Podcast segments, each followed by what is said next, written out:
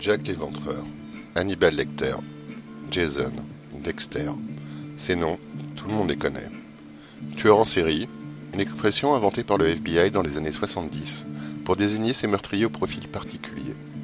Fantasmés ou bien réels, ils passionnent aussi bien les écrivains, les cinéastes que le commun des mortels. Pourquoi de simples alibis sont-ils devenus de plus en plus présents jusqu'à devenir les principaux protagonistes de séries, de films, de jeux C'est ce que nous allons essayer d'expliquer ce soir. Je serai accompagné d'une équipe d'experts composée de l'agent Jailini 47, spécialiste dans les types des assassins, de l'inspecteur Yukigami Derrick, ayant mené de nombreuses enquêtes et aussi champion du monde de Cluedo, de l'historien criminologue Choupi, qui nous fera remonter l'histoire pour connaître les premiers tueurs en série, du cinéaste Mittefer Breton, ayant réalisé de nombreux courts-métrages de 4 à 6 secondes sur les tueurs en série. Bienvenue dans Faites entrer Chaos Théorie numéro 9. Donc, monsieur Choupi, de quoi allez-vous nous parler ce soir? Alors, ce soir, je vais aborder le cas euh, très difficile de Gilles de Montmorency-Laval, dit Gilles de Ray. Très bien. Après, je, je, vous parlerai, moi, un petit peu de Jacques l'Éventreur. Monsieur Yukigami Derrick, de quoi allez-vous nous parler? Je vais vous parler de Jason Voorhees, ou plutôt de la saga Vendredi 13. Ok. Monsieur Miltefer Breton, de quoi allez-vous nous parler? Eh, hey, salut tout le monde, bonne année Qu'il est con. Mais qu'il est con. Mais qu'il est con. Non mais il, il, a acheté une langue, il a acheté une langue de belle-mère la dernière fois pour le dernier quiz, alors il le rentabilise. Ouais, c'est. C'est bien amorti, c'est bon là, ça va. Bon, d'accord. Alors, euh, alors Ouais. je vais vous parler de films euh, qui parlent de tueurs en série. Et, Oh, euh, sans déconner, putain, c'est le thème, t'es dedans ça va être super joyeux. D'accord, très bien. Jelini, tu vas nous parler de quoi, toi? Je vous parlerai pr- un petit peu plus précisément d'Animal Lecter et de la façon dont euh, il est passé du euh, d'un personnage secondaire au protagoniste principal. Très bien, Et puis je parlerai un petit peu de Dexter à la fin, un tout petit peu. Très très bien. Donc alors, voilà, ce soir on parle de tueurs en série. Donc alors, pourquoi le tueur en série, il inspire autant la, la culture pop, euh, les romanciers, les scénaristes? Eh ben, déjà, dans un premier temps, c'est parce que c'est un tueur en série, parce que il se fait pas découvrir tout de suite. Si avec une victime, ben, euh, il ferait pas peur à tout le monde. Donc euh, Ça serait la série la plus courte. série, euh, voilà, une petite série, mais euh, c'est pour ça qu'il inspire les gens, parce que c'est parce qu'il fait peur, parce que déjà il a plusieurs victimes et que bon, on a peur, on a tous dans l'inconscient un peu peur d'être la prochaine. Euh, et que ben voilà, on- il y a, il y a moyen d'avoir une enquête parce que il n'est pas découvert tout de suite. Mm. Après, il y a aussi euh, le schéma qui est un peu répétitif, obsessionnel, avec un mode opératoire spécifique. euh, les tueurs en série, ben, qu'on voit au moins dans les films, euh, ils ont souvent leur mode opératoire, leur façon de faire, euh, et qui, euh, qui, qui, qui donne envie de savoir pourquoi la personne fait comme ça.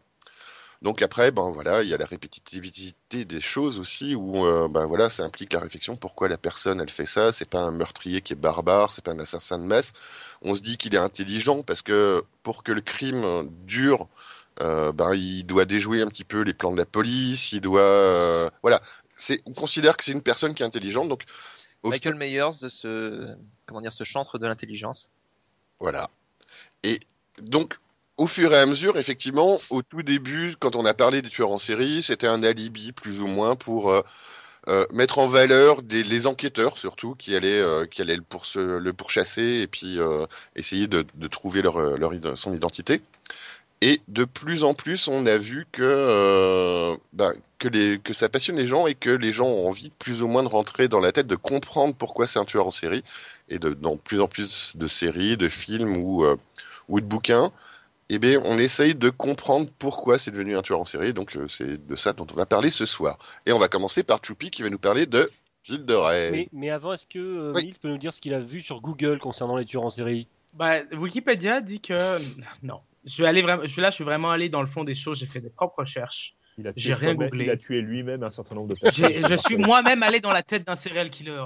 Voilà. Voilà. Et On en fait, euh, le, le, le Non. Wikipédia, c'est euh, une personne par, euh, par podcast. Donc là, c'est moi. D'accord. Y a pas de honte. Pas Donc vas-y, Choupi. Bon, eh ben, très bien. Donc si je, re- si je résume bien, on parle de, on passe de, de, de, de policier en série à en tueur en série. C'est pas mal. hein. Allez, je vous parle de Gilles de Montmorency-Laval, seigneur de Ré, dit Gilles de Ré, qui est né en 1405 et qui est mort 35 ans plus tard à Nantes. Donc c'est un bonhomme assez intéressant parce que il- on voit un certain nombre de, on voit un certain nombre de- de- d'éléments intéressants qui vont nous, qui vont qu'on va voir par la suite. hein. Euh, déjà pour commencer, euh, je tiens à préciser que tout ce que je vais raconter est entièrement faux et ne peut pas être utilisé contre moi. Euh, tout ce que je vais raconter là et ne surtout pas à écouter, tout ce que je vais dire est faux. On verra, par, on verra par la suite pourquoi je dis ça tout de suite pour commencer. Donc, c'est un monsieur, c'est un monsieur qui est un petit seigneur, un petit seigneur de Bretagne. Et Oh merde. Bah ouais, Ça hein. arrive. ah bah oui, mais ça, ça devait arriver. Hein. Ouais, tous, les, Euh, tous les tueurs en série viennent en France viennent un peu de là quand même. De, de toute Prince, façon, un prince de Bretagne comme les choux-fleurs voilà, exactement. Sauf que lui, il avait des cheveux, pas comme certaines personnes sur le podcast. Et donc, Source. ah bah, c'est un problème parce qu'on n'a pas de représentation de lui d'ailleurs. Enfin bon, bref. Bon, bref, c'est un, c'est un, c'est un gars qui a tenté de se marier un certain nombre de fois parce qu'il fallait du pognon dans sa famille. La première fois, on a tenté de le marier, il avait 12 ans. Donc ça a échoué. La deuxième fois, on ne sait pas pourquoi ça a échoué. La troisième fois, il a fini par se marier avec sa cousine. Donc c'était un petit Un peu breton quoi. quoi. Mais voilà, c'est traditionnel.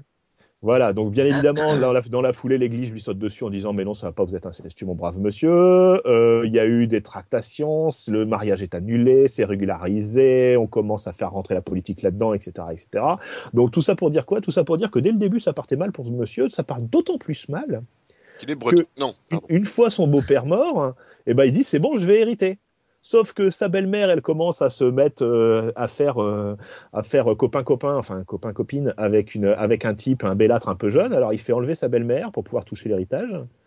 Il l'a fait empr- emprisonner. Dans la foulée, on envoie les forces de police contre lui, qui sont censées l'amener devant le tribunal. Il fait emprisonner et battre et euh, peut-être tuer certains des gens de police. Enfin voilà, donc ça ça finit euh, ça finit euh, en baston un petit peu. Tous les Ouais, procès ça, contre lui ça- sont commence abandonnés. par un mec sympathique quoi. Voilà, non mais tous C'est un les, mec qui a dessus contre, dans les idées. tous les procès contre lui sont abandonnés au bout d'un certain temps et on dit bah oui en fait vous aviez raison, on s'excuse.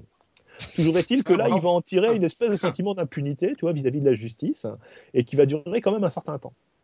Alors un petit peu, on est en 1405, hein, 1405, euh, on est un petit peu avant Jeanne d'Arc, on est une, quinzaine d'années avant Jeanne d'Arc, donc on est en plein milieu de la guerre de Cent Ans. Et à cette époque-là, il faut choisir son camp, et d'autant plus que, que je, vous, je vous en ai peut-être déjà parlé, euh, on est dans la guerre de succession de Bretagne. En gros, les Français et les Anglais qui se tapent dessus pour savoir qui va être le, le, le, le- le duc de Bretagne, savoir s'il va être pro-anglais ou pro-français. Prenez la Bretagne. non, même. gardez la Bretagne. Non, prenez la Bretagne. Personne n'en voulait.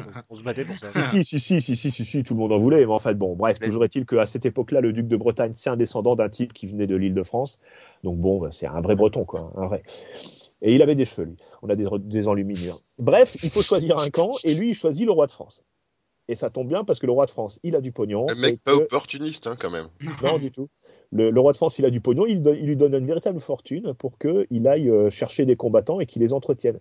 Parce qu'en fait, il faut savoir, c'est qu'à cette époque-là, il n'y a pas d'armée. Il n'y a pas d'armée nationale. C'est-à-dire, euh, chaque seigneur arrive avec ses hommes et puis, euh, et puis, euh, et puis les entretient pendant la, durée, pendant la durée de la guerre. Le problème, c'est que ça coûte très très cher, forcément. Et que petit à petit, l'autre, il commence à épuiser toute sa fortune pour pouvoir faire la guerre pour le roi. Mais ça, ça marche pas mal parce qu'on parlait de Jeanne d'Arc, hein, c'est quand même euh, lui qui est envoyé accueillir Jeanne d'Arc en, Jeanne d'Arc en 1429. C'est Ah, lui qui l'escorte jusqu'à Orléans. Donc le fils de Euh, Besson est pas complètement. euh, Voilà, oui, Gilles, Gilles, fantaisiste. Gilles de Ré, c'est quand même un personnage très très très important. C'est lui qui va participer au couronnement du roi de France. C'est lui lui qui avait qui- une boîte d'allumettes dans la poche. C'est lui qui va euh, apporter le- la, Sainte Ampoule. Il est, il est nommé maréchal de France et si vous regardez les armes de Gilles de Ré, vous verrez que c'est aux couleurs du roi de France sur le pourtour. Donc c'est vraiment c'est un, un type très très important. En gros, d'une certaine manière, dès comme lui, il y a le roi de France et après il y a lui quoi, quasiment. Et c'est un faillot. Non, c'est un putain de ba- un putain de warrior aussi un peu sur les bords. quand D'accord, même. ok. Et, et- et d'autant plus important qu'il met toute sa fortune au service du roi de France pour entretenir des soldats. Alors le problème, c'est que comme on l'a dit, ça coûte cher. D'autant plus que le monsieur, il a des goûts de luxe, il met des tentures partout, il entretient des châteaux forts, etc. Et donc il a besoin d'argent. Donc il va commencer à vendre sa seigneurie morceau par morceau Mhm. hein, pour, pouvoir, euh, pour pouvoir payer tout ça. Donc il vend un château à son suzerain, il fait du pognon, et puis de temps en temps, on ne sait pas pourquoi, il le rachète dans la foulée, et puis il le re-revend. On ne sait pas trop pourquoi il fait ça, mais il le fait, voilà. Ça dépendait du après- cours du château, peut-être. Peut-être c'est ça. ouais. Spéculation. euh, Voilà. La bourse en ligne de Camelot. Bon, alors, au Moyen-Âge, on est très très porté sur tout ce qui est judiciaire, même si on a vu que ça pouvait se terminer assez mal. hein, euh, euh, et donc, euh, son frère cadet, qui lui saute à la gorge pour lui dire Bah non, t'étais en train de vendre l'héritage, là t'es gentil, mais euh, moi j'ai ma part aussi, euh, voilà quoi. Donc ça part en justice. Il s'appelait comment Euh, le frère cadet? Euh, René de la Luz. De la Suze, hein, Ouais. de la Suze. Oui, c'est un, Est-ce que c'est l'inventeur euh, Voilà. le- Bref. Bref, tout ça, ça finit en justice, mais c'est pas comme si l'autre il était maréchal de France, donc euh, très rapidement la justice elle regarde ailleurs. Et ça, ça va continuer. C'est-à-dire que pendant très longtemps, chaque fois qu'il y avoir un problème, bah, la justice elle va regarder ailleurs. Après, changement de stratégie, plutôt que de racheter les châteaux, on les reprend de force et on les re-revend. Ah, c'est mieux, ça coûte moins cher. Ouais. Ouais. Ouais, mais en même temps, euh, lever une armée à l'époque, ça coûte des soucis quand même. C'est vrai. Bah oui, mais il en, a eu, château. il il en a une à disposition en permanence. Je Ouais, rappelle puis- que c'est pour ça qu'il se ruine en fait. Puis lui, il a une armée, et les autres, ils en ont peut-être pas. Donc, Non, mais il a un château. Enfin, il avait Bah, un château. maintenant, du coup. Bref, toujours est-il que le dernier en date à qui il fait ça, c'est un clerc qui s'appelle Jean Le Ferlon et qui va agresser en plein milieu d'une messe euh, dans l'église pour aller euh, pour aller le mettre dehors et dire non, tu renonces à ton château, mais tu me le rachèteras juste après. Forcément, ça pose un gros gros problème quand on attaque un clerc. Quand on attaque un clerc, c'est que là, d'un coup, ça ouvre des perspectives à l'évêque, qui lui met en branle la justice ecclésiastique. Or, je vous ai dit jusqu'à maintenant, la, la justice laïque, euh, elle regarde ailleurs chaque fois que lui il fait quelque chose. Ouais. la, ju- justice ecclésiastique, c'est pas la même chose. C'est-à-dire que euh, bah il dit euh, on va s'intéresser à ce monsieur. Donc il commence à enquêter, il se découvre que le que le Gilles, il est toujours à la recherche de pognon, donc il a fini par embaucher un alchimiste sataniste et qui font de l'invocation de démons pour pouvoir créer la pierre philosophale. Ah ouais. Et donc, puisqu'il a fait, puisqu'il a, il a discuté avec le démon sur les terres de son suzerain, eh ben, cette fois-ci, c'est un acte de sorce- sorcellerie contre son suzerain, et donc le suzerain peut convoquer le tribunal laïque qui rentre en branle à son tour. Et pourquoi le suzerain euh, C'est-à-dire le suzerain, c'est le roi, on est d'accord? Non, le suzerain, c'est le duc de Bretagne. Ah Et les de Bretagne? N'aiment pas Gilles de Ré Mais il a pas Bah, de sorcellerie, non? Ouais, enfin déjà, euh, déjà, euh, c'est pas comme si c'était une espèce de bonhomme qui arrêtait pas de faire des coups, des coups de force avec Oui, une puis armée, lui euh, aussi avait couché avec la, be- la, la- la belle-mère de Gilles de Ré. Oui, il est un peu ingérable, quoi. Ouais, voilà, ouais. donc ils interviennent Ils et tous la même ça y est, cousine, tout ça. bah, souvent, souvent. Bref, Hmm. les, les deux tribunaux arrivent sur les terres de Ré et, euh, et euh, la population fait ouf. Fait ouf parce que en fait, ça fait huit ans. Ça fait huit ans déjà qu'il a fini ses guerres et qu'il ne fait plus que des actions qu'épisodiques, mais qu'il est rentré. Et ça fait huit ans que les paysans du coin se plaignent de la disparition de leurs enfants. Entre 12 et 15 ans au maximum, hein, donc euh, c'est plutôt jeune, même si à 12 et 15 ans au Moyen Âge, on est déjà pas loin de l'adulte. Et, euh, et euh, ils étaient convoqués au château pour servir le seigneur, et puis ils reviennent plus jamais. Donc officiellement, ils ont une petite place, ne vous en faites pas, on s'occupe d'eux, mais ils reviennent plus jamais quand Ils même. sont enrôlés dans l'armée. Voilà, ils sont enrôlés dans l'armée, voilà, oui. Donc le tribunal enquête et il réalise que ça fait huit ans qu'en fait Gilles a mis en place toute une série de rabatteurs, il en a deux dont on connaît les noms, hein, dont l'objectif est d'enlever les enfants du Yuki voisinage. Et qui? Ouais. Euh, Miltefard, je crois. Ouais, bah. Miltefard de, Miltefard de Bretagne, dont on parlait tout à l'heure. Euh, donc au moins deux rabatteurs dont le boulot est de- de- d'enlever les jeunes enfants, dans la, les jeunes garçons dans la campagne, hein, et puis de lui ramener pour sa consommation personnelle, si vous voyez ce que je veux dire. Non, je vois Donc, pas. Explique. Ben, comment dire? Alors, ici, attention, petit acte 18. hein. Donc, dans son procès, on sait qu'il a dit ce qu'il faisait. Il était question de viol, il était question de torture, d'empalement, de suspension à décrocher, de décapitation, puis de viol du corps en train de creuser. Oh yeah Yuki, est-ce que ça te parle? Un petit Hein peu de ça. S'appelle l'éducation nationale, non? C'est quoi ton nom de famille, Yukigami Rappelle-moi.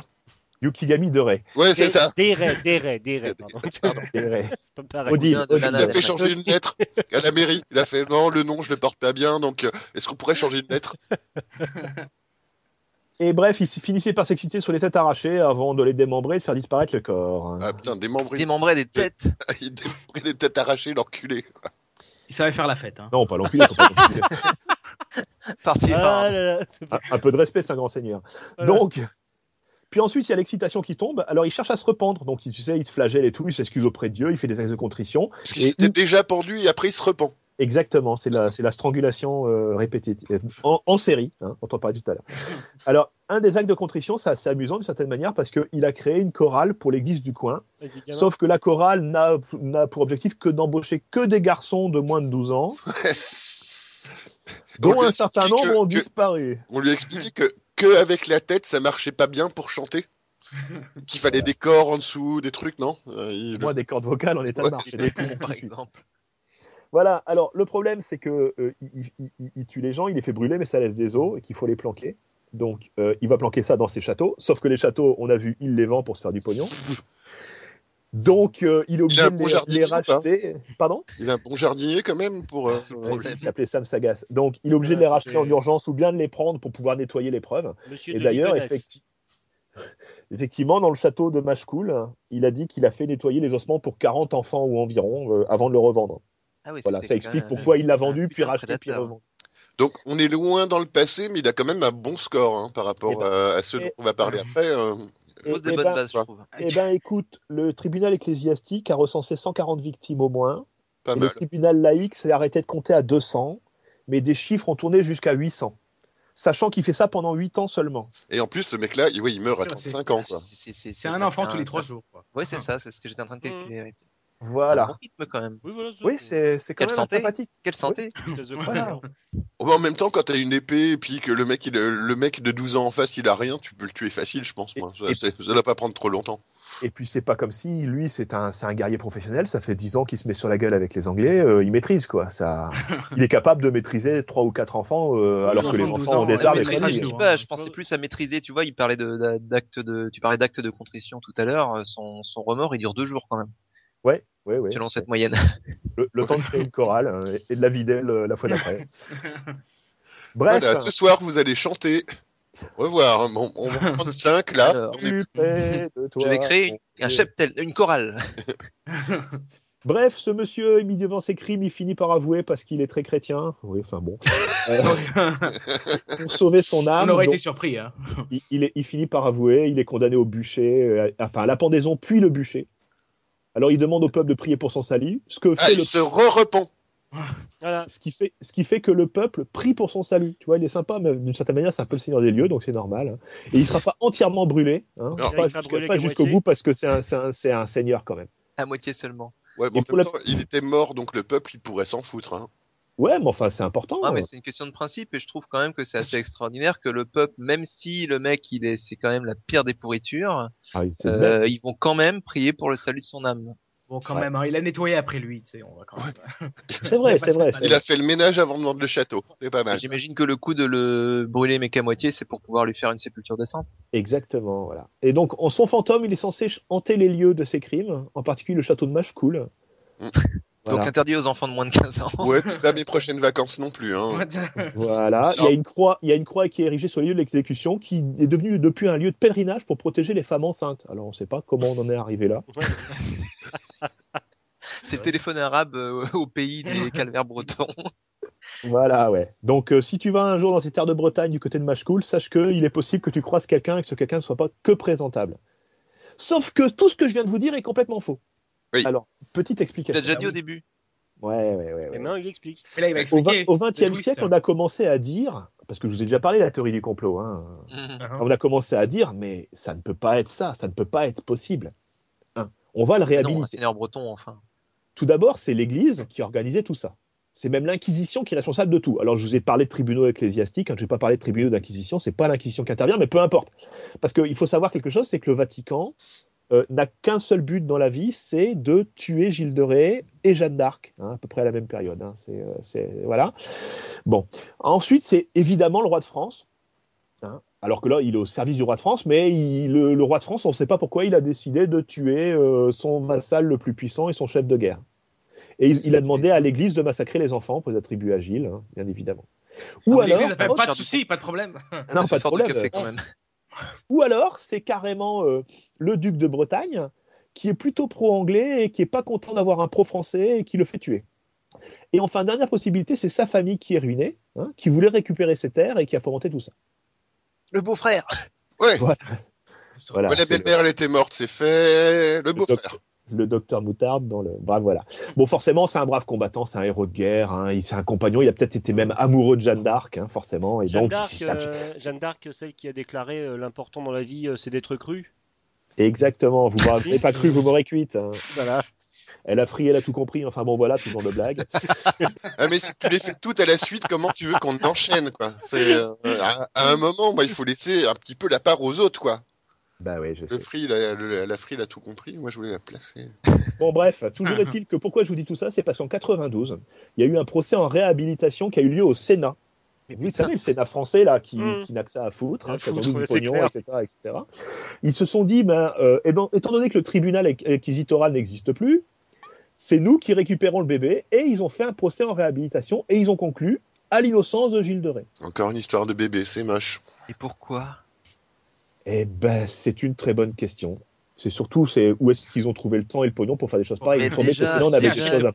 Pourquoi ils se mettent sur le dossier et ensuite quel intérêt d'aller euh, enfin, sur quoi ils se basent sur qu'est-ce qu'ils ont comme élément nouveau pour a- euh, rouvrir le truc? Enfin je- Il a des Voilà. descendants, euh, Gilles de Rais?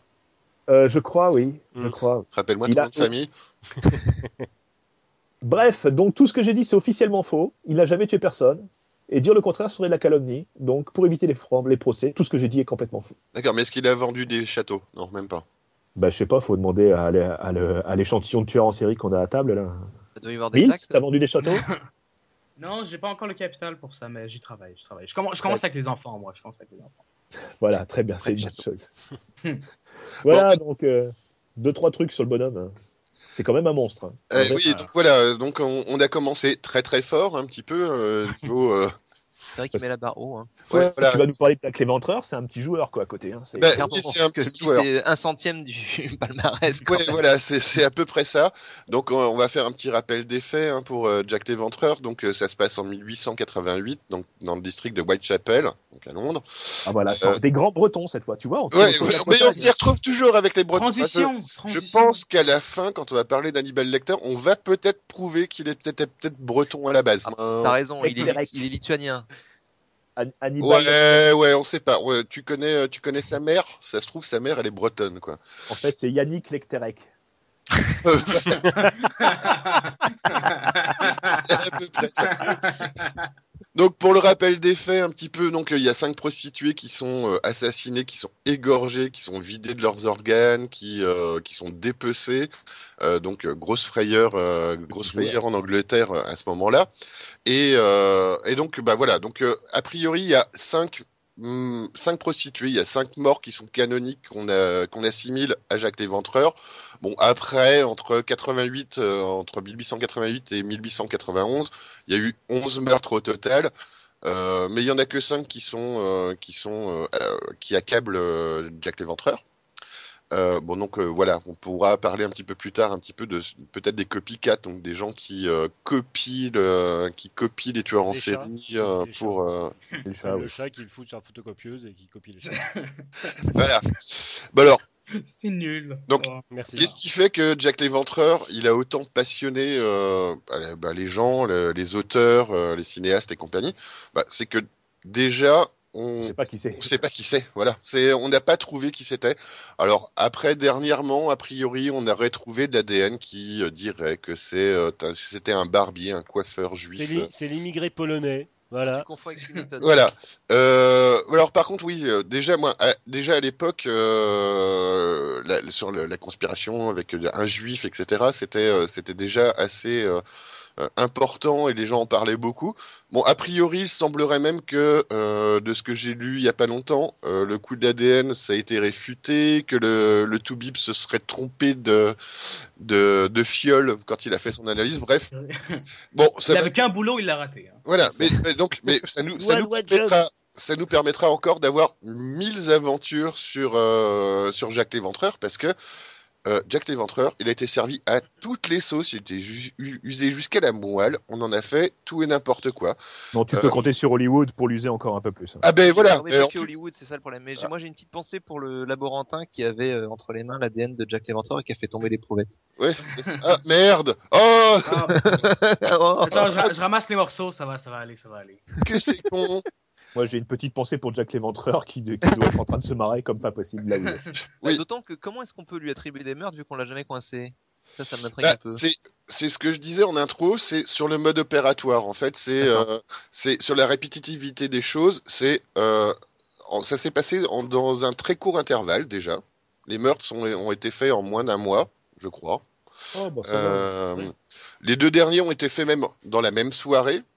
Et donc, des prostituées, tout égorgé. Et en plus, euh, il y avait un savoir technique. Ce qui, elles ont été. euh, euh, on leur a arraché leur, leur- des organes internes. Donc, ça passe de l'utérus au foie, au cœur, etc. Euh, foie qu'on a qu'on a retrouvé, qui a été envoyé après à la même à la police a priori, Euh, et donc qui euh, qui devait Avec le papier, je l'avais déjà. J'ai gouré. je l'ai en double. Est-ce que t'auras Voilà. un cœur? Vous pouvez lui donner, hein, moi j'en sais rien. C'est la carte Panini du coin. Ouais, Ouais, c'est c'est ça. C'est juste un collectionneur, le pauvre gars, en fait. C'est un gros incompris. Ouais, C'est ça. Il Et donc- collectionne, c'est tout. Donc ça a orienté euh, très rapidement sur des gens qui, alors soit qui pouvaient être des chasseurs, soit qui pouvaient être point, des médecins, hein, des gens qui euh, qui pouvaient inciser assez précisément les gens ou euh, et euh, bah, avoir une, connaissance de l'anatomie qui était assez précise parce que bah, l'air de rien, euh, la plupart des crimes a priori se passent dans la rue. Donc bah voilà c'est pas tranquille chez moi je te voilà j'ai le temps j'ai trois j'ai trois jours pour t'arracher pour t'arracher le foie c'est fait vite, c'est assez précis, etc. Et donc, bah voilà. Et donc, ça a inspiré beaucoup de monde parce que ce mec-là, on n'a pas réussi à le retrouver, on ne sait pas qui c'est. Et comme je le disais, il a été utilisé, mais partout, partout, partout, tout le temps. Je vais reprendre quelques exemples. Donc, euh, Mais Bah, euh, ce qui- ju- juste pour te voilà, ce qui a aussi euh, ce qui a aussi passionné, c'est parce qu'il y avait quand même quelques suspects euh, connus, euh, dont les Et- dont Lewis Carroll d'ailleurs. mais euh, je vais y revenir un petit peu Ah autant après. pour moi. Il y a- On a moi, parlé- en fait, effectivement, euh, on, on est passé par tous les spectres possibles du coupable, euh, du coupable imaginable. Bon, alors on, on- on en a parlé, donc on va, on va continuer. Donc c'est parti sur euh, sur des enquêteurs de police, sur le fils de la reine, sur euh, Oui, on a parlé Sur- de la famille royale. sur des Oui, c'est- médecins. C'est pas étonnant qu'il y ait un boucher à l'arène. sur- oui. Oh, Ah, elle vient de tellement loin. ah ben celle-là, elle est belle. Moi, j'applaudis parce que quand même. on applaudit. Euh, voilà, je sais plus où j'en suis maintenant. Euh, au patron de la police, euh, on, on a accusé, on, on a dit qu'il y avait un complot franc-maçonnique aussi là-dessus. Évidemment. De toute façon, euh, voilà, vu qu'on on n'a pas de coupable, on n'a pas de preuve, bah ça laisse, le, ça laisse la possibilité de délirer partout et euh, donner toutes les pistes qu'on veut. Donc bah voilà, donc euh, vu qu'ils étaient un petit peu contemporains, euh, on s'est retrouvé avec un donc euh, dans un film mais dans des bouquins aussi, donc euh, sur un Sherlock et dans des jeux aussi, donc avec un Sherlock Holmes contre Jack l'Éventreur, logique. Ouais. Il fallait, bon, voilà, le plus grand enquêteur contre euh, le plus grand tueur en série pour l'époque. Sinon, notre ami Jack l'Éventreur, il est envoyé dans le futur aussi, dans C'était demain, donc qui est sorti en 79. Donc il est envoyé dans le futur, grosso modo, euh, il est un peu pote avec euh, H.G. Wells, donc le mec qui a fait la guerre des mondes, euh, etc. Il lui vole sa machine à voyager dans le temps. Il arrive euh, donc euh, dans le présent de l'époque, donc euh, dans les années Je crois 70, Doc Brown. dans les années 70-80. Euh, alors, bon, euh, Yuki va me contredire, mais euh, ce film, moi, j'ai trouvé que c'était un petit peu une purge. euh. Dans le sens Yeah. où c'est une grosse, euh, bon, une grosse aventure romantique où euh, H.G. Wells va suivre euh, donc notre euh, notre euh, Jack l'Éventreur dans le futur et euh, va va, se, va va connaître une romance et puis euh, puis voilà puis Jack l'Éventreur lui va continuer bah il va découvrir un petit peu le monde et puis euh, il va refaire deux trois meurtres et puis euh, et a- voilà lui, son but c'est de retrouver la clé pour pouvoir ouais, voilà lui sans Ouais, mais il est intéressant quand même ce film. Il- Déjà, il y a, c'est un film avec Malcolm McDowell, et bon, moi, c'est un acteur que j'aime bien. Il y a le fait aussi, euh, il part du principe qu'une machine à voyager dans le temps ne, ne, ne peut pas aller avant sa construction, et en fait, euh, le- la personne qui est dedans voyage et se retrouve à l'endroit où va se retrouver sa machine dans le futur. Il y a aussi le fait que euh, H.G. Wells s'imagine que euh, que les, les gens du présent ne sont que des barbares et que dans le futur les gens ne pourront être que euh, que plus Que- civilisés. Et j'ai- et j'aime bien, et j'aime bien. C'est assez hyper naïf comme film, mais c'est hyper euh, il y, plaisant. il y a- il y a justement une phrase moi, qui est un peu intéressante et importante dans le film. Je l'ai vu, j'ai pas fait que du Wikipédia. Euh, où en- effectivement tu as Jack l'Éventreur qui fait euh, oui ben voilà tu me considères comme barbare et euh, et à notre époque je suis je suis un barbare et là je me sens bien je me sens chez moi. Donc euh, toi le genre pour dire un petit peu le futur euh, avec tout ce qui se passe parce que effectivement tu vois les euh, t'as des flash infos tu vois les, des trucs avec euh, avec la guerre ben, à, à côté. Et il se sent bien dans cette époque il se sent légitime dans cette époque alors que voilà il, il aurait pu lui-même se considérer comme un barbare en 1888 donc donc croises le Terminator. Euh, ben, mais en plus, il essaye de rechoper la clé de, du, euh, de la machine à voyager dans le temps pour aller voir plus loin, voir s'il serait encore mieux, quoi. Voilà, c'est un peu ça. Alors, on a aussi donc Assault, Jack the Ripper, donc il y a un film japonais. Alors voilà, c'est pareil, c'est complètement sorti du contexte. Euh, Oui, enfin bon, les Japonais, dès qu'ils commencent à parler de quelque chose qui n'est pas de la culture asiatique, euh, sort du contexte, ça pas savoir qu'en faire. hein. Et voilà, mais euh, bon, c'est- je me- l'Éventreur-san Donc du coup, ça vient du cul. mais donc voilà, donc c'est Est-ce qu'il y a des tentacules hein? Eh ben, pas loin, parce que c'est un film qui est pseudo-érotique. Moi, c'est, euh, bon, voilà, quand, quand je dis Jack que- the Rapper, du coup. Ouais, c'est ça. Et quand je dis que, que Jack l'Éventreur, il a servi d'alibi à tout, ne serait-ce que, bah, moi, j'ai regardé le film, euh, moi, euh, en diagonale, hein, parce que c'est pas terrible non plus à regarder. Euh, Encore, ça suffit ça. Hein.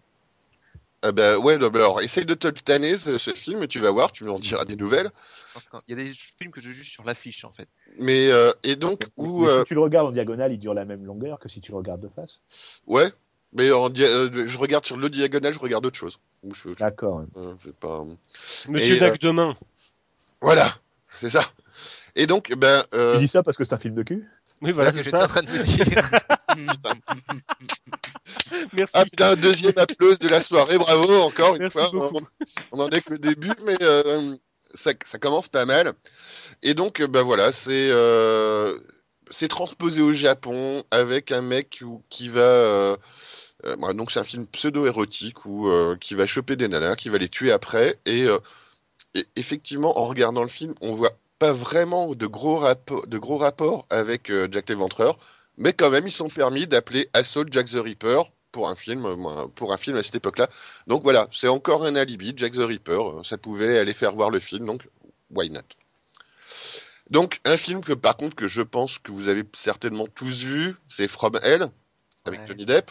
Jamais vu. Le film qui t'apprend à ne pas euh, accepter de raisin de franc-maçon que tu ne connais pas. Tout J'a- à fait. Après une bande Ouais, dessinée d'Alan d'Alan Moore, si je Voilà, donc- pour commencer, à ne pas accepter de raisin tout court, parce qu'après au départ on ne sait pas que c'est des francs-maçons, euh, avec euh, un Johnny Depp, un, un Johnny Depp qui est un petit peu euh, un enquêteur junkie, et encore une fois je pense que c'est un film où euh, même si on, on- il pousse un petit peu à rechercher euh, qui pourrait être Jack l'Éventreur, c'est euh, quand même beaucoup pour mettre en avant euh, le- la personnalité du héros qui finit tomber, par tomber amoureux d'une des prostituées, qui ne mourra pas vraiment, blabla. Euh, Mais comment on peut ne pas tout à fait, pas vraiment mourir? Mais en fait, c'est pas elle qui. Se faire égorger à moitié, par exemple. Ah, d'accord, ouais. Ah non, alors en plus, bah voilà, à la fin, ça finit dans un bain de sang. Euh, Je vais pas, moi, je spoil, je m'en fous, voilà. Ça finit dans un bain de sang et euh, il se rend compte que, voilà, euh, la personne qui est morte n'a pas la même couleur de cheveux et qu'elle est repartie dans sa campagne pour vivre bien. Bref, euh, ça finit. Voilà. En même temps, c'est compliqué de finir, euh, de finir un film, je pense, avec euh, Jack l'Éventreur, vu que tu peux pas vraiment avoir de happy end. Euh, tu, ben, à, à tu, part. tu peux pas le capturer. euh, ben voilà, tu Euh, peux si, si tu fais un film euh, basé sur euh, le point de vue de Jack l'Éventreur, c'est toujours un happy end. Oui, pour lui. Oui, ouais, ça, voilà. c'est ton côté psychopathe qui parle. Là. voilà. Mais c'est Il a justement, vécu heureux et a eu beaucoup d'enfants. justement, on n'a Et beaucoup pas, de prostituées. on n'a pas vraiment de film où euh, les gens se mettent à la place de Jack l'Éventreur. Non, c'est moyen. en Je pense temps. tout simplement parce que ben on sait pas qui c'est. Donc Ouais. euh, demain, ben, le mec il sort un film demain en disant euh, je me mets dans la dans la peau de Jack l'Éventreur et euh, et je suis le fils de la reine ou je suis le patron de la police ou euh, je suis un franc-maçon et on se rend compte qu'effectivement c'est un, un barbier ou un coiffeur. Euh, Le mec il va se retrouver un petit peu con avec son film quand même. Donc euh, enfin bon, tous les gens qui ont fait des films sur Jack l'Éventreur, on se...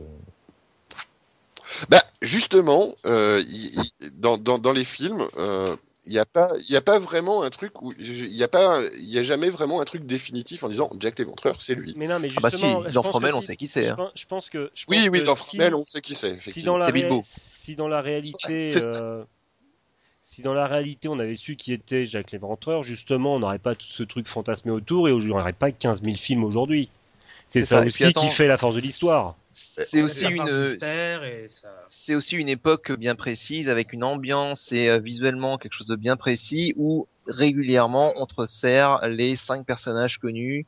Euh, tu pioches entre Frankenstein, Oui, euh, Dr Jekyll and Mr Hyde, Voilà. euh, Jack the Ripper, voire tu les mets tous là en même temps comme euh, Ah une ouais. série récemment. oui voilà c'est Et c'est- voilà. oui euh, Penny Dreadful Ouais, exactement. voilà j'ai vu aussi non puis même voilà c'est du c'est du Sherlock Holmes mais en vrai quoi Nous sommes d'accord. Hmm. Et euh, effectivement, donc voilà, ben, voilà, c'est. Mais pour moi, en commun, je pense que même si euh, celui-là va chercher un petit peu plus loin, ça sert un petit peu à montrer le héros euh, qui est un petit peu euh, romantique, un peu euh, goth, euh, euh, Surtout quand c'est un petit peu torturé, voilà. Donc Mais euh, tout le monde est goth hein, euh, dans l'ère victorienne. Oui. Voilà c'était ça, va avec, fait. on est d'accord. Et donc, euh, ben voilà, ça va même jusqu'au dessin animé japonais, donc aux animés, ou avec un détective Conan, qui est, euh, ben, qui est peut-être un petit peu connu par vous, je sais pas. Oui, oui, Conan Ah, le barbare, il a une grosse épée et tout. Détective euh. Conan le, le- le- Bonjour, je suis détective. Donc c'est un détective Voilà. qui a genre euh, 15 ans euh, ou euh, 17 Non, ans. non, non, il a une douzaine d'années, hein, Détective Conan, ouais, ouais, et puis il a des baskets magiques, hein, il tape super fort dans Les et haut-parleur. Voilà, et où ça part, Voilà. ben, ça part dans un délire où il est invité euh, à une démo d'un jeu vidéo, il rentre dans le jeu vidéo et au final, Normal. pour sortir, L'Oculus Rift. Pour Ouais, sortir voilà. du jeu vidéo, ils doivent retrouver euh, le fantôme de Jack l'Éventreur. Eh Donc- ben, heureusement que c'était Détective Conan qui était dedans et pas le lycéen Voilà. du coin. Hein. Bah, pas Conan le barbare. Oh, oui, je suis complètement avec vous sur ce point-là. Donc euh, bah voilà, donc euh, c'était juste pour dire que effectivement euh, Jack l'Éventreur, euh, ça a été euh, bon, il il y, a, il y a plein de jeux qui ont été faits aussi. Euh. Il y a un Sherlock Holmes versus euh, Jack l'Éventreur. Il y a Jack, Jack l'Éventreur New York euh, 1901. Donc c'est pareil. Voilà, hop. Voilà. On repart quelques années après. Il fallait, euh, fallait le placer. Donc euh, je- Jack l'Éventreur et les gendarmettes. euh, oui, bah ça, donc je pense qu'on n'a pas fini de pouvoir voir des films Voilà, l'Éventreur. Et euh, voilà, pour moi, euh, ça reste effectivement encore à cette époque-là un peu l'alibi. On ne cherche pas forcément à connaître Jack l'Éventreur. C'est pour mettre en avant un petit peu les enquêtes, tout ce qui est à côté, euh, Sherlock Holmes, comme, euh, comme Johnny Depp euh, dans From Hell. Et, et on n'en sait pas plus, mais ça, ça fait partie des maillons de, de pourquoi les, les tueurs en série passionnent les gens. C'est un petit peu tout le mystère qu'il Mm. peut y avoir autour. Donc voilà, Yuki, toi, tu vas nous parler un petit Alors, peu d'autre chose avec un oui, autre tueur en mais- série. mais, mais juste avant, j'aimerais faire, parce que j'ai- j'aimerais faire ma virgule Christopher Walken. Vas-y. Parce que, parce que j'aime beaucoup Christopher Walken. Je pense qu'on pourrait en mettre là-dessus, on se rejoint complètement. Je pense Voilà. qu'on devrait faire une virgule Christopher Walken dans chaque podcast. Voilà. Mais, je- mais je pense que je vais, mais je pense que je vais y travailler parce que ça me plaît beaucoup. Donc, euh, Paul, non, qui fait du whisky. Paul, Ouais, ouais, on voilà, la ok. on l'apprend. Ouais, je, on la- je, l'ai noté. Euh, déjà dit en- comment il est mort, ce type-là. Qui ça? Walker. Paul Walker, le gars qui faisait whisky. Non, il C'est meurt comment il est mort. Non. En donnant, en donnant un coup de pied dans son coffre euh, qui était fermé, dont il ne se rappelait plus la combinaison, ça a gangréné, il est mort comme ça. Ah merde. Ah merde. oui, Ah, j'avais c'est lu con ça. quand même. Bah oui, c'est con. crois, oui. Donc la, Bon, la- bref. Et donc alors la virgule Christopher Walken en 96 est sorti sur PC, un jeu, euh, un point, bah, pas- oui, un jeu d'aventure en full motion vidéo qui s'appelle The Reaper, qui est l'histoire donc de, de Jacques l'Éventreur, euh, mais transposé en 2040, et donc on voit plusieurs scènes filmées de Christopher Walken qui fait un, un, un détective. Voilà. Voilà. Yeah. C'était la, c'était la virgule Christopher Walken. Merci Et à l'époque, quand on parlait de Reaper, c'était pour enlever, c'était pour récupérer le contenu d'un CD. D'un CD, euh, voilà, mettre- tout à fait. Voilà, qu'on était tous un petit peu The Reaper à l'époque, Tout à fait, The, Re- The Reaper avec euh, son- sa suite The Burner, fatalement, fatalement. avec Nero. Ça vole, ça vole haut. Hein. Un héros, j'ai connu. Bien Donc, messieurs Ah, Merci d'enchaîner, Yuki. Messieurs Voilà, donc pour Tu vous... veux enchaîner pour Yuki T'as peur qu'il s'en aille? Non, je, je- Yuki, je vous rappelle que Yuki s'enchaîne tous les vendredis soirs au donjon. Je vous donnerai l'adresse à la fin du podcast. Donc, messieurs, pour vous, pour le podcast et aussi pour moi, parce que j'aime ça, je me suis refait l'intégrale de la série Vendredi 13, parce qu'en fait, qu'est-ce qui euh, différencie un, un tueur en série d'un slasher? Bah, c'est le temps, parce que généralement, le slasher, ça dure qu'une heure et demie. Donc, il fait la même chose, mais sur une période beaucoup plus courte. Donc euh, je me suis refait tous les vendredis 13, ce fut ouais, oui globalement ce fut avec plaisir. Euh, donc je vais vous faire, je vais démarrer juste par un, un court Ouais, résumé, Il y en a une tripotée quand même. un hein. court résumé de, de chaque chapitre, mais je je parlerai pas aussi longtemps sur, sur tous les chapitres. Donc Je vendredi crois que c'est le 13, qui est le plus parti en sucette. oui, bah, oui, tout à fait. On va, on va voir ça. Donc ça commence en 80, euh, donc euh, le premier vendredi 13 qui s'appelait Vendredi 13, hein, euh, réalisé par Sean. Cunningham. Alors, c'est un slasher très classique qui a été euh, créé en fait pour voguer sur la vague euh, de Halloween de John Carpenter qui était euh, qui était sorti la- l'année précédente. Euh, bon, alors je vais vous dire la fin hein, parce que 30 ans après c'est plus du spoil, hein, c'est de la culture. Euh, en fait, c'est la mère du petit Jason Voorhees euh, qui, euh, qui tue les moniteurs euh, donc de- du camp de vacances du Crystal Lake. Euh, parce qu'ils ont laissé 20 ans avant euh, son fils se noyer, donc euh, la brave dame, elle arrive, elle tue tout le monde, elle se fait décapiter, voilà, tout le monde est content. Normal, Euh, quoi. Voilà, tout à fait. Est-ce qu'elle était bretonne? Euh, Mais merde, mais je me en semble, Amérique. mais il me semble qu'elle s'est mariée avec son cousin. Donc, Ah, euh, bah, bretonne donc 80, euh, le tueur du vendredi par Steve Miner. Donc là, c'est plus la mère, c'est bien Jason qui sort du euh, qui sort du lac euh, 20 ans après pour venger maman. Voilà, 40 juste, ans. je t'interromps 10 petites Oui. secondes pour euh, deux, trois incultes euh, qui Oui, tout à ne fait. pas connaître. Qu'est-ce que c'est que vendredi 13 à la base? Euh, bah, vendredi 13, c'est euh, après le jeudi 12 et généralement avant le samedi 14. Ok, voilà. Non, alors, parce que Pour a- ceux qui n'ont pas de calendrier grégorien chez eux, vous voilà renseignés. Ouais, non, Non, ouais. Tu Alors, public les enfants. Hein. alors, bon globalement, on dit que oui, c'est le vendredi 13 que Jason tue les gens. Euh, voilà. Mais bon, c'est c'est dit une fois ou deux dans la saga. C'est pas. Mais bon, Jason il tue quoi. C'est. Donc, mais oui, Voilà. vendredi 13, c'est quand même. Mais un ça s'appelle quand même vendredi hockey. 13. Non, Non, voilà. non, non, non, on n'y est pas encore, on n'y est pas encore. En Ah, 81, en 81, euh, quand il sort du lac pour venger maman, c'est il est habillé comme un gros redneck. Hein. Et le masque euh, de, de, de Jason en 81, c'est un sac à patates avec euh, des, des trous pour, pour les yeux. D'accord. Ah, il a pas du tout euh, quand on commence euh, quand on commence à voir Jason.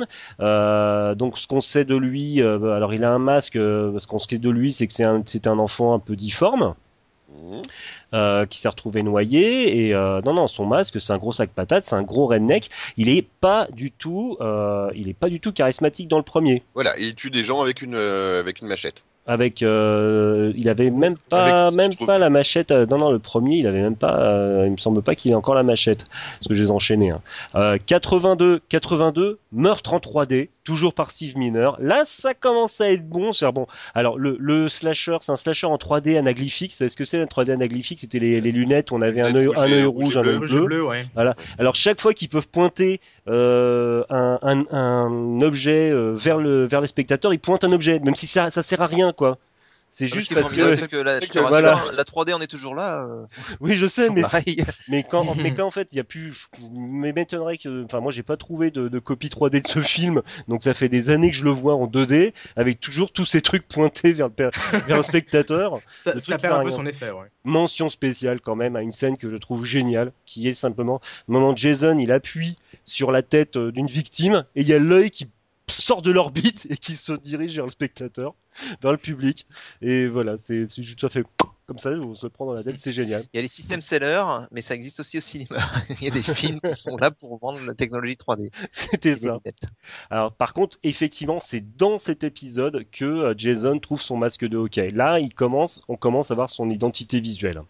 D'accord, la Dix. charte graphique, euh, elle arrive dans le 3. Absolument.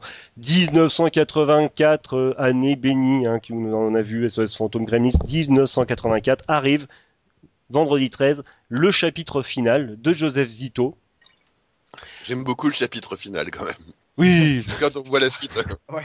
le chapitre final de Joseph Zito. Le film, il démarre directement sur le masque de Jason sur un fond noir. Jason, c'est le héros.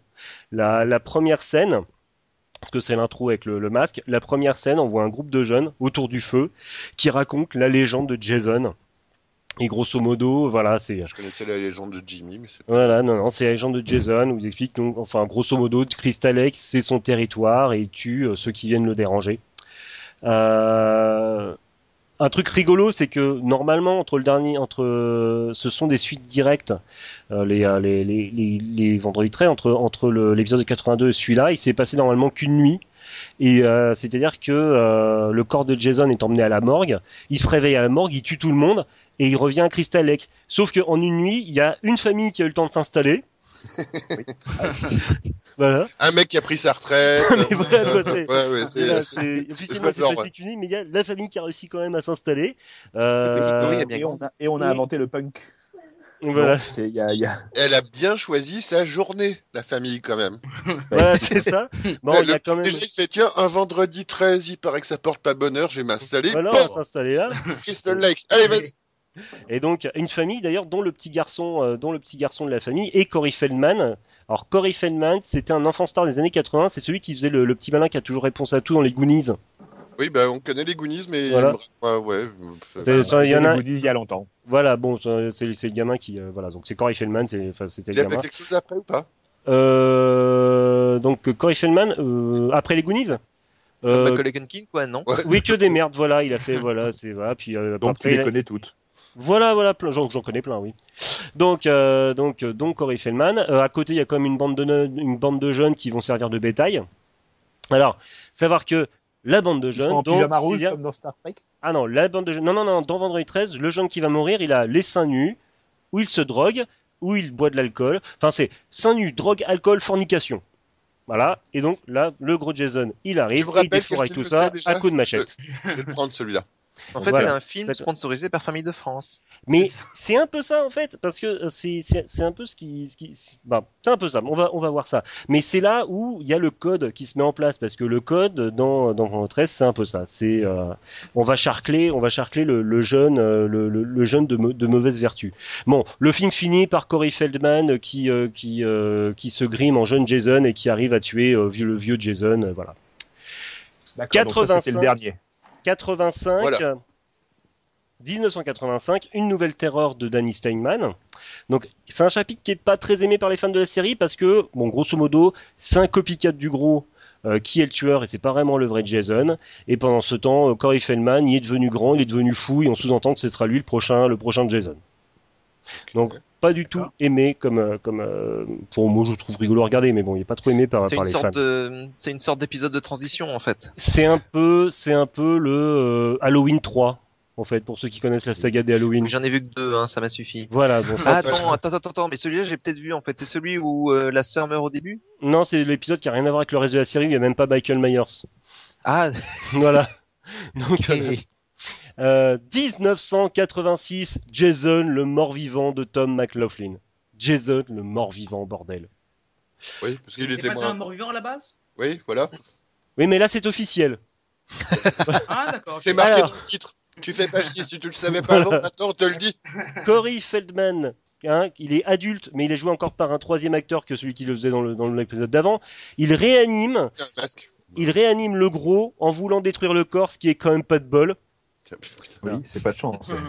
1986, Jason, moins- zombie, bon, plus, hein. moi j'adore. Hein.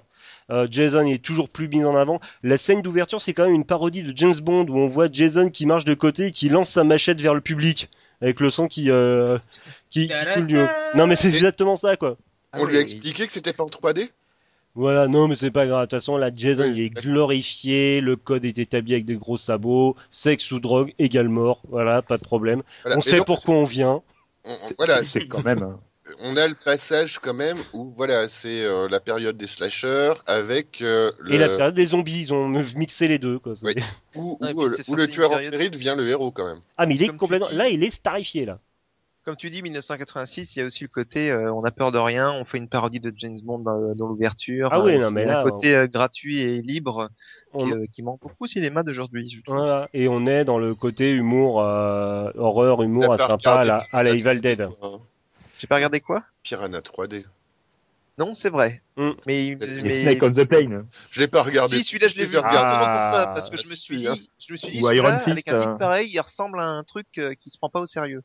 Regardez les Sharknado, les mecs. Regardez les Sharknado. Ah, 1988. Il a réussi à le placer, putain. À chaque Ah, émission, yeah. il nous en placer un, c'est pas possible. hein. Eh, la fiche du 3 est sortie. hein. Bon, 1988, les mecs. Hein.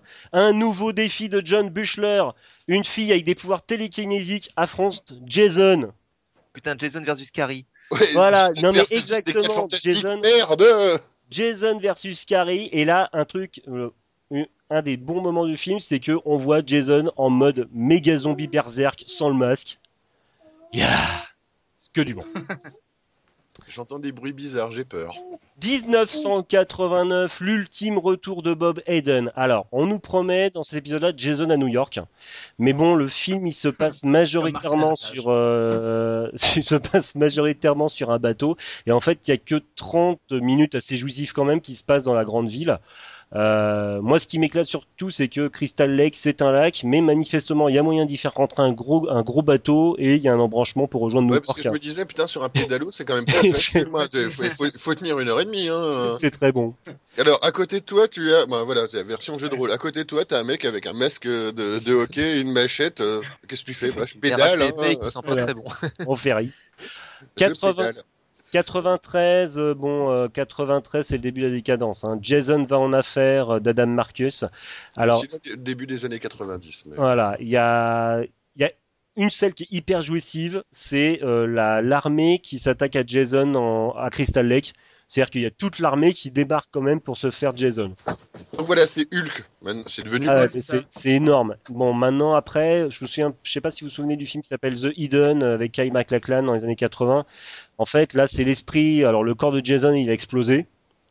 Et euh, il y a l'esprit de Jason qui passe de corps en corps dans le film, mais manifestement, il passe pas dans le film lui-même, l'esprit de Jason. Donc euh, voilà. Un petit clin d'œil à la fin avec le main, de, la- le, le gant de Freddy qui attrape le masque de Jason. euh, mais bon, c'est non, franchement, franchement, pas terrible. Euh... 2002, J- Jason euh, X de James Isaac, euh, c'est Jason dans l'espace. On se moque des on se moque des codes dans une scène rigolote, mais bon. euh, Ouais, lui plus. aussi, c'est un peu baladé partout, à toutes les époques, euh, dans tous les univers, au Japon. Est-ce qu'il y a Jason au Japon? Non, non, non. Pas tu, encore, confonds, merde. tu confonds avec Toxic 2000. Avenger. euh, C'est en 2000 c'est en 2014. tu confonds avec Toxic Avenger euh, Tentacle de, Jason. de, de, de- de la trauma. 2003, Freddy contre Jason Jason. contre Godzilla. Fre- 2003, Freddy contre Jason de Ronnie Yu. Voilà, donc euh, on prend le cadavre encore fumant de Jason et on le sodomise. Voilà, merci. Alors on passe ensuite à la suite. 2009. Ah, j'aime beaucoup, j'aime beaucoup ce résumé. C'est Voilà. à peu près le meilleur que t'aies fait. Vas-y. Demande- Transition Ouais. avec la chronique de Choupi, hein. C'est raccord, ouais. Ah, C'est kiffe. Non, mais franchement, non, non, enfin non. 2009, vendredi 13, le reboot de Marcus Nispel. Ah, pour le... Putain, et voilà, la période des reboots. On va, on a même plus d'idées pour faire un film suivant C'est- ce fut-il merdique, on va faire Oui, un reboot. mais- Bon, le... Un reboot d'un film qui a eu le- 10 épisodes. euh. Le- Juste petite parenthèse, Yuki Gami, c'est quand même un chroniqueur impliqué, quoi. C'est, il nous raconte, il nous, il nous parle de nanar depuis un an, mais il trouve le moyen de boycotter quand même un film qui est un nanar. Je trouve ça. Moi, Non mais il y a des nanars drôles et des nanars pas drôles. Ça. j'ai envie d'applaudir quand même. Jason, il est juste naze. C'est comme le bon et le mauvais chasseur. il, y a la, il y a la différence entre le nanar et le navet. Le chasseur. 2009, donc où j'ai dit le, le reboot, bon, ça fait le job. Hein, c'est un, c'est un, c'est un slasher décérébré comme l'était à son époque. Donc, j'ai pas d'an- d'an- d'antipathie contre ce film. Bon, simplement, je vais pas vous parler du film. J'ai juste vous parler de la façon dont j'ai découvert. Voilà, c'était il y a donc il y a quelques années, en 2009. Enfin, je faisais nuit. J'étais sur le quai- d'une gare en Seine-et-Marne. Vas-y, recommence ta phrase. J'avais J'ai pas compris. Bon, on reprend. Donc je vais pas vous parler de- ce film, je vais vous parler de la façon dont je l'ai découvert. C'était en 2009, 2009. donc euh, il faisait nuit, j'étais sur le quai d'une gare en Seine-et-Marne, euh, j'avais froid, j'étais crevé, j'avais de, de lourdes responsabilités de jeune cadre à l'époque, et tout cela avait fini d'enterrer mon âme d'enfant.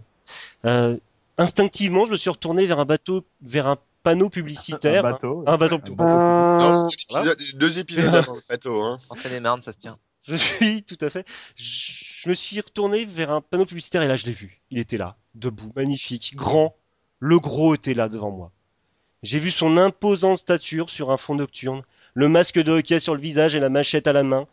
Et franchement, j'en ai presque eu les larmes aux yeux. tel l'aigle de Barbara. Il y a que les vieux qui peuvent comprendre. là. Mon Un vieux pote, mon vieux pote, une moche nuit.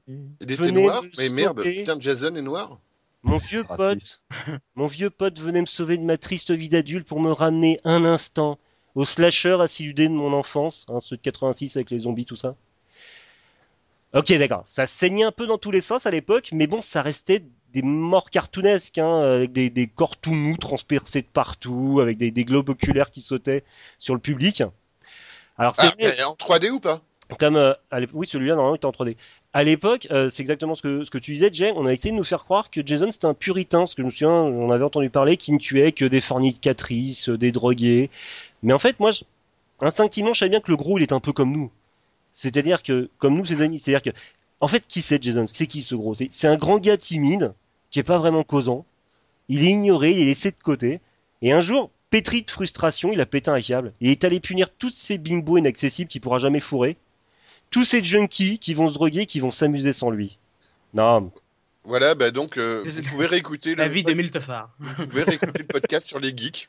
voilà. Il y a pas longtemps. Non mais non mais non mais tout ça c'est de la connerie c'est un peu ce que disait tout à l'heure Choupi c'est tout ce que je viens de dire c'est faux non je me fais idée Jason c'est une icône des années 80 à tel point il y a un groupe punk rock qui s'appelle les Jasons qui porte le casque sur scène à tel point retire-moi ton nom du, du drive que je puisse lire merci Oui, à tel aussi, point voilà. tel Alors, on, on va vous la faire. hein. On, on- on a, on a notre ami Jelini, on a un drive qu'on partage tous, euh, qu'on a sous les yeux pour voir un petit peu de quoi on parle.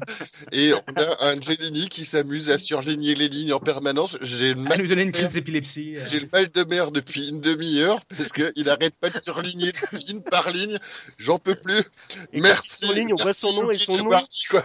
et son nom et son nom cache le texte et je ne peux plus lire mon texte voilà. Donc, je disais, à tel point qu'un groupe d'idoles japonaises, vous savez, les petites japonaises, les Kamen Joshi, font un show sur scène avec les masques de hockey, les tronçonneuses à paillettes. Et c'est très japonais, quoi. C'est Bah, ouais, C'est une récupération toute japonaise. Plus rien ne nous étonne à ce niveau-là. Une Le foule, Japan. Il y a Florent si tu nous écoutes, on a fait un super podcast aussi sur le, avec, sur le Japon. Euh, c'est bien. Il y a, il y a une foule de, de choses sur lui. D'ailleurs, même au niveau jeux vidéo, en 89, il y avait déjà eu un, un jeu Nintendo. En, au Japon, il y avait son clone japonais dans un, dans un jeu qui s'appelait Splatterhouse. Oui, Ils ont fait un reboot, Ah, un énième reboot aussi. euh. Hein Et, et il va revenir, il va revenir parce que là c'est encore en production, mais il y a un jeu multijoueur euh, euh, qui va sortir. On pourra incarner soit un jeune euh, d'un groupe de jeunes, soit on pourra incarner Jason, et donc ça va être un peu comme le jeu là où on fait soit la proie, soit le, soit le monstre. C'est un mode C'est ce que Ah. dire. Bon, moi perso, j'ai choisi mon camp. Hein, voilà. Tu vas être jeune. Je te sens Hein bien jeune dans l'histoire. Moi, Oui, pour pouvoir dans me droguer, pour sens. pouvoir fourrer, bordel. Oui. E- e- Est-ce qu'il y aura des skins euh, possibles pour Est-ce qu'il non, il Mais, a jamais euh, Est-ce qu'on pourra personnaliser son perso? Que- Mais j'ai une question. Est-ce que donc, euh, à travers tous ces films, est-ce qu'on, a- à quelques moments, on a un aperçu de la psychologie du euh, de Jason ou pas du On tout parle de Jason. La psychologie de Jason, bah. Bah, je sais pas. J'ai pas vu donc. Oh. ah, parce que je sais que c'est pas un gros causant, puis il fait juste, il fait juste grogner ou des trucs comme ça. Mais est-ce qu'on a une idée de ses motifs? Est-ce qu'on a Pardon. Dit. C'est ici. Mais qu'est-ce que j'ai dit? C'est-à-dire que tu cherches à faire une analyse Non, mais attends, psychologique sur attends, Jason. attends, attends, attends. Bah, on sait jamais. Non, non, mais il se prépare, jamais. il se prépare pour sa chronique à lui. en Mais c'est ça. Je faisais transition. Je faisais transition. Ah. très simple. Je vais dire un truc très simple. Rob Zombie, il a fait le reboot des Halloween de Carpenter. Approche-toi de ton micro, Yuki. S'il te plaît. Rob Zombie. De. Toujours, t'es, t'es- t'es toujours très loin de ton micro, Ah, je suis dans Yuki. le micro, bordel. Attends, comme ça, ça va mieux là c'est mieux.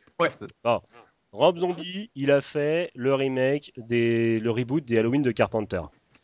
Ce qui Mhm. était effrayant de l'Halloween de Carpenter, c'est que c'était un petit blondinet qui venait euh, d'une- d'une famille euh, bourgeoise de la banlieue américaine, assez aisée, et c'est ce gamin qui avait tout pour réussir dans la vie, qui pétait un câble, qui, euh, qui tuait les baby, qui a tué sa babysitter, etc.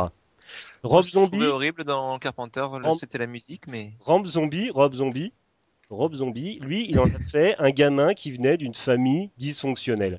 Ça n'a plus aucun intérêt. Voilà. Et je ne sais plus pourquoi je te parle de ça, en fait. On s'en fout, on On est tous concentrés, on est tous concentrés sur Jack qui fait des, qui fait du Tetris sur le, Mais arrêtez fait d'utiliser votre sur le aussi. Voilà, merci, bonsoir. C'est un, c'est un drame. Mon Dieu, comment enchaîner là-dessus? Euh, Est-ce que tu as fini? Parce que je suis désolé. Ouais, bon, je. Ça fait cinq minutes que je t'écoute plus. Je regarde, Ah, ça va aller, mais non, bon, c'est bon, j'ai... je regarde, j'ai en train de faire le faire le con sur le conducteur. Je tiens à dire que ce, ce n'est pas de la malice. c'est un tic. C'est Oui. c'est- c'est un drame. Mais c'est un, toc. eh, regarde, Jay, je t'envoie un notepad. Tu prends, tu l'ouvres et tu fais autant que tu veux, je te jure. Non mais je fais ça que sur ce que je dis. Bon, euh, c'était bien.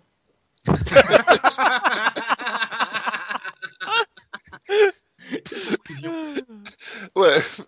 Euh, ouais, voilà. Ouais, il va falloir enchaîner, donc euh, pas de bol, Milt, c'est à toi de le faire. Ah, ok, bon, je vais essayer de remettre un peu de sérieux dans. euh, Oui, dans euh, cette émission de merde, vas-y, parce que- parce que L'air de rien, Là, on va- commencer super sérieux, et là on part en couille un petit peu quand même. Non, pas du tout. Donc, Alors- tu vas nous parler d'un certain nombre de films. Ouais, tu me laisses mon rôle d'animateur, trois secondes, s'il te plaît, bordel. Non? Bon, d'accord. Mais non, reviens. Milt. Oui, oui, je suis là, je suis là. Je D'accord. pensais que je parlais à Yuki. Mais je parle pas, moi. C'est un animateur, il a le droit. Oui, aussi. Bon, alors, tu vas nous parler d'un certain nombre de films euh, où on part un petit peu plus loin dans la psychologie du, des tueurs, justement, où... euh. Cette transition. Ah oui. Ouais, n'est-ce pas hein, Putain, c'est du boulot, hein Ou si je ne m'abuse, euh, on va pouvoir... C'est les premiers où on se met un petit peu dans la tête du tueur en série, n'est-ce pas? Oui, c'est à peu près, c'est à peu près ça. C'est, j'ai, j'ai pris quatre films de tueurs en série. Euh, Alors- ben, un qui est un peu débattable, euh, mais j'ai pris fait, American Psycho. Oui, vas-y. Gilles de Rais, c'était l'inverse, c'est lui qui se mettait dans la tête.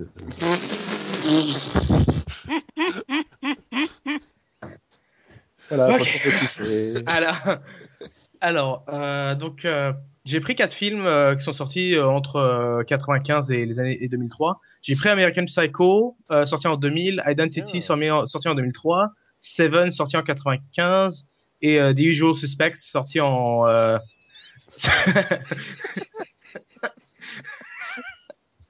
Arrêtez Alors, de, arrêtez, arrêtez de. Ça devient très compliqué de se concentrer Oui. parce que le sur le conducteur qu'on a tous sous les yeux, c'est genre c'est un genre de Word qu'on peut se modifier en direct. Et donc quand on commence à prendre un mot, qu'on l'agrandit démesurément, qu'on change les couleurs, qu'on change les lettres de place, ça commence à être dur de se concentrer. Ça, oui, c'est ça. C'est ah, dur de. train monsieur. venir. Allez, mais si on va recadrer... Là, je vais me faire insulter de sac à foutre, Allez. euh. Non, non, pas du tout. C'est, voilà, Oh. C'est, c'est son nom latin, il me semble. Allons-y.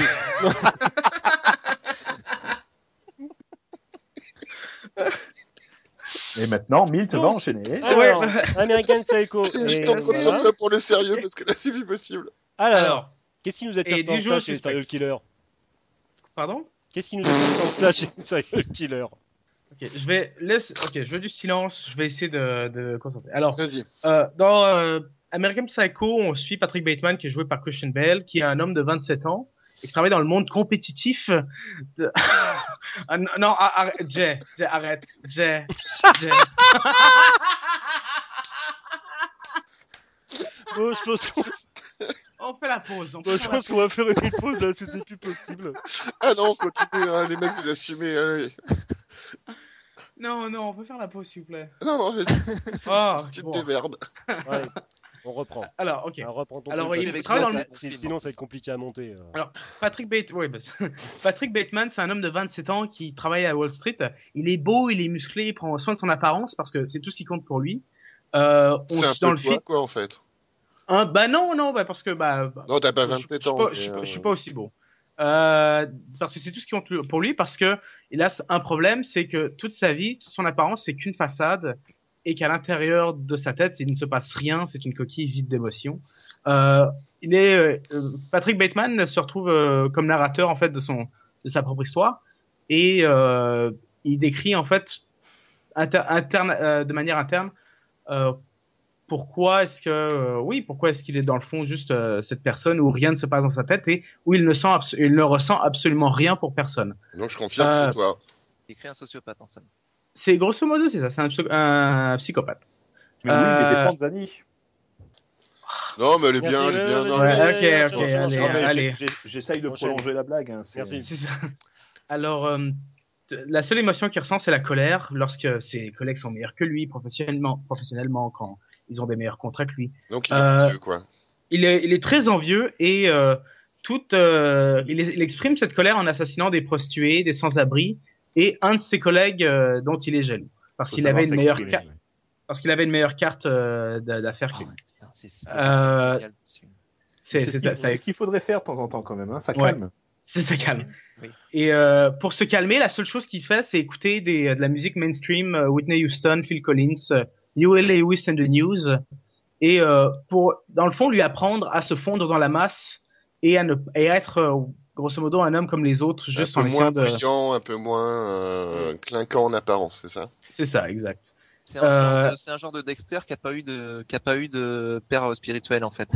C'est ça, c'est un peu ça. Puis euh, donc, euh, je vais, je vais, oui. Non, je te laisse finir après. Je vais, je vais rajouter quelque chose. Bah, si c'est absolument, bah, parce que je vais passer à l'autre film après. D'accord. Donc, bah, Donc American Psycho, euh, Ouais. je sais pas si tu l'as lu, donc c'est tiré du, du, du livre très brillant de, de Bret Easton Ellis. Oui. Et euh, c'est Tu dis c'est ça parce qu'il éclaire la nuit. euh. absolument, euh, c'est le c'est c'est extrêmement brillant. Le, le on est sur le on est sur l'archétype du, euh, du Golden Boy années 80.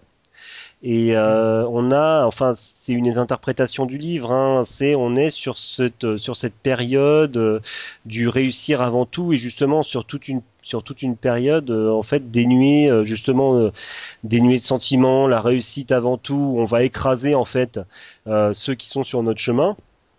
Et euh, juste à côté, voilà les années fric, et juste à côté justement toute cette euh, culture sirupeuse. C'est c'est un bouquin qui est qui est le bouquin est encore plus violent que le film en fait. Autant sur euh, autant sur le, le, le, côté gore parce que c'est c'est c'est quand même un bouquin. À un certain moment, j'étais en train de visualiser ce qu'il était en train de décrire.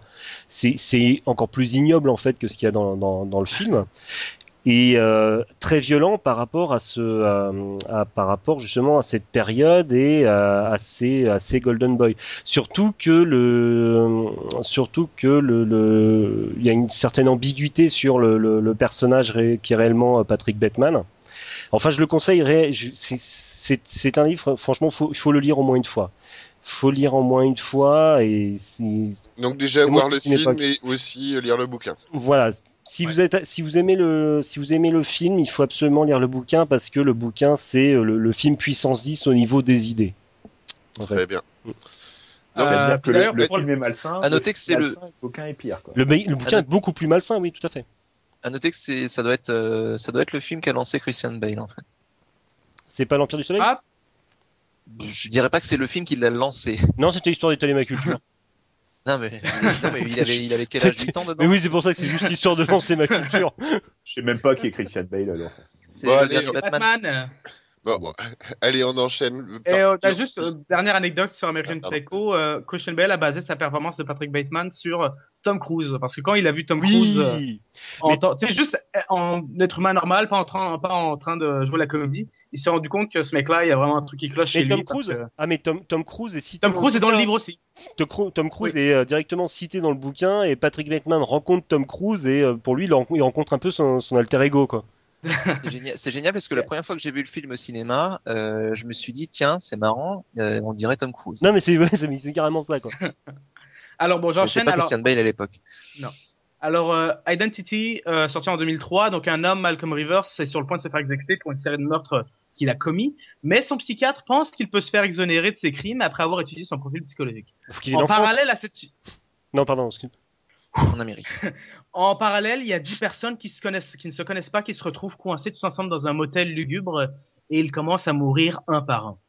Euh, bon, je vais spoiler la fin du, du film. Alors moi je comprend- dirais par contre que c'est un film moins connu et je suis pas sûr que ce soit une bonne idée de le spoiler, je trouve ça un peu dommage. Après tu fais comme tu veux. Bah, c'est sorti il y, a, il y a 12 ans quand même. hein. Oui, mais c'est pas un film qui, c'est pas un film qui a fait énormément de bruit en fait. C'est pas, il y, a il y a des films, euh, Fight Club, tu vois, je, voilà. le spoiler, il y a pas de problème. Euh, Moi je vais le dire, le méchant c'est. Gros Minet. C'est pour ça que ça s'appelle Identity. Oh. Cet homme, a des ressources insoupçonnées. Ah C'est, ouais, ouais, euh, On tutoie les donc- étoiles, là. donc, hein. Tu veux pas que, tu veux pas que je spoil le, film? Je trouve que c'est dommage pour les auditeurs qui ne l'ont pas vu parce que c'est quand même sympa de ne- d'être surpris par la fin. Après, Bon, bah, Bon, allez, vas-y, passe à Seven. Moi. Ok, j'ai passé à Seven alors. Passe à Seven. Alors, donc, Voilà, euh, Seven, on, l'a pro- Allez le voir. probablement, ouais, allez le voir. Euh, Seven, on l'a probablement euh, tous vu. Deux inspecteurs de police joués par Brad Pitt et Morgan Freeman sont à la recherche d'un tueur qui tuera le long d'une semaine sept victimes qui représentent les sept péchés capitaux. Euh, les meurtres sont glauques, euh, mis en scène et le tueur laisse des indices pour se faire capturer à la fin. Et petite parenthèse, moi, tout dans ce film est glauque, quoi. Il fait Oui. jamais beau, il pleut tout le temps. Ouais. C'est, J'aurais tendance à dire que c'est un peu vraiment un monde gothic punk où euh, jamais t'as moi. t'es- Moi, c'est un film qui m'a marqué parce que je l'ai vu relativement jeune, mais c'est euh, c'est euh, très marquant parce que t'as jamais un moment où il y a du positif Si, dedans. il y a Gwyneth Paltrow. Oui, cinq minutes. Euh, non, mais c'est des, mais c'est, enfin, si tu, c'est, c'est, ces cinq minutes-là qui font que la force de la fin du film. Oui, oui, non, mais C'est on est- justement parce que euh, c'est les cinq minutes d'espoir du film. Et quoi. effectivement, et je trouve que ça, ça tient aussi au- un petit peu au gothic punk. C'est, euh, tu vois, on te fout un, un 10 km de noir, une petite lumière, et puis euh, Hmm. euh, le- ouais, tu la perds à la fin. C'est dommage. À noter Euh, que c'est, euh, c'est Fincher hein, qui l'a réalisé Seven, donc ça explique aussi. Ah, bah euh, oui. C'est quand même un spécialiste du truc glauque. C'est c'est de la perversion euh, dans l'humain, c'est clair. Euh, donc ensuite, euh, le dernier, je n'étais pas sûr de le mettre parce que c'est pas vraiment un film de serial killer, mais c'est basé sur un vrai tueur qui a tué sa famille et qui a disparu pendant 18 ans. Euh, c'est The Usual Suspect, sorti en 96. Euh, donc cinq petits criminels de quartier se rencontrent et décident de travailler ensemble. Euh, ils se rendent compte qu'un grand bandit, qui est décrit comme le, bia- comme le diable lui-même et qui se nomme Kaiser Soze, veut engager les cinq criminels pour leur faire payer les dommages qu'à son encontre causés par leurs crimes du passé.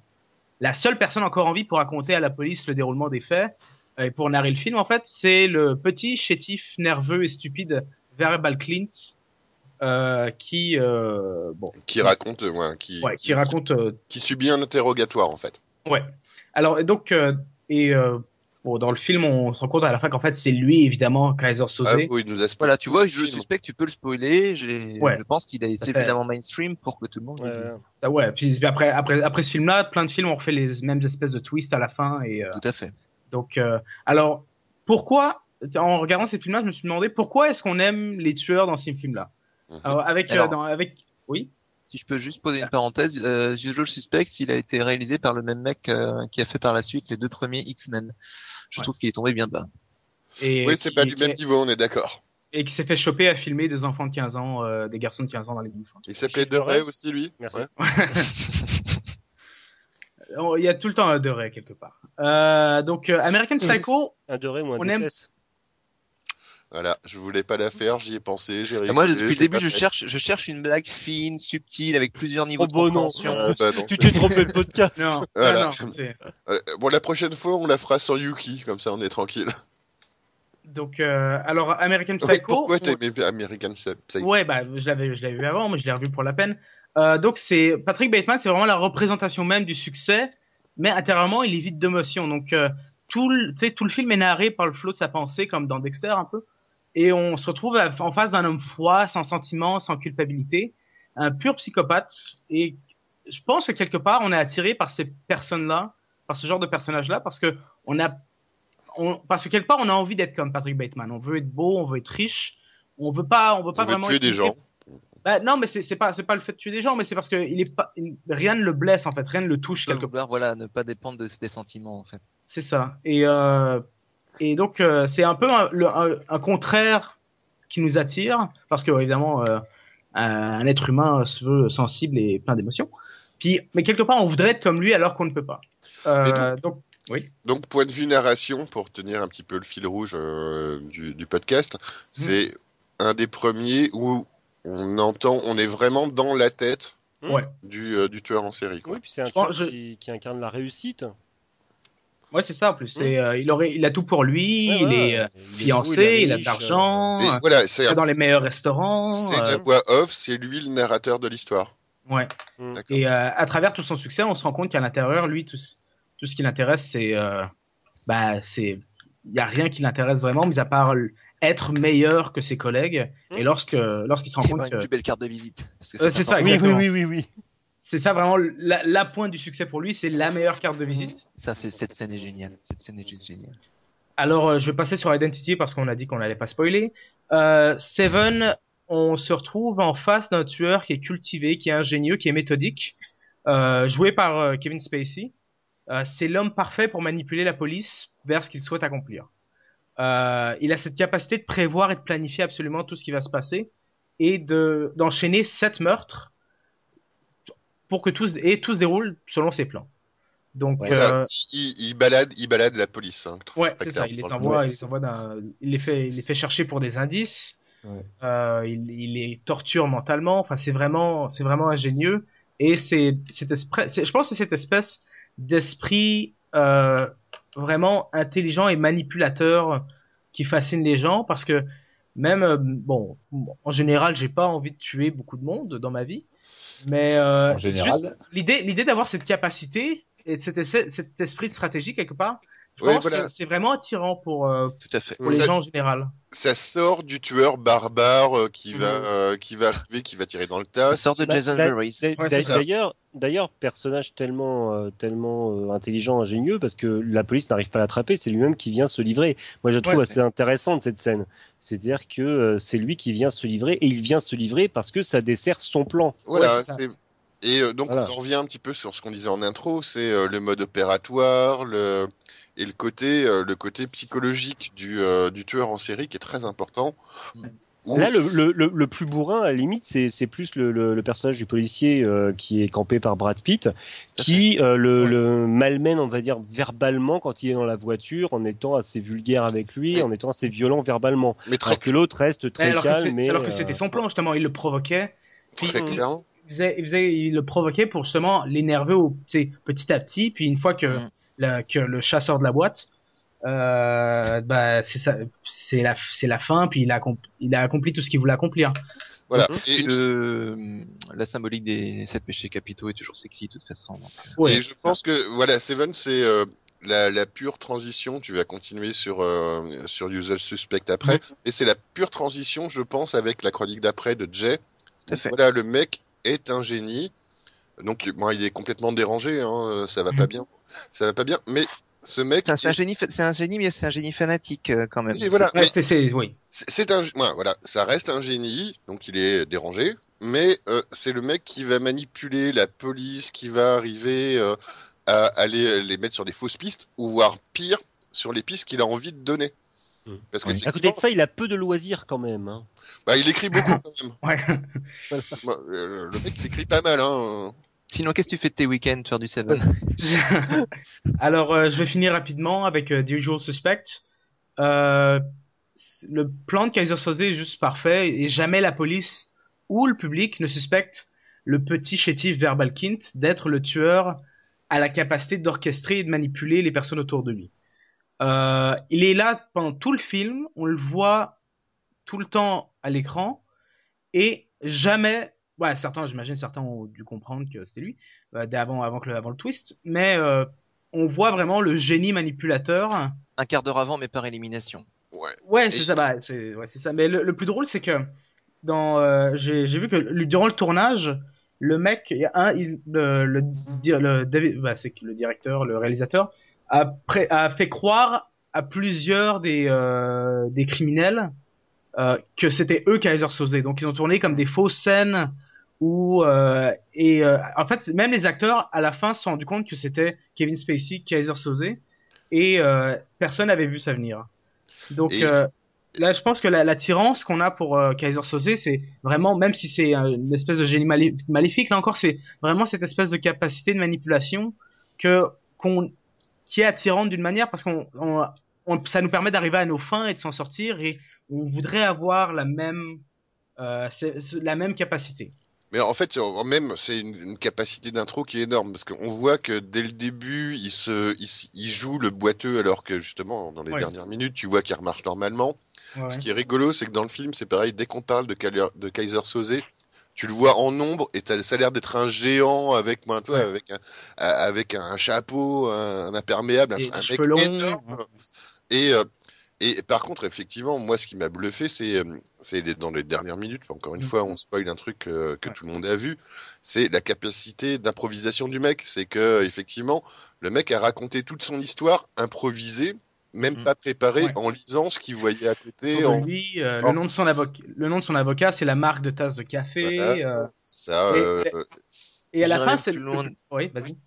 J'irai un peu plus loin du coup. Est-ce que le personnage de Kaiser Soze existe vraiment?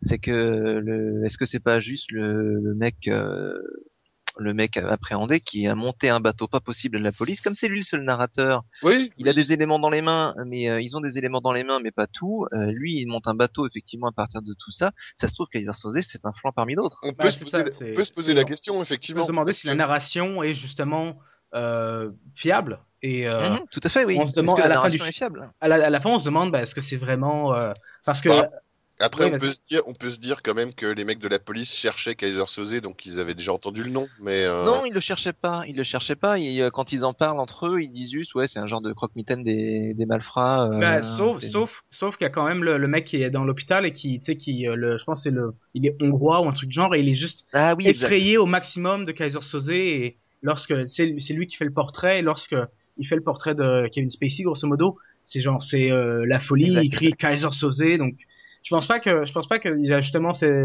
c'est possible que Kaiser Soze n'existe pas vraiment mais au moins c'est c'est un c'est quelqu'un d'une assez grande envergure pour que des gens autour du monde soient effrayés par lui Hmm. donc euh, Non, c'est vrai, j'avais oublié ce détail. donc, euh, qu'est-ce qu'on peut euh, donc bon là j'ai essayé j'ai essayé un peu de conclure un peu tous ces éléments.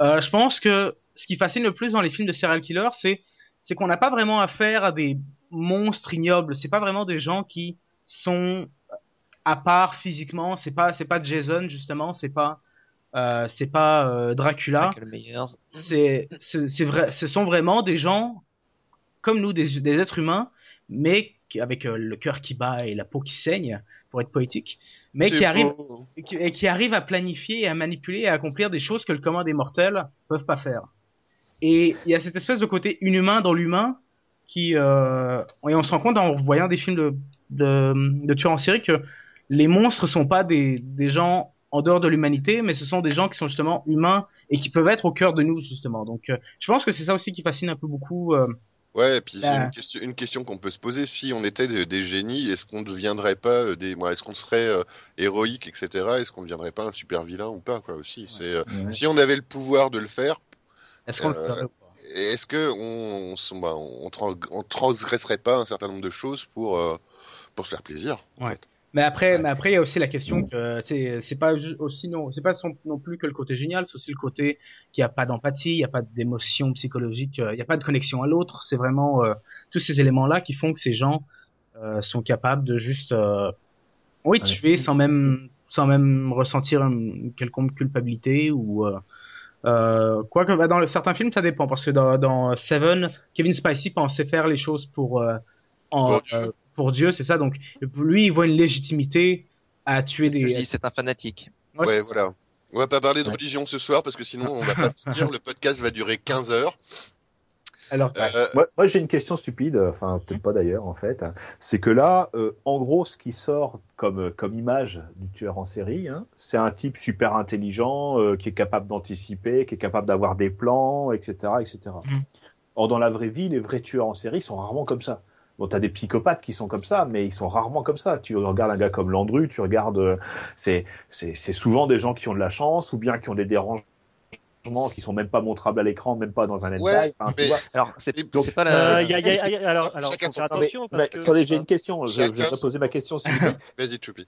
Donc, la question que je me pose, c'est est-ce que cette image, qui est l'image que d'un seul type de tueur en série, est-ce qu'elle n'est pas apparue justement euh, à l'occasion de ces films-là pour des raisons scénaristiques, alors, pour des raisons de twist à la Oui. fin, quoi est-ce qu'on On laisse finir revenir Choupi. On laisse finir Choupi. Tu- Oui, j'ai fini, euh, c'est bon. Il a fini. Vas-y, Yuki.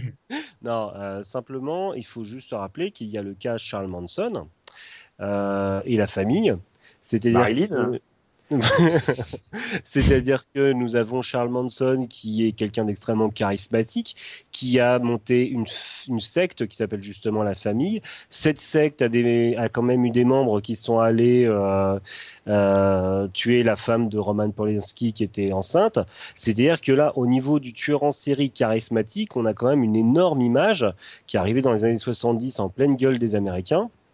Et c'est réellement le cas Charles Manson qui est le tueur en série hyper charismatique euh, Non. de base. Yuki, par contre, euh, je pense que ce que disait Choupi, c'était pas forcément sur le côté charismatique, mais c'était sur le côté euh, Intelligent. bon génie Ouais. ou euh, Oui, enfin, moi, moi je, vais, je vais prendre un exemple historique. Landru, par exemple. Landru, on en fait les gorges chaudes. Landru, c'était un type qui draguait euh, la, la veuve de guerre euh, sur, euh, en passant des annonces, euh, qui, qui achetait un billet retour pour seulement lui et pas pour, et pas pour la dame. Enfin bon, si tu veux, Ouais. C'est un peu, Bon, un peu con ça. On, peut pas appeler ça un génie, quoi, tu vois. oui, oui. Bon, il, il avait de la répartie, il avait éventuellement du charisme, et d'ailleurs, entre parenthèses, quand, euh, quand euh, lors de son procès, parce qu'il y en a certaines qui ont survécu, hein, parce qu'elles n'avaient pas assez de pognon, donc ça les intéressait pas, et, et, et quand le, et quand le juge a demandé, mais il était si bon amant que ça, et que toutes les femmes se sont regardées les unes les autres en disant, ouh, ouh, ouh.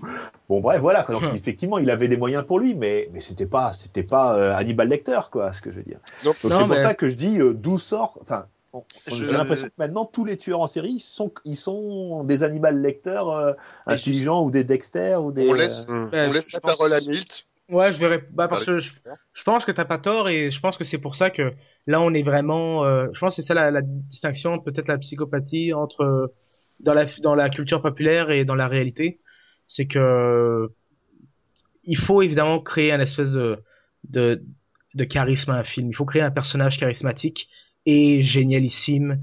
Et euh, évidemment, oui, comme tu dis, ça aide le scénario, ça permet d'avoir des euh, d'a- d'avoir des péripéties qui sont assez hors du commun. Et euh, parce que justement ces personnages-là ont cette espèce de capacité de pour créer euh, pour créer pour aller à vers leur fin. Et euh, donc c'est vrai que euh, je pense qu'il y a une grosse distinction entre un psychopathe dans la réalité et dans dans un film ou dans une série télé. Alors en revanche les gens ont rarement beaucoup d'amour pour euh, euh, les euh, les tueurs en série dans la réalité alors que ils sont fascinés par euh, les tueurs en série dans la culture populaire ce qui est le titre du podcast d'aujourd'hui. Donc, euh, c'est, c'est, je pense que c'est là, c'est là en effet un peu la distinction. Jenny, Je- tu voulais rajouter quelque chose, ouais? Ben, je suis, j'ai enchaîné en fait avec ma chronique dans le sens où je suis complètement d'accord avec Choupi. Je pense que c'est, tu parles d'Animal Lecter, c'est pas un hasard.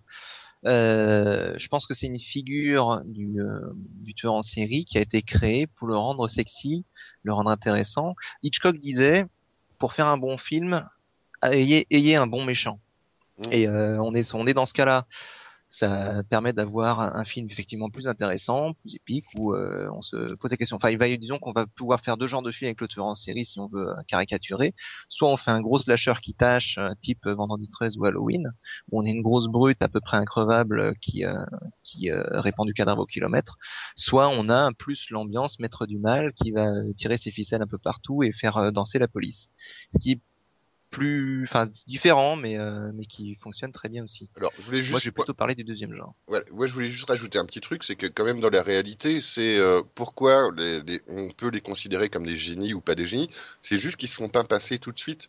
C'est que ils arrivent à tenir, à tenir et à, re- à reperpétrer des, des meurtres euh, sans se faire choper, quoi. C'est c'est c'est aussi pour ça ou dans l'inconscient collectif sans sans que ce soit mis en valeur par des euh, par des films ou des séries. Euh, dès qu'il y a un tueur en série quelque part, à un moment, tu te dis merde, putain, ce, ce mec-là, il a, il a réussi à faire un truc, il se fait pas choper, il, déjoue la police, donc il a quelque chose qui, il arrive à vaincre la masse, donc forcément, il est peut-être un peu plus intelligent ou un peu plus futé ou un peu plus doué que les autres, quoi. Ou il a de la euh, chance. ouais. Par, par Oui, exemple, si on voit, ouais. Oui, il a de la chance, effectivement. Mais euh, voilà, c'est euh, justement plus entre guillemets, plus t'as de meurtres, plus tu diminues tes chances. Euh, on est censé avoir des. euh, Oui, puis, puis ça rejoint ce qu'on disait au début, c'est-à-dire qu'un tueur en série qui tue qu'une seule personne avant de se faire choper, c'est sûr que c'est difficile de considérer. voilà, il, il, moi, il fait pas rêver, il fait pas flipper, il fait pas. euh, et c'est Il effectivement. fait pitié d'une certaine Ouais. manière. Ah, c'est toi le tueur en série one shot? Ah putain, mais non, mais effectivement, les trucs, c'est que on l'a, on l'a vécu, on l'a vécu à Paris, on l'a vécu aussi dans l'actualité à un moment. Effectivement, les gens flippaient et et, et se, moi, et euh, cristallisaient autour de cette personne en se disant putain, mais comment ça se fait qu'il arrive à échapper depuis deux mois à la police? Donc, forcément, tu, tu, à un moment, tu te dis pourquoi il est plus intelligent que tous les inspecteurs, tous les machins. Donc, il a peut-être de la chance, mais c'est aussi un des trucs sur lesquels vont rebondir, je pense, les, euh, les, euh, les scénaristes. Et enjoliver autour pour se dire, ben voilà, c'est un mec, moi, voilà, on, on est tous dans la frayeur et euh, ben voilà, c'est. Bah, prends, prends- prends exemple sur Milt, hein, par exemple. Lui, il échappe à la police depuis combien de temps? Depuis Bah, ouais. des années, hein. Ouais, des années. Bon, et alors, t'as pas encore tué personne, mais bon, quand tu commenceras à tuer quelqu'un, ben, tu deviendras un vrai tueur. Pour le moment, Je suis Milt Ouais, mais c'est euh. Je te verrai, mais non. je te verrai plus Non, une on- machette et euh, un masque de hockey. hein. On a, on a dit charismatique, euh, Milt. Mais oui, mais pour revenir aussi, bah, parce qu'encore deux mois, ça me paraît assez court quand tu regardes par exemple quelqu'un comme Ted Bundy aux États-Unis qui, euh, pendant euh, deux ans, je pense, a tué 30 personnes dans Ouais, différents États et euh, il a, ça a pris Mhm. des années avant de pouvoir. euh, Ouais, et Al Euh, Bundy, il a sévi pendant des années aussi, hein, à la télé. Donc, euh, Ouais. donc vas-y, Jelini, parle-nous un petit peu de Hannibal Lecter. Donc moi, je vais vous parler effectivement d'Hannibal Lecter, qui est, je pense, euh, la Un Breton. figure de tueur en série Qui était marié Qui- à sa cousine d'ailleurs. Voilà. qui euh, qui a un petit peu créé la transition entre le le tueur en série antagoniste, l'ennemi, le méchant, et le tueur en série protagoniste, voire le personnage principal, euh, le héros du de Tu es l'œuvre allé, es allé chercher dans un dictionnaire pour tous ces mots compliqués hein Non, j'ai fait des études littéraires. Ouais, c'est le problème, c'est le seul mec intelligent de la boîte, quoi, du, du groupe. Qu'est-ce que tu veux qu'on fasse? Bah, je sais pas, on le vire, hein. Ouais, c'est ça. Euh, du coup, je suis plus où j'en suis. Voilà. Ah, voilà. Mais par contre, hein. Dès que Alors tu fais un maintenant, compliment, hop. voilà, on va commencer à surligner ton texte là tout de suite à l'instant. oui, j'ai vu, oui. Donc Hannibal, c'est quoi? C'est euh, c'est à la base quatre bouquins et, euh, et cinq films parce qu'il y en a un qu'on- il y en a un qui est moins connu Et une série. et une série effectivement que Mm. je recommande, que j'ai déjà recommandé sur euh, ce même podcast. Tout à fait. Parce que tu Dans- l'avais commandé déjà. Oui, c'est ce que con- continue, continue. Donc dans Dragon Rouge, euh, il n'est pas encore, euh, il est pas encore un protagoniste principal. Là, c'est un, c'est quelqu'un auprès de qui la police et le et le héros vont chercher conseil pour coincer un autre. Un petit peu d'ailleurs de la même façon que dans la suite directe, qui est Le Silence des agneaux, qui a fait découvrir le personnage de Hannibal Lecter au grand public. Ensuite, par contre, dans le film Hannibal, là, il passe clairement euh, du côté du, des protagonistes principaux, euh, du, du personnage principal même, parce que il est plus intéressant que il est plus intéressant que Starling, qui fait un petit peu que suivre euh, ce qui se passe. D'où le titre ép- éponyme. Ça y est, moi Évidemment. aussi, je suis cultivé. Voilà. Le Epona, la déesse des chevaux. Voilà. Non, Euh, par contre, petite question. euh, Est-ce que Dragon Rouge est pas sorti après Le Silence des Agneaux? Si, si, Non, euh, Il est sorti euh, même après Hannibal, je crois. Le, moi, bah, le bouquin, hein, pas, Non, pas le- forcément non, le film. Mais... Non, non, parce que le, le bouquin avait déjà été adapté euh, sous le titre Le sixième sens. Oui, euh, c'est le film qui est moins connu euh, Mm. de la bande. Bon, donc on va laisser finir. Vas-y, continue, Jay. Mais effectivement, mais ceci dit, ça ne, enfin là, je parle plus de la chronologie du personnage plus que de la chronologie des sorties. Euh, mais effectivement, enfin surtout le personnage, le, le film qui a fait connaître le, le personnage, c'est clairement le silence des Anneaux. agneaux. Euh, le, le Seigneur, le Seigneur des Anneaux, c'est autre chose. J'ai essayé de la placer, mais moi je fais toujours l'erreur. Donc, euh. Ah bah, quand c'est sorti, effectivement, c'était c'était comique. allez, vas-y, continue. Pardon. Donc, euh, je disais, dans Hannibal, euh, il gagne le statut de personnage principal, et dans Les Origines du Mal, qui est une préquelle, donc sur la jeunesse d'Hannibal Lecter, évidemment, c'est euh, c'est lui le, le héros. Donc, il a gagné ses galons euh, au bout de quatre, au bout de trois quatre films, il a gagné ses galons de personnage principal. Avant, il n'était qu'un simple antagoniste. Et dans la série, je dirais que c'est 50-50. Allez, moi, dans le premier, moi, dans le premier connu, donc Le Silence des Agneaux, pour moi, c'est toujours, moi, c'est déjà le héros. Hein. C'est le personnage le plus intéressant, mais euh, je parle de, là je parle de, de narration en fait, et là, dans la narration c'est clairement c'est Starling qu'on suit, c'est pas, euh, c'est pas vrai. C'est vrai. Mais il a, il a tout de même gagné l'Oscar alors qu'il avait euh, 14 minutes de- dans le film, je pense. Hein. Ah ça, ça m'étonne pas. Ah mais effectivement Ouais. il crève l'écran, hein, c'est clair, Ouais. c'est pour ça que c'est pour ça qu'ils l'ont mis en avant d'ailleurs. Mhm. Alors et pourquoi, euh, comment ce personnage-là a-t-il gagné comme ça ses galons? Parce que non seulement enfin au niveau de la narration, mais surtout dans le dans le cœur du public. Euh, D'abord c'est un esthète. Hannibal Lecter, il est très attaché à la forme, que ce soit pour euh, se fringuer, pour la nourriture, la politesse, la mise en scène de ses crimes, les œuvres d'art, etc. C'est un gros critique. Ça me rappelle quelqu'un. C'est un pointilleux de première. Ça Un me breton. rappelle encore quelqu'un. Oui, la différence, c'est que ce quelqu'un ne tue pas les gens avec qui il n'est pas d'accord. Oui, puis c'est un bon musicien. Donc euh, vas-y, continue. Tu m'as jamais entendu jouer du violon. C'est pas faux. Oh, je pensais qu'on parlait de Ouais. moi. Oh. Mais sa- sauf que celui qui est au violon, c'est Hannibal. Bon, Et continue, continue. Non, je fais une tentative d'humour, vous ne la rattrapez pas au vol. pas- Ouais, mais, non, mais on peut pas pas tout compris, J'ai pas, pas compris. Oh là là, bah, il faut- il y en a un qui fait du violon et l'autre qui est au violon. Non, on va pas couper, mais on Non, va. mais non. Allez, allez. Donc, Non, mais je là, dis, il, donc, il faudrait, euh, il faudrait enregistrer un, truc qui fait ouin, ouin, ouin, ouin, ouin. Euh, fais gaffe, c'est possible qu'on le fasse. Hein. Le rajouterai en post-prod. Vas-y, continue, Jaline. Donc, un, un gros pointilleux, gare à ceux, qui, à ceux qui lui déplaisent. Donc, on a l'exemple euh, d'un musicien qu'il estime responsable de la mauvaise qualité d'un orchestre qui va trucider. Ou euh, un voisin de cellule qui manque de respect à sa chouchou Starling, à qui il va parler toute la nuit jusqu'à ce que le mec se suicide. Ouais, impressionnant d'ailleurs comme scène euh, dans le film. Bah, on la voit pas en fait. Puisque Non, mais c'est bah, en- tu, bah, tu- bah, tu- Bah, elle, elle est tellement impressionnante qu'il l'a imaginé. je Non, pas si- ah, mais tu, tu le comprends quand, quand tu le comprends, c'est euh, c'est Ah oui, bah, la suggestion du truc, effectivement, c'est- tu dis ah oui quand même, le c'est mec le- il fait ça. c'est le début où tu te dis ce mec est diabolique et a un pouvoir énorme quoi. C'est C'est ça. euh, c'est euh, on le connaît pas encore dans le dans le film et le, le fait que justement il ait juste parlé à ce mec-là pendant toute la nuit, on sait même pas, mais ben voilà, le mec il, il a fini par suicider. Donc euh, voilà, ça, ça, ça ancre quand même le personnage qui est un, qui a un pouvoir énorme quoi. ça pose effectivement son le personnage. Faut voir aussi la façon dont il accueille euh, Starling euh, quand elle vient la première fois le voir euh, dans sa prison. euh, où il se fout de, grosso modo, il se moque de ses fringues, de ses origines euh, rurales, etc., Bretonne. etc.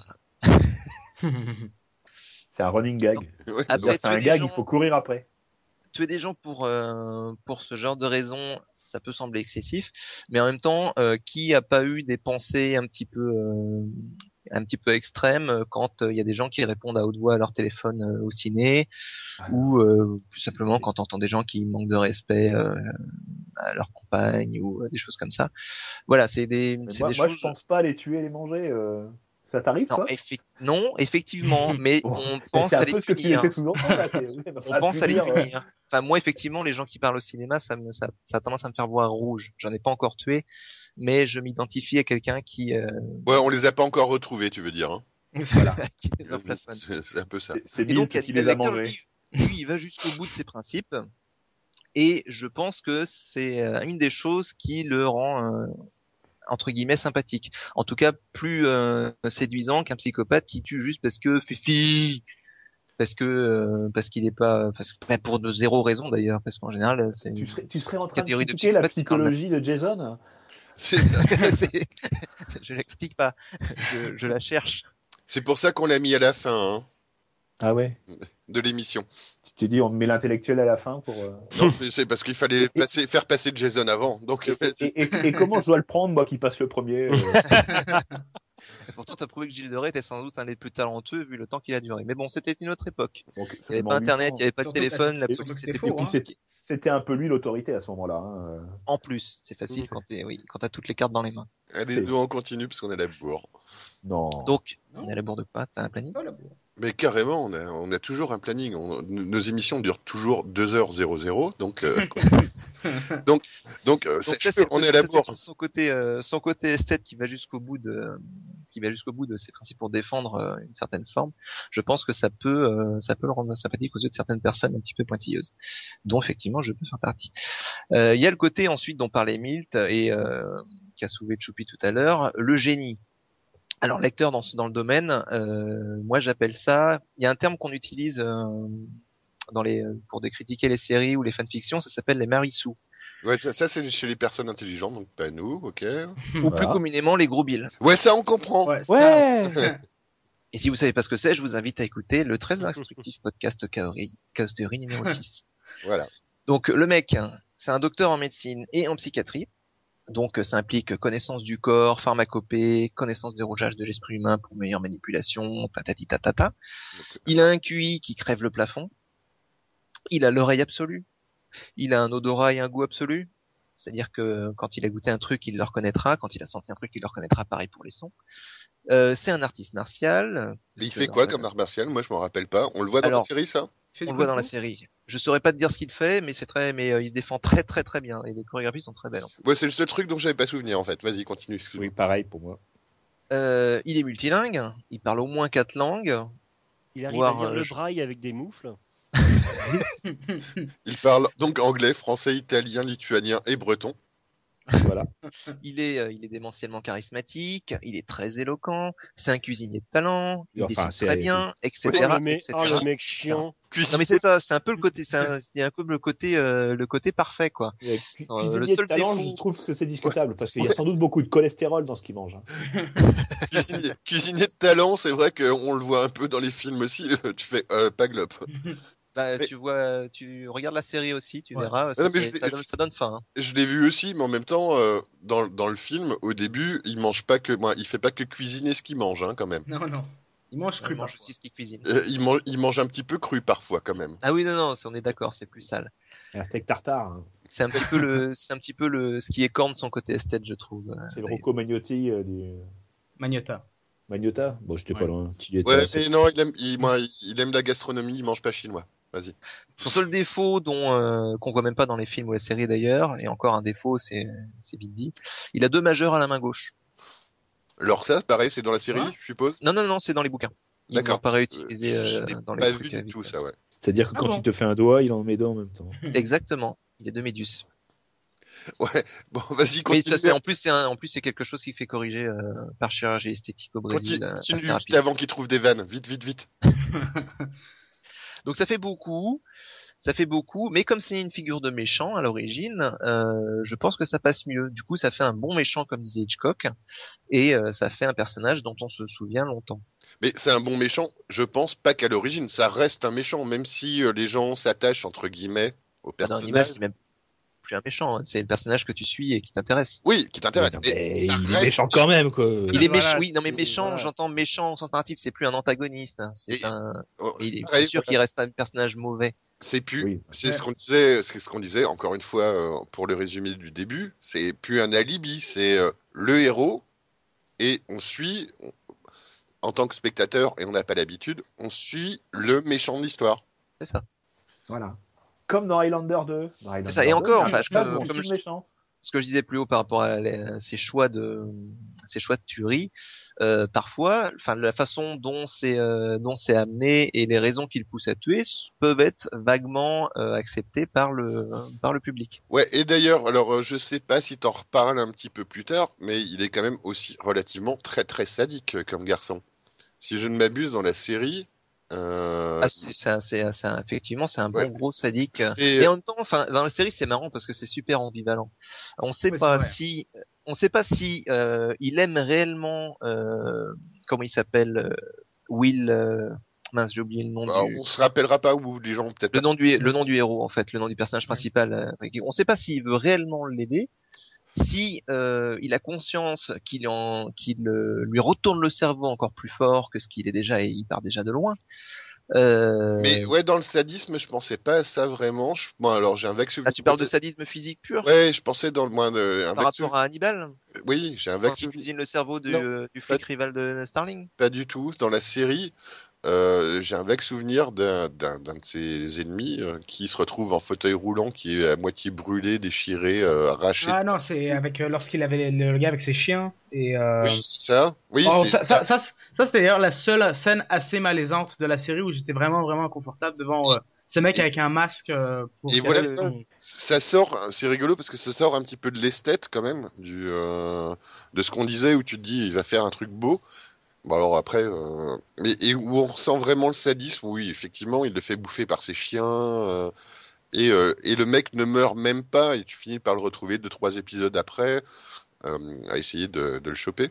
Bah si tu vas par là, il y a un de ses grands ennemis qui se qui se fait à moitié bouffer par des, enfin non, qui se fait, ouais, qui se fait bouffer par des cochons à la fin, dans la fin de, de Hannibal. Oui c'est vrai. C'est vrai. Mais ouais, mais tu vois, mais le mec il en ressort pas. Là tu te dis, moi, moi le sadisme c'est que le mec il est, moi, à la fin il est pas mort et euh, Mhm. et euh, il le laisse vivre dans son état et euh, Bah, le principe du le principe du sociopathe, c'est qu'il a pas de Il n'a Le pas de notion de bien et de mal par rapport à la société. Donc, euh, est-ce qu'on peut vraiment parler de sadisme? Dans son cas, je pense que oui, parce que même si euh, il est psychiatre, donc même si euh, il ne ressent pas les émotions, Oui, au moins il les connaît. il les connaît et il sait ce qu'il fait. Au moins il l'a appris à l'école. Ouais. Il sait très bien ce qu'il fait. Ouais, après l'école, oui, auprès des autres. Donc, Pardon, il est on en a un petit peu, manipulateur on en a un petit peu parlé précédemment. La troisième chose, c'est son côté manipulateur. C'est un très grand manipulateur. C'est moins flagrant un petit peu dans les films. Encore que, comme tu le disais tout à l'heure, la scène euh, dont, dont- enfin la scène, c'est pas une scène, mais l'anecdote dont on parle où où on nous dit qu'il a parlé toute la nuit à un mec qui s'est suicidé, euh, qui a fini par se suicider pour ça, ça te donne euh, effectivement une idée. Puis euh, il manipule un petit peu le FBI quand même sur les bords. Oui, il manipule, il manipule tout le monde. C'est Ouais. grosso modo à la fin du film, tu te dis, il savait depuis le début et puis euh, il les a amenés petit à petit euh, à, à son bon gré. euh, sur une fausse piste, tout en menant Clarisse sur la bonne. voilà, c'est ça. Par contre, dans la série, c'est encore pire parce que là, c'est la série est entièrement basée là-dessus, sur la manipulation, sur comment est-ce qu'il va se sortir de parce que, enfin, le mec, il ose tout, quoi. Il fait des crimes, il fait des crimes sous les yeux de sous les yeux de tout le monde, quasiment. Il euh, il manie comme il se sert de du protagoniste principal comme d'un pantin. Euh, il le fait descendre toujours plus bas dans la dans la santé mentale, etc., etc.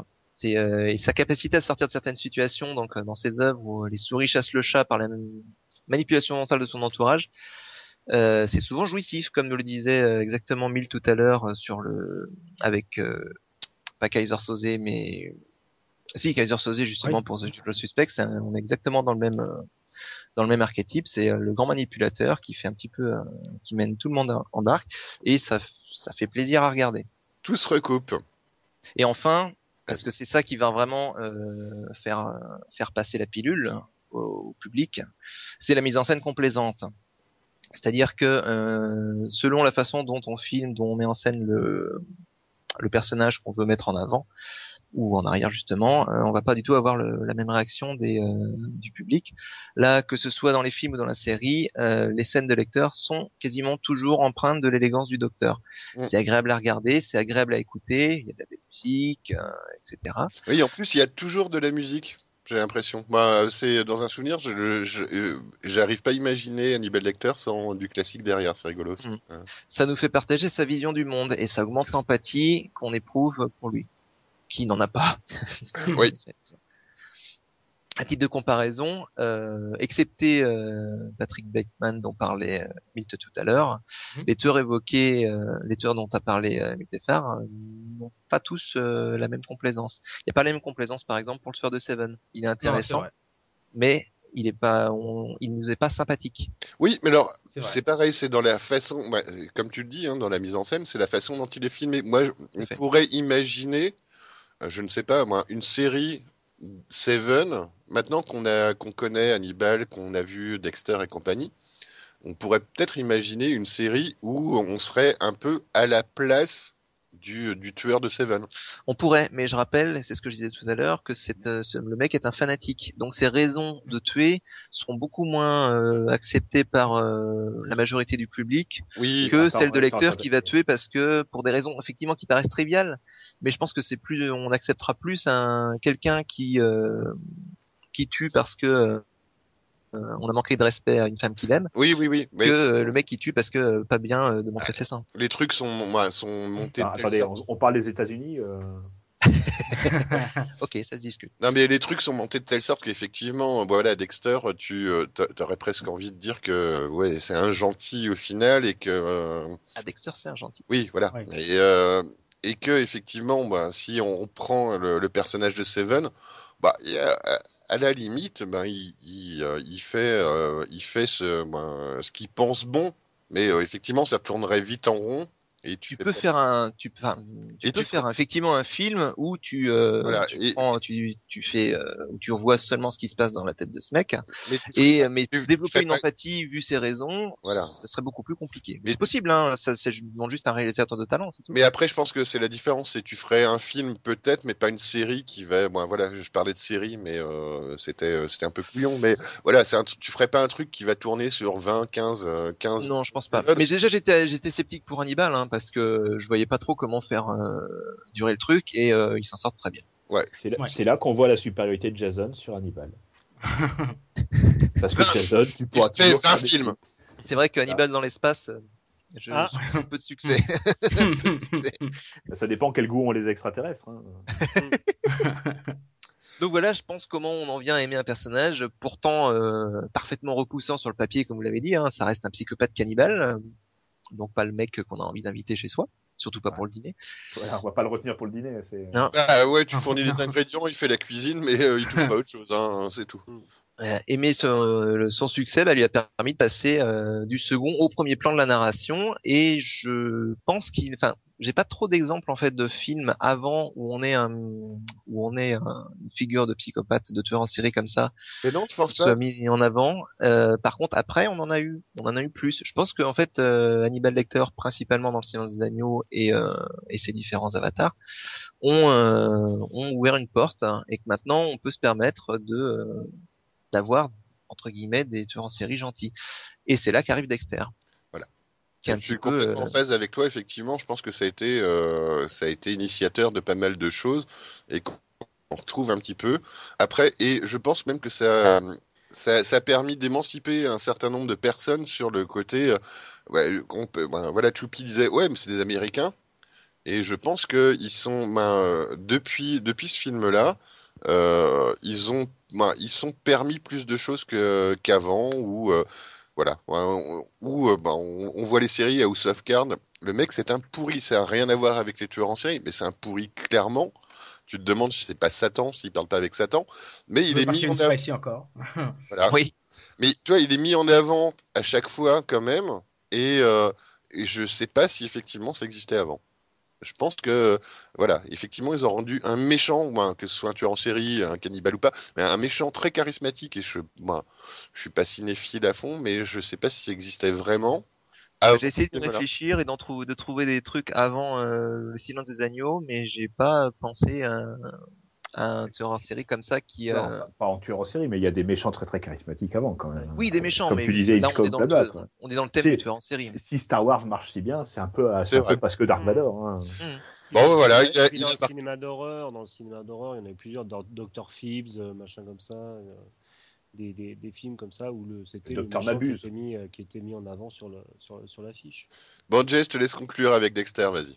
Bah, rapidement, en fait, je vais faire un petit un, un petit parallèle puisque Dexter, je pense, garde certaines caractéristiques qu'on trouve dans Lecter, dans chez Lecter.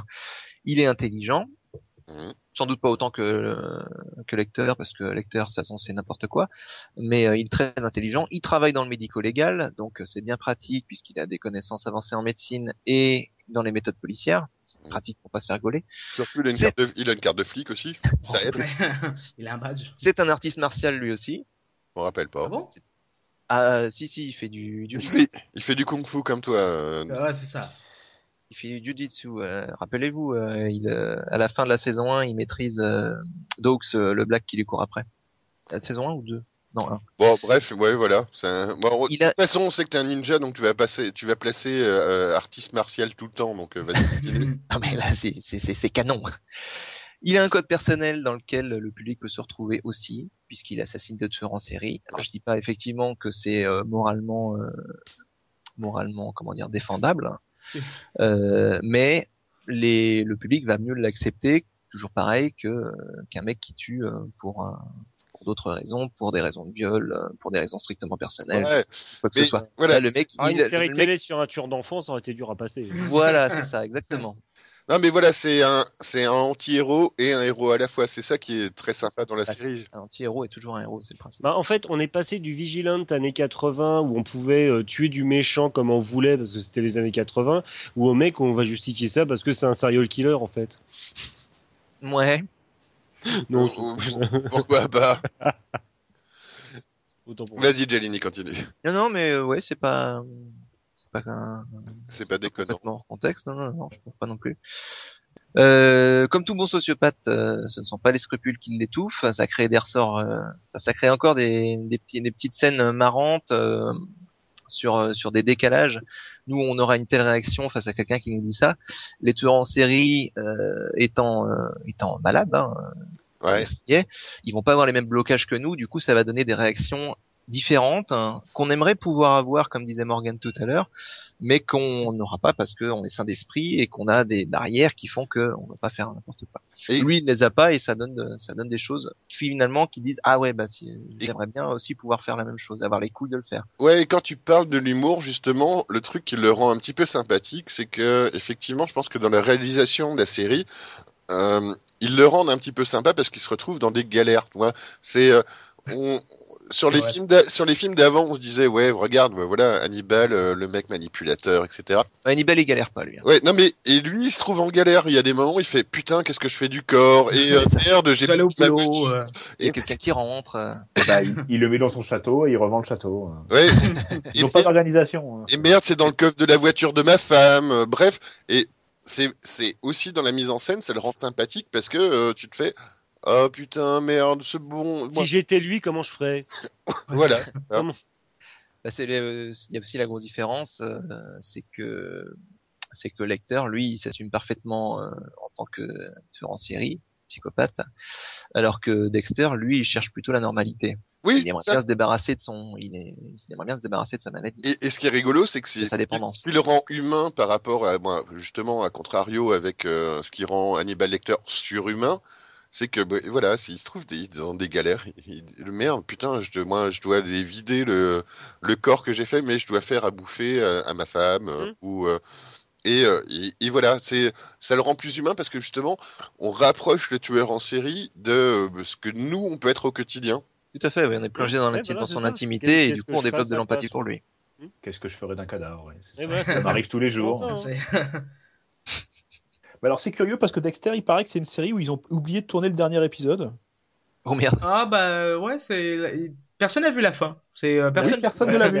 La, fin, voilà, a déçu pas mal de monde, d'après ce que j'ai compris. Mais je Bah non, c'était un- c'était c'était une fin alternative. Ils ont oublié de tourner la fin véritable et voilà. Fin, ils ont ils ont tourné, ils ont tourné la fin drôle en fait, la, la fin comique. euh. Ça me donne- ça- moi j'ai vu que les 4 5 premières saisons. Ouais, j'ai pas vu la fin non plus. Bah, Non, moi, j'ai moi non plus. Et j'en entends que du mal en fait des dernières saisons, donc j'ai Oui. Voilà, c'est pour ça. j'ai quasiment pas envie de me décevoir euh, et de tomber Mhm. sur des trucs encore plus mauvais. Ouais, après, les- c'est un, débat- qu'on refera peut-être euh, et qu'on pourra refaire euh, régulièrement. C'est euh, les, sé- les, les, euh, les séries qui traînent saison après saison. Moi, Il y a j'ai Game of Thrones. C'est Game of normal, Thrones, c'est écrit, c'est dans des bouquins, voilà. Euh, non, mais par contre, euh, euh, je parlais d'House of, Dexter aussi. Hein. je parlais d'House of Cards tout à l'heure. Euh, J'espère qu'ils vont pas nous faire cinq, moi, ils, vont- ils vont pas nous faire cette saison parce que, bon, au bout d'un moment, ça devient crétin. Si ça s'arrête à la troisième, ouais, très bien. ben, Il y a une fin, on est content. Euh, si, euh, voilà, ben, le mec, il va devenir président, il va devenir maître du monde après. C'est, euh, Oui, et après ça enchaîne sur Call of Duty. Ouais. C'est ça. Euh, Qu'est-ce que je veux dire? Donc, euh... Donc voilà. je- Non, Ouais, voilà. J'ai de finir sur donc voilà. Mais je- Oui non Dexter, euh, si vous n'en avez que, je trouvais ça déjà casse-gueule moi de faire des une série sur euh, sur un, un plot pareil, mais ça marche très bien. Et si vous ne devez en regarder que peu, regardez les deux premières. Ça suffit, euh, c'est un cycle à part Non. entière. Bah, a priori, ça se termine. Bah, la, la plupart des gens conseillent de, de, de regarder jusqu'à la saison 4. Euh... Oui, je suis d'accord parce que la saison 4 est très bien, mais ça, à la saison fait, 3, d'ailleurs. on repart sur un nouveau truc. La saison 1 et 2 se, se regardent très bien à la suite. Ça, il y a un début, un milieu, une fin, c'est passionnant, c'est super bien mené, il n'y a pas de temps mort. La 3, je la trouve beaucoup moins bonne, par exemple, que les deux premières. Bon voilà, donc les critiques, les critiques sur les séries, les trucs qu'on aime bien, que les trucs qu'on n'aime pas, c'est après la pause musicale où on va parler un petit peu de nos coups de cœur, coups de gueule. Après notre petit quiz que nous a euh, concocté euh, Choupi. J'ai peur. Euh, en attendant, on va faire une petite pause musicale. J'espère qu'on a un peu expliqué euh, notre vision de, de l'évolution juste des, euh, des tueurs, des tueurs en série un petit peu et dans l'histoire et dans la façon dont ça a été vu et euh, compris par les gens. Et donc, bah voilà, donc euh, petite pause musicale et on se retrouve bah, dans deux minutes. À tout de suite. Je suis quasiment sûr que nous avons affaire à un serial killer. Pardon? Quand nous avons affaire à un serial killer. Un quoi? Un serial killer. Hein Un serial killer. Un tueur en série. Ah Serial killer.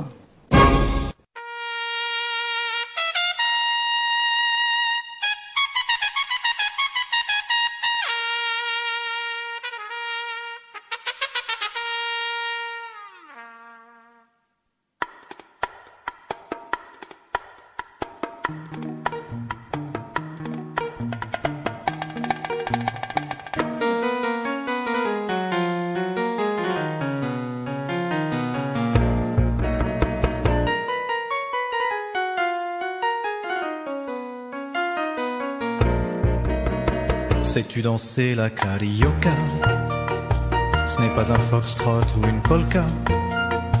Ce n'est vraiment pas très compliqué pour la comprendre. Suis bien mes pas. Ce n'est pas un tango ou un cha-cha, encore moins une bossa nova. Quand t'as goûté à cette danse, là tu ne peux plus faire que ça. Youpi, dansons la carioca. C'est bien, faites tous comme moi. Youpi, avec la carioca. Tant pis s'il faut dire aux autres danses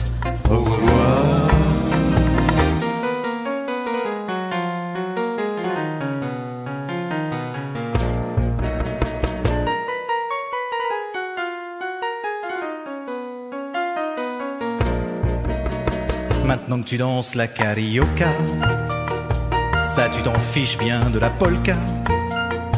Tu n'en veux plus de la rumba, du hula hoop et du cha-cha.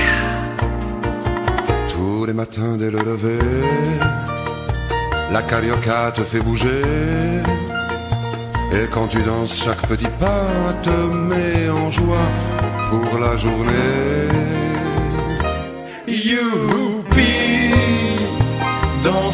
La carioca. C'est bien, faites tous comme moi.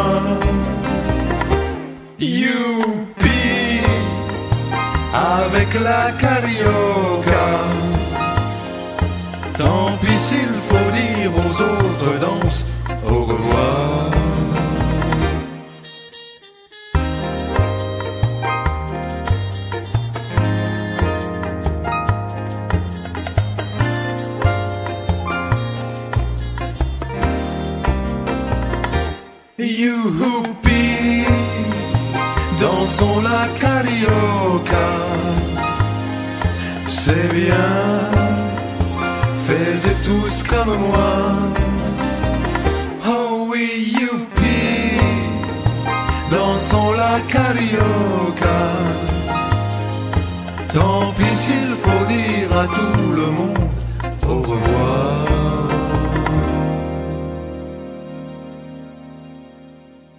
on a écouté la carioca et euh, on va se détendre un petit peu, on va, euh, on va changer un petit peu de sujet, on est sorti des tueurs en série, quoique. Euh, mais par contre, on va, on va écouter euh, Choupi qui nous a fait un petit quiz, donc on va essayer de se battre. Euh, on fait des équipes ou pas? Ouais, on va faire des équipes Ouais, bah oui. individuelles. Bon, on va faire des équipes. Euh, Je me mets, je me mets, je me mets avec Jay. Non, non. Ah, mais alors Milt, il faut savoir qu'il faut impérativement que, enfin, il faut qu'on se mette l'un ou et l'autre avec euh, soit Yuki, soit euh, soit Raph, parce que ce sont des, ce sont a priori des, c'est a priori un quiz sur des vieux jeux vidéo, si j'ai bien compris. Non, c'est Donc- pas sur des vieux jeux vidéo. Il n'y a aucune technologie plus ancienne que 1975. Voilà. C'est bien ce que je dis. Donc moi je m'en fous, je veux être avec n'importe qui, mais pas avec, mais pas avec Milt en fait. Non, mais c'est surtout qu'il faut pas que vous mettiez, il faut pas que Raph et Yuki soient ensemble. Oh, donc, bah, euh, ça va aller avec Yuki alors, ça, va, ça faire une belle, une belle. On va faire une belle ouais, équipe Yuki. Ça Allez, va être bien, ça va être bien. Allez, on est parti. Allez, c'est parti. Alors donc, je vais vous poser un certain nombre de questions. Je vais vous faire un certain nombre de musiques. Il y en a trois pour être totalement précis. Je rappelle que les musiques sont faites avec un- une flûte que j'ai fabriquée moi-même avec un tube euh, de PVC pour conduire l'électricité Mhm. et qui était accordée jusqu'à ce que je la démonte et que je la remonte et que je la remonte mal. Donc voilà. Bon, tu, pourras- tu, C'est pourras, C'est de l'optimisation. tu pourras pas être moins accordé que la langue de belle-mère de, euh, Alors, alors, alors, Et- hein, Est-ce que, euh, est-ce que par rapport à Milt la, semaine, la dernière fois, est-ce que toi tu sais jouer de l'instrument? Alors je sais jouer de l'instrument, mais j'ai fait Bon, exprès de pas apprendre à jouer les, les, les chansons. Ouais, voilà. Pas En trop fait, je sais jouer de l'instrument, mais il Voilà. connaît pas les morceaux. C'est ah Voilà. Parfait. bien, oui. Euh, Allez, on est les parti. points ou euh... Oui, bien, bien sûr qu'on compte les points. Qui Oui, compte les d'accord. Non, mais qui compte les points? C'est Ouais, toi, Choupi, qui compte les points? Ouais, c'est- Non, c'est pas, ça va pas, non, j'ai déjà suffisamment de boulot avec futur. ouais. Ok, je m'en occupe, je m'en occupe. Vas-y. Ça marche. Donc, Alors, Raph et moi contre Yuki et Miltefar. alors, si jamais sur ce- moon. Ouais, c'est presque ça. Sur certaines questions, si vous êtes capable de m'expliquer en plus, euh, ça rapporte plus de points parce qu'il faut pas non plus déconner. Allez, Alors, ouais, attends, vas-y, Ouais. tu donnes le barème. On Un point, un point pour une bonne réponse Et deux pour l'explication, c'est ça? Et, et un point supplémentaire si tu as une explication. Allez, vendu. Sachant qu'il y en a certaines où il n'y aura pas d'explication, donc euh, ça va être. D'accord. De toute façon, on trouvera même pas le premier point, donc euh, vas-y. Voilà. Alors, quel est le point commun entre le 8086 et le Z80 Euh, Motorola. Donc Motorola. Raté. C'est aucun des données de Motorola. Ah merde. Euh, ouais, ok. Voilà. Bon. Bah alors. euh, je pense que on va faire le premier quiz à zéro point. D'accord. Bon, alors, très, très rapidement, c'est les mêmes. On est C'est les mêmes. Les, les gars qui ont fabriqué le Z80 sont partis avec les plans du 8086 sous le coude en se faisant virer de chez Intel. D'accord. Oui. C'est pas Et mal, hein C'est quoi Je sais- C'est quoi Je sais même pas c'est quoi. C'est des, processeurs. C'est le même processeur. D'accord. Ah, d'accord. ok. Bon, vrai, vrai ou faux, le, le processeur 80486 était tellement puissant qu'il y avait un bouton pour réduire sa puissance, pour le Ouais. ralentir. Ouais. Va te Ouais. foutre. Vrai. Exactement. Il passait de 66 MHz à 33 MHz, des fois que ce soit trop rapide. Et moi, j'ai l'explication. Yeah. Il passait de 33 MHz. euh, non, pardon. C'était quand même pas mal hein, quand on sait que c'est quoi la puissance d'un PC maintenant euh? Là, c'est la, ouais, c'est la puissance de ta, de ta montre, je pense. Mais euh, Ouais, voilà, oui, à peu c'est à peu près ça. Même les portables sont à 1 GHz, donc voilà. Hum, voilà. Puisqu'on parle de processeurs, vrai ou faux, jusqu'à il y a peu, c'était des vieux Pentium qui équipaient, équipaient le télescope Hubble. C'est faux. Ouais. C'est faux. Ouais. C'était des 486. C'est Voilà. la génération d'avant. Waouh. Merci qui marque le point parce que euh, moi, moi, voilà qui a c'est dit. toi qui- qu'il faut, voilà, hein, qui- ouais, on est d'accord. Ouais, c'était bon, juste que tout le monde le comprenne. Voilà. Alors pour la petite histoire, le 486 c'était le seul processeur qui jusqu'à jusqu'au début des années 2000 pouvait aller dans l'espace. Tous les autres, ils n'étaient pas assez robustes. Hmm. Comme quoi, on rigole sur la technologie, mais hein, quand même. Mm. Bon, les premiers cassages d'oreilles. Allez. Ceci est une tentative. Alors je l'ai pas répété. Hein. Alors attends, est-ce que c'est cherche quoi? C'est un film, un jeu Un jeu. un jeu, Un jeu. un jeu, un jeu contemporain de ce que je viens de vous dire. Donc déjà Milt, euh, je m'excuse. Allez, c'est parti.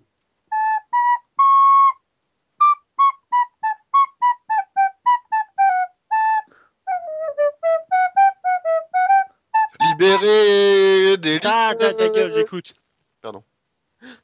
Euh, je sais pas, pirate.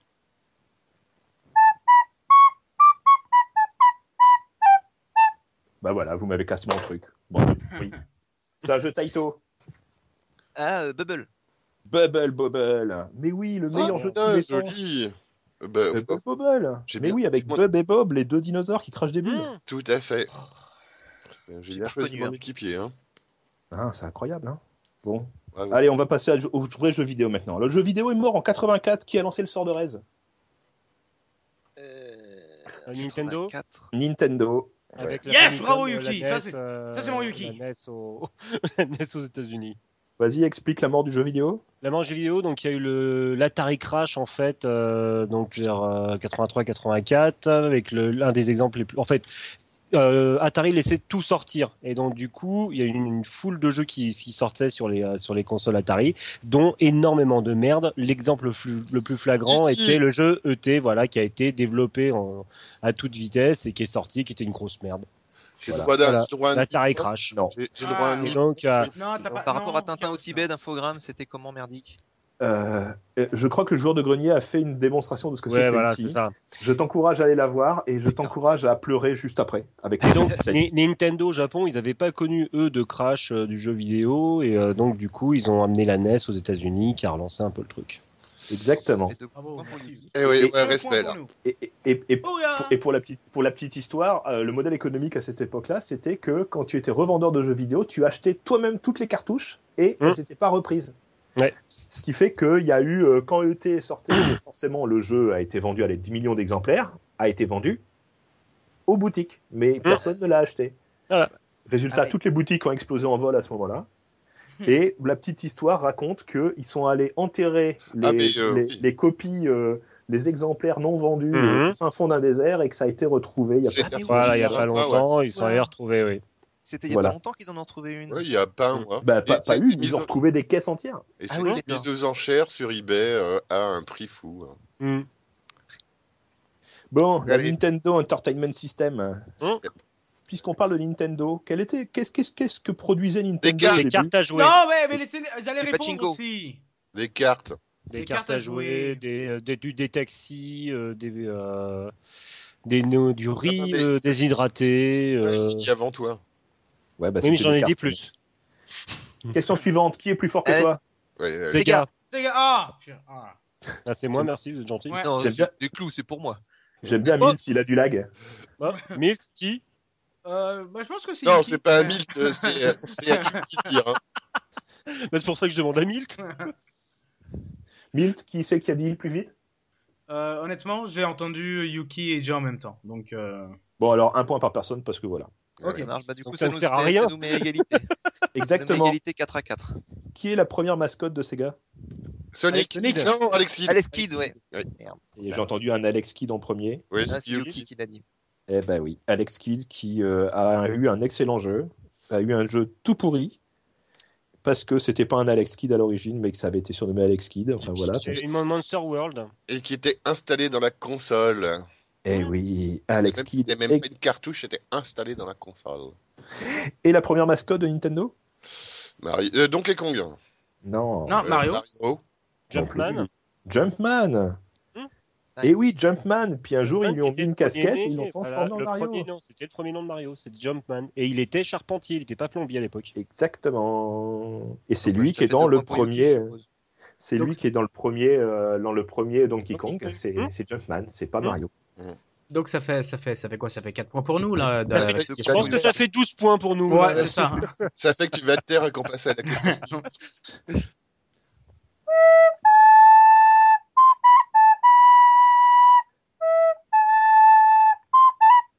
Euh, viens la vite avec ton cul, salope.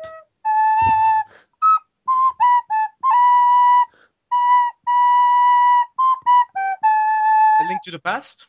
Ça me dit Non. quelque chose. Zora la rousse. Non. Oui, j'étais pas loin.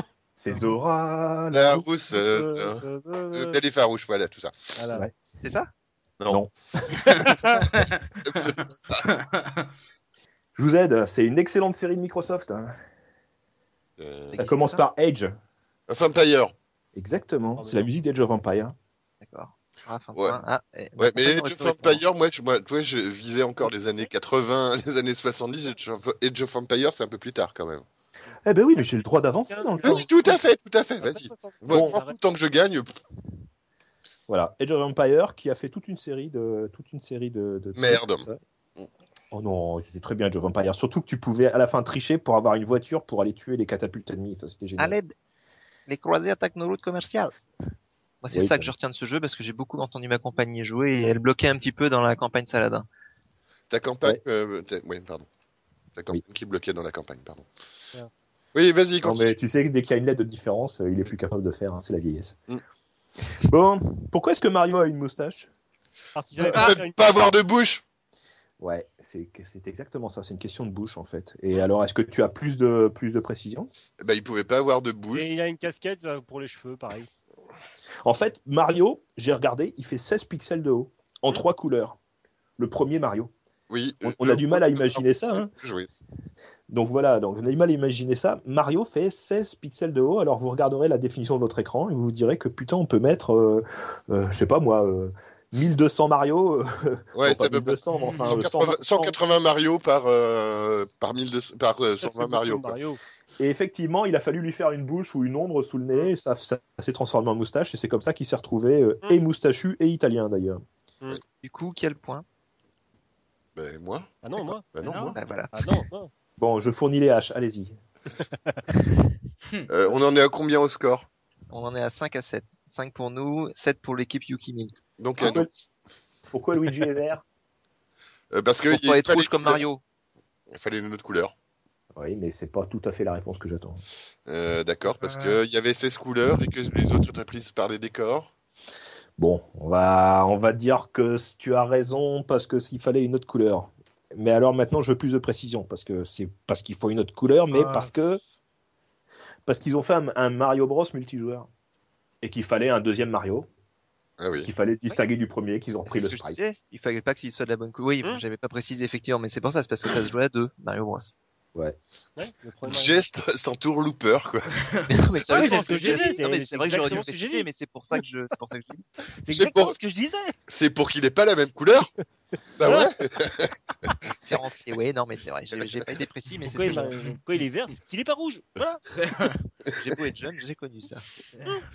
Quel est le nom de Mario et Luigi Mario. Mario, Mario. Exactement, il C'est s'appelle Mario. C'est les frères Mario. Mario Mario. Ah oui, d'accord. C'est- Ça fait partie de la scène du film avec euh, Bob Hopkins d'ailleurs. Oui. Voilà, il se présente Mario Mario et Luigi Mario. Et je- Les Mario, les Mario Bros. Bon, Ok, Ah, bah, ça fait oui. deux points pour, pour on est dans la cagasse. Oh non. trois points de retard. Bon, de toute façon, c'est la dernière musique et je suis même pas sûr d'arriver à la jouer, de m'en rappeler, donc on va voir. Attention, der- dernière musique et dernière question. Je pense que c'est la seule, si jamais j'arrive à la jouer, que Milt est capable de reconnaître. Ah bah merci.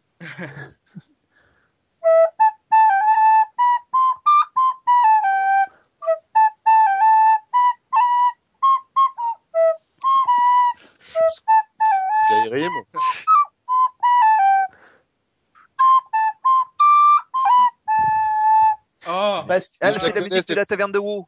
C'est la taverne de WoW. Bien joué C'est la taverne de WoW. Pourquoi Parce que c'est la taverne de WoW. Et deux Bah. points, yes. Non, mais je peux faire des explications. La, musique de la taverne de WoW, par contre, elle a changé. euh, Elle a changé euh, entre. Oui, mais tu la retrouves dans euh, Hearthstone, je crois. Au flutio. Tu, tu- tu te rends compte que c'était la seule question auquel Milt était capable de répondre et que tu lui voles. J'ai pas pu, j'ai pas réussi. Ça arrive, hein. Ouais. bah, Je peux pas être parfait partout. hein. Bah voilà. Donc c'était un quiz gros pixel, le quiz qu'aiment pas les jeunes. Le score. Voilà. Le score, eh bien, écoute, ça nous fait du 7 à 9. On n'est pas ridicule. Ouais, ça va, on a tenu le coup. Yes, bravo, bravo. ils ont gagné. Yes. Bon, parfait. Et alors, euh, je sais plus comment appeler cette euh, rubrique. euh, je sais pas si c'est des news, des coups de cœur, des coups de gueule, parce qu'on mélange tout. Euh, on va dire que c'est la chronique des trucs dont on a envie de La parler. rubrique fourre-tout. Mmh. Voilà. Voilà. Alors, hop, je vais n'est pas un commencer. truc sexuel. Je vais commencer. On va parler de Far Cry euh, 3.5. Euh, non, Far Cry 4, pardon. Euh, je reprononcerai, reprononcerai pas le nom parce que euh, j'arriverai pas à le faire. Tu parles de quoi? De- D'un jeu avec euh, un mec qui tire à l'arc. Ah, qui pleure loin. Oui, avec un mec, donc mais sans sein. Donc, alors, euh, donc Fallait pas lui dire, rappelle-toi, c'est un breton. 5 comme, la... comme Halloween dans WoW. ça. On est mal barré. Mais- Donc Far Cry 4. euh, donc le jeu, il nous met dans un dans, dans la dans la peau d'un perso dont on a même du mal à se souvenir le nom. Donc euh, j'ai cherché, j'ai re-regardé, j'ai rejoué. Il s'appelle Ajay. Ah, Ajay. C'est Ajay Oui, c'est ça. Donc il a pour but de retourner au Tibet pour étendre les euh, les cendres de feu sa mère. Parce qu'il est d'origine tibétaine. Voilà. Bon, C'est un peu ça. Avec l'accent marseillais, n'est-ce pas? Avec cet accent Je suis marseillais. d'origine tibétaine. Alors, donc, euh, ça a été la femme de celui qui a monté une, une rébellion contre euh, l'empire de Paganmin, donc qui est le grand méchant, euh, qui est le tyran local, euh, qui d'ailleurs va nous tomber dessus dès la séance d'intro. hein. Bah, le mec, euh, c'est un tyran, il est bien renseigné, il sait quand t'arrives dans le pays. C'est Donc, bien, bah- c'est efficace au moins. Voilà, au moins euh, tu perds pas du pas temps, il, il met pas de temps à te retrouver, voilà. Euh, ça commence par une scène qui est très drôle où euh, sur un petit, bon, après tu t'être fait arrêter, où il te fait un petit repas, où il discute avec toi. Bon, donc c'est un scénar qui est assez bateau. Et donc, euh, bah, tu vas jouer, vous allez jouer le fils d'une idole euh, locale. Et on se retrouve très vite, on sait même pas pourquoi, très, impli- très impliqué dans la survie de la région. C'est, euh, tu débarques des genre des États-Unis et au bout de trois minutes, eh bien, euh, tout le monde te confie des trucs. T'es un serial killer. Alors euh, très, très très rapidement, t'es un serial killer. Hein, t'es, euh, Et tu tu- parles le patois local aussi oui, vaguement aussi. Moi, oui, Ah. parle américain, on sait pas. Moi, c'est euh, Ouais, c'est- Euh. encore le genre de truc où même les extraterrestres parlent américain, quoi, comme dans les, comme dans les trucs, euh, les trucs japonais. Mais qu'est-ce que tu veux qu'il parle voilà. Bah, ils pourraient parler japonais. Dans, dans les, dans les trucs japonais, les extraterrestres japonais. parlent japonais et ils Ah, attaquent, mais et ils attaquent Tokyo. Tokyo, tout à fait. Et d'ailleurs, euh, dans, dans l'avenir, il n'y aura que des Japonais. Si tu regardes Sankukai, il n'y a que des Japonais dans l'espace, quoi. Donc, euh, Et donc voilà. Et tu te retrouves très rapidement en temps. De quel jeu tu parles déjà, Tati? Far Cry 4. On refait J'ai pas entendu là. il y a- il y a- Cry 4. Donc voilà, donc tu deviens vite un serial killer parce que tu vas vite aller euh, désinguer euh, des méchants, euh, des méchants euh, sous les ordres de Paganmin. Et tu deviens un dépeceur en série. Bon, on y reviendra parce que ça me chagrine un petit peu. Émile Louis Bon alors, niveau, bah, voilà, pour l'histoire, il n'y a pas grand chose à raconter. Hein. Euh, niveau gameplay, donc euh, on est un petit peu à l'époque où euh, tout le monde pleure sur les bugs d'Assassin's Creed, euh, des jeux qui sont pas finis, du Ubi euh, qui, euh, qui fait de la merde. Et ben là, pour le coup, ils ont fait un jeu qui est quasi sans faute. Il n'y a pas de bug. Le jeu, il est, je pense, niveau gameplay relativement. Euh, on passe toujours par Uplay? Ouais.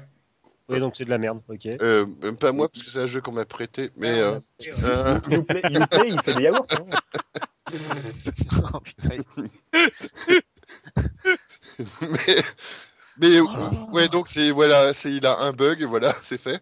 Euh, donc euh, pourquoi pourquoi c'est un jeu qui est sans faute? Parce que euh, bah, il est super maîtrisé et qu'il a aucune audace.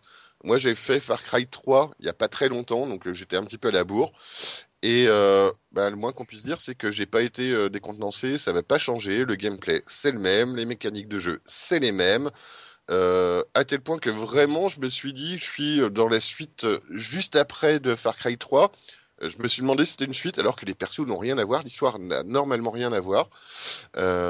Donc, bah, moi, j'ai vraiment trouvé ça vraiment euh, collé au 3.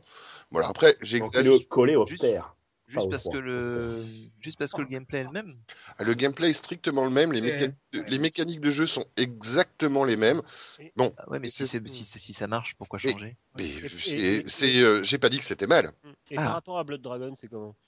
Euh, euh, moins, moins, moins flashy. Moins fluo. ouais, c'est un peu moins fluo. Euh, donc, c'est ce que j'allais dire, c'est que j'exagé- j'ai j'ai exagéré un petit peu. Euh, Ubi, déjà, ils- on va leur donner un bon point. Ils ont pensé à moi. Moi, dans les jeux, j'aime pas les jeux à monde ouvert, vous le savez. J'aime pas Non. les mécaniques des voitures dans les Voilà. jeux à monde ouvert.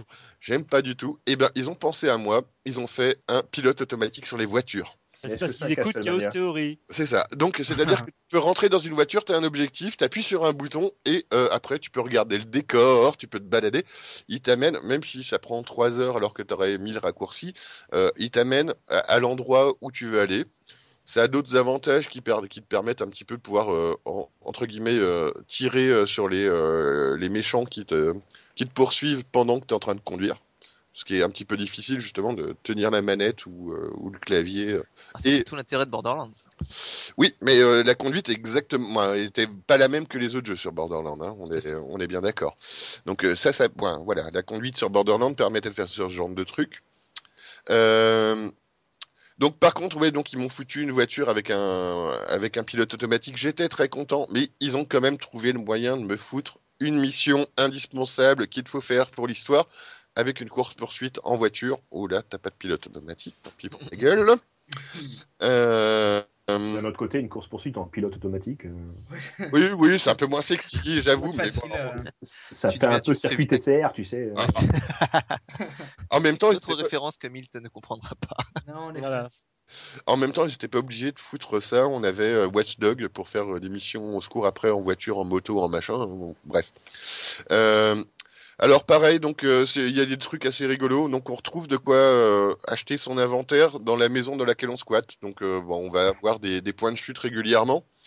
Et Alors ça, ça, il faudrait qu'il m'explique un jour comment il justifie ça d'un point de vue RP, quoi, sans déconner. Oui, et justement, regarde, c'est ça qui est assez drôle, c'est que tu te retrouves dans des villages et tu vas voir la maison dans laquelle tu vas squatter, euh, pour des raisons X ou Y, il l'explique un petit peu quand même. hein. Euh, tu vas squatter et euh, bah, t'ouvres une armoire et puis tu peux acheter des armes et puis te, te ravitailler et compagnie. C'est super Normal. cool. Alors que dans le même village, tu as un marchand d'armes. Donc tu vas la voir, elle vend exactement la même chose que, moi, Ouais, que ouais. tu avais dans ton armoire. Ah oui, le c'est même carrément prix, chelou, là, quand ça- même. Ça, ne change strictement rien. Mais bah voilà, bah c'est euh, en même temps, t'avais pas envie de te balader, donc euh, tu te réveilles, tu sors de ton lit parce que tu peux aller dormir dans ton lit et dire je dors 8 heures ou 5 heures ou machin, et récupérer de la force. Euh, mais voilà, donc euh, bah, c'est un truc que j'ai pas bien compris, euh, mais euh, Mais bon, donc voilà, ça fait partie du, ça fait partie du truc. Alors après, pour le reste, c'est la même mécanique que les autres et que, le 3 et j'ai envie de dire un peu la même mécanique que beaucoup des jeux Ubi depuis un certain temps. C'est-à-dire que tu vas libérer une antenne, donc ou, un endroit dans Assassin's Creed surélevé. Et ça va te libérer, euh, ça va t'ouvrir la carte surtout euh, tout ce qu'il y a à côté de l'antenne. Donc euh, grosso modo, tu vas aller te, balader, escalader une antenne pour aller libérer et voir un petit peu les missions que tu peux avoir à côté, les quêtes annexes et tout ce qui est à côté. Donc il y a des petits bonus qui ont été ajoutés aussi à, dro- à droite à gauche qui sont pas déplaisants, qui sont assez rigolos. hein, D'ailleurs, c'est donc tu vas pouvoir conduire un gyrocoptère. Donc c'est rigolo. parce que, Vous êtes d'une belle taille. voilà. Donc non, c'est assez rigolo parce qu'effectivement, ça change un petit peu des, euh, des voitures ou euh, des bateaux. Euh, ça a une conduite qui est euh, justement un petit peu pataude où euh, c'est pas très pratique à conduire, donc tu te sens. Comment ça, pas très pratique? C'est très bien, le gyrocoptère. Le gyrocoptère est une belle invention. Je vous permets pas de critiquer cette technologie gnome, Tu te sens pas très à l'aise quand tu le conçois. Bah, quand- c'est parce que t'es trop grand. hein. Ouais, c'est peut-être pour ça. Ça rappelle un petit peu, euh, il y avait pas un, on a, euh, dans un des GTA un espèce de, ah comment ça s'appelle Ah, mais dans les GTA, tu peux conduire maintenant des hélicoptères, des avions, de tout. Et là, le truc, c'est Non mais justement un truc plus simple, euh, un truc euh, juste, alors je sais plus comment ça s'appelle, un truc pour voler euh, avec juste des réacteurs dans le dos quoi, un jetpack. Un jetpack. Ouais, bah c'est peut-être un, ouais, c'est peut-être un peu ça, mais c'est rigolo parce qu'effectivement, tu peux te prendre, un- tu peux aller te bousiller ton euh, ton petit truc avec trois tubes en métal euh, contre un arbre et t'exploser la gueule par terre. C'est bon, voilà. T'es- pas euh, t'es pas invincible dedans, c'est rigolo. Ça prend des raccourcis. Euh, on te file un grappin aussi. Alors euh, les grappins, moi je les préfère dans Speedrunner, mais on en parlera après. Euh, Bon, ça permet de faire de l'escalade. Euh, c'est une mécanique que je trouve un peu coconne. Moi, c'est Ouais, euh, pas, très utile. Hein. ça, sert à et- rien, ça te donne un petit truc en plus. euh, bon, bah voilà, c'est rigolo. Tu peux aller euh, et en plus le grappin on te le file depuis le début, donc il n'y a, pas d'évolution. a pas. Alors que dans Tenchu. Voilà, il n'y a pas de coin que tu peux pas visiter à la base. Tu les visites de suite. Ouais, voilà, juste tu t'agrives un petit peu, puis tu vas te balancer euh, d'une paroi à une autre pour aller euh, choper l'autre point grappin. Bon, pourquoi pas. Euh, bah, bah, sinon niveau nouveauté, c'est à peu près tout. Euh, donc pour l'histoire, moi je suis pas allé tout au bout. Euh, bon, Ah bah voilà, c'est à partir de là que ça commence à être vachement original et tu l'as raté. Bah si, que, bah, voilà, je suis pas allé tout au bout dans le jeu, mais j'ai vu la fin sur YouTube, c'est pas bien. Donc non seulement je me fais prêter le jeu, et en plus je regarde la fin sur YouTube, c'est un drame. Aucun respect quoi. Aucun respect. Mais euh, Et alors, et alors, il meurt à la fin? Ouais, euh, non après. Bah euh, Voilà, il spoil. Bah, c'est plus la peine de jouer au jeu alors. donc après, par contre, le truc c'est que dans l'histoire, on n'apprend pas vraiment sur qui on est. On se retrouve vite. Sur qui on est? oui, sur ben, ton perso, tu sais pas qui c'est. On te Non. présente. c'était sa mère le tueur, comme dans le premier vendredi 13. C'est. on te le présente pas. On te le présente pas au début. Euh, tu sais pas vraiment qui t'es. Tu te retrouves euh, à, à faire des choix assez manichéens entre euh, deux personnes qui euh, qui mènent un petit peu euh, ben, la, la révolution contre euh, contre Pagadmin. Euh, ouais, bah, voilà, j'ai pas trouvé ça super euh, passionnant. Euh, après, en plus, j'ai trouvé que alors. il y a des- ben, voilà, tout le monde parle de ce jeu un peu comme du Sky, ben, d'un Skyrim en FPS. Ouais. C'est vrai, il y a plein de quêtes, mais il y a plein de quêtes annexes. Euh, à, à tous les coins de rue, tu peux trouver un truc à faire. C'est vachement moins impliquant que, que, que pour Skyrim, où euh, dans Skyrim, une quête annexe, c'est tu vas pouvoir prendre une voie, devenir, euh, je sais pas, templier, ou tu vas devenir euh, dans, euh, rentrer dans un ordre, où tu vas devenir loup-garou, etc. Là, c'est très rapide. Hein, c'est euh, des mecs, ils ont pris des mecs, moi, euh, les méchants, ils ont pris un mec en otage, et puis euh, tu vas les démonter, tu vas sauver l'otage, tu vas libérer un village, etc. Euh, voilà. Voilà. Bon, bon c'est pas. euh, C'est bah, voilà. C'est. bah, mais par contre, on, on se laisse, on se laisse happer très rapidement. Par contre, moi, j'ai eu un peu de mal. Je, je sais pas, Milt, toi qui as joué un petit peu aussi, à, à suivre l'histoire principale. C'est-à-dire que j'ai trouvé ça assez mal foutu. Où euh, effectivement, tu te fais arrêter toutes les 30 secondes sur une quête annexe, sur un, un petit truc que tu peux faire, que t'es pas obligé de faire, mais euh, suivre l'histoire principale, euh, ben, c'est pas forcément évident parce que t'as des trucs qui te paraissent euh, quand tu regardes la map. Ah oui, tiens, il faut aller là, mais y a, y a- t'as pas l'objectif. euh, T'as pas un genre de livre de quête ou un truc comme ça? Bah ouais, mais c'est mal foutu, c'est mal gaulé, moi. C'est euh, le livre de quête. Non, les- en plus, les, les quêtes qu'on te donne sont souvent les, les quêtes annexes que que t'as reçues et euh, et euh, grosso modo, tu dois aller un peu te, te, te, te baser sur la carte en te disant tiens, il y a un point important. T'as- tu vois qu'il y a plein de points importants? C'est pas forcément les points euh, pour la quête principale. C'est euh, moi souvent pour euh, gagner du karma, euh, pour gagner des armes, euh, pour être content. Pour gagner de la- du cash, des trucs comme ça. Mais moi, en plus, j'ai souvent ce problème. À chaque fois qu'il y a des quêtes annexes, je me concentre d'abord sur les quêtes annexes. Puis après, je fais la quête principale. Donc, je me Normal. retrouve à faire. Ah ouais, non, mais c'est ça, parce que je me dis, ah, j'ai rien envie de rater. Donc, euh, donc euh, tu, tu- ouais, c'est ça. Tu, puis tu perds un peu. Donc, tu sais, tu fais, tu fais 20 quêtes, puis après, tu te rends compte, ok, je vais peut-être continuer à faire la quête principale. Là, tu te souviens plus de pourquoi et comment. Ouais, euh, voilà, c'est un peu ça. Et en fait, moi, sans vous, euh, sans vous mentir, j'ai bien aimé le jeu. Je suis bien rentré dedans au début. Et après, effectivement, avoir passé un certain nombre d'heures, ben, je me suis un peu lassé parce que justement, j'avais pas un liant, j'avais pas quelque chose qui, qui me faisait avancer et je pouvais vraiment me perdre sur des quêtes annexes qui sont quand même relativement toujours les mêmes. Euh, et j'ai, bon, voilà, euh, j'en avais marre de me taper 50 quêtes euh, à côté euh, sans savoir où était la quête principale. Donc voilà. Faut vraiment que t'arrêtes les jeux à monde ouvert. hein. Oui, voilà, je pense que c'est ça en fait, le problème. Donc, Ouais, mais euh, bah, en même temps, non, t'as des jeux à monde ouvert où euh, tu peux avoir un semblant de d'histoire qui suit, où on, on va te guider un petit peu et tu fais des trucs à côté. Là, j'ai un peu peur que, quand même, pour euh, rallonger euh, le- la durée de vie du jeu, on t'en a collé. Et je te dis, c'est quand même régulièrement les mecs, c'est des, moi, régulièrement les mêmes, c'est des mecs qui passent en voiture avec un otage, euh, un village à sauver, tu le sauves, youpi. Tu reviens, euh, tu reviens deux jours après, eh bien, euh, les terroristes ils sont revenus et tu dois re-sauver le village, youpi. Et J'ai une question. si les quêtes annexes te plaisent pas, le principe des quêtes annexes, c'est que c'est annexe.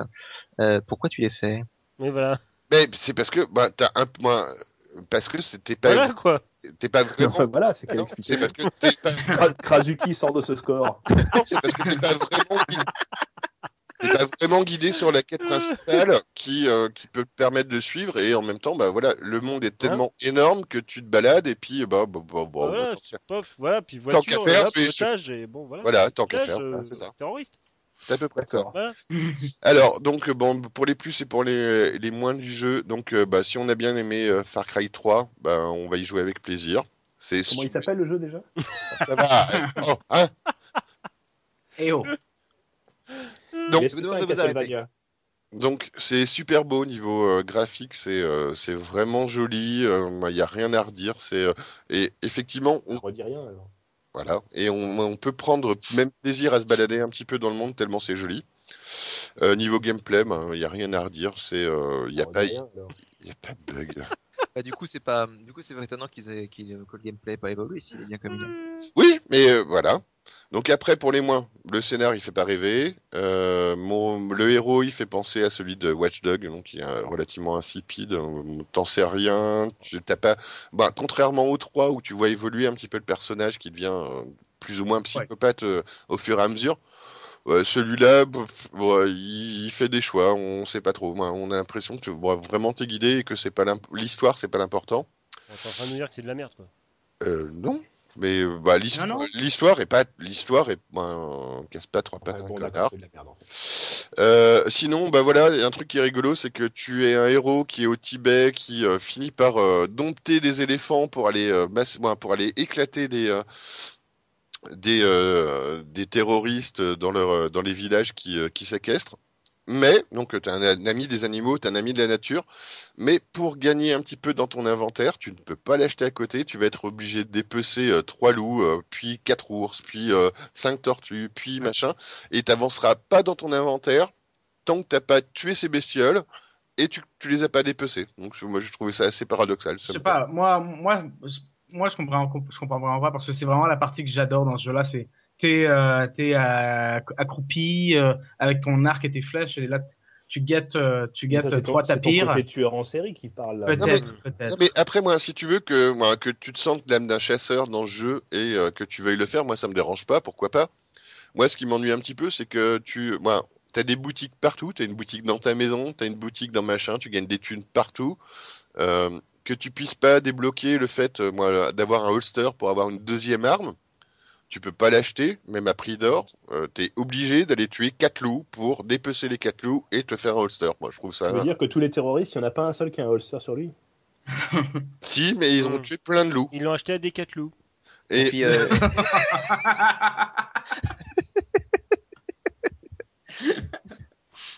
C'est la meilleure du podcast. Ça, c'est la, c'est suis la, désolé. c'est bonne. Donc, bah voilà. Donc, euh, je pense que si on a aimé le 3, on aimera le 4. Euh... C'est quoi le nom du jeu déjà? Oui, ça va.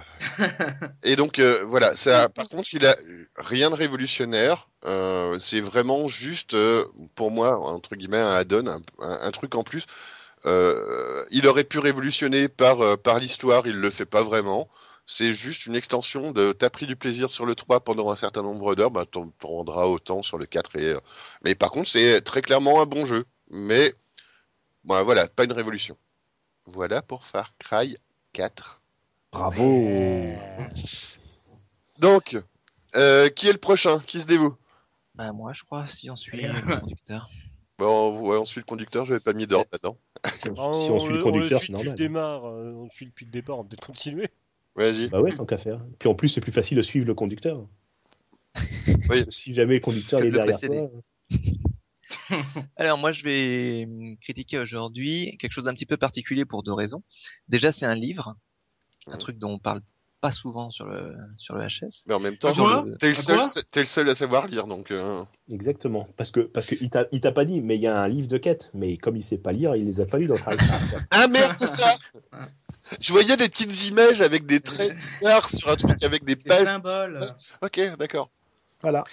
Et la deuxième euh, raison pour laquelle c'est un petit peu inhabituel, en fait, euh, le Chaos Theory, comme vous le savez peut-être si vous lisez le site, est lié au forum euh, qui s'appelle HS. Et un des membres euh, de ce forum a écrit un bouquin qui nous a demandé de, euh, bah, nous a demandé d'en parler un petit peu. Il a bien payé. Donc, d'ailleurs. Non, il nous a, pro... bon, il nous a renvoyé le bouquin et euh, gentiment.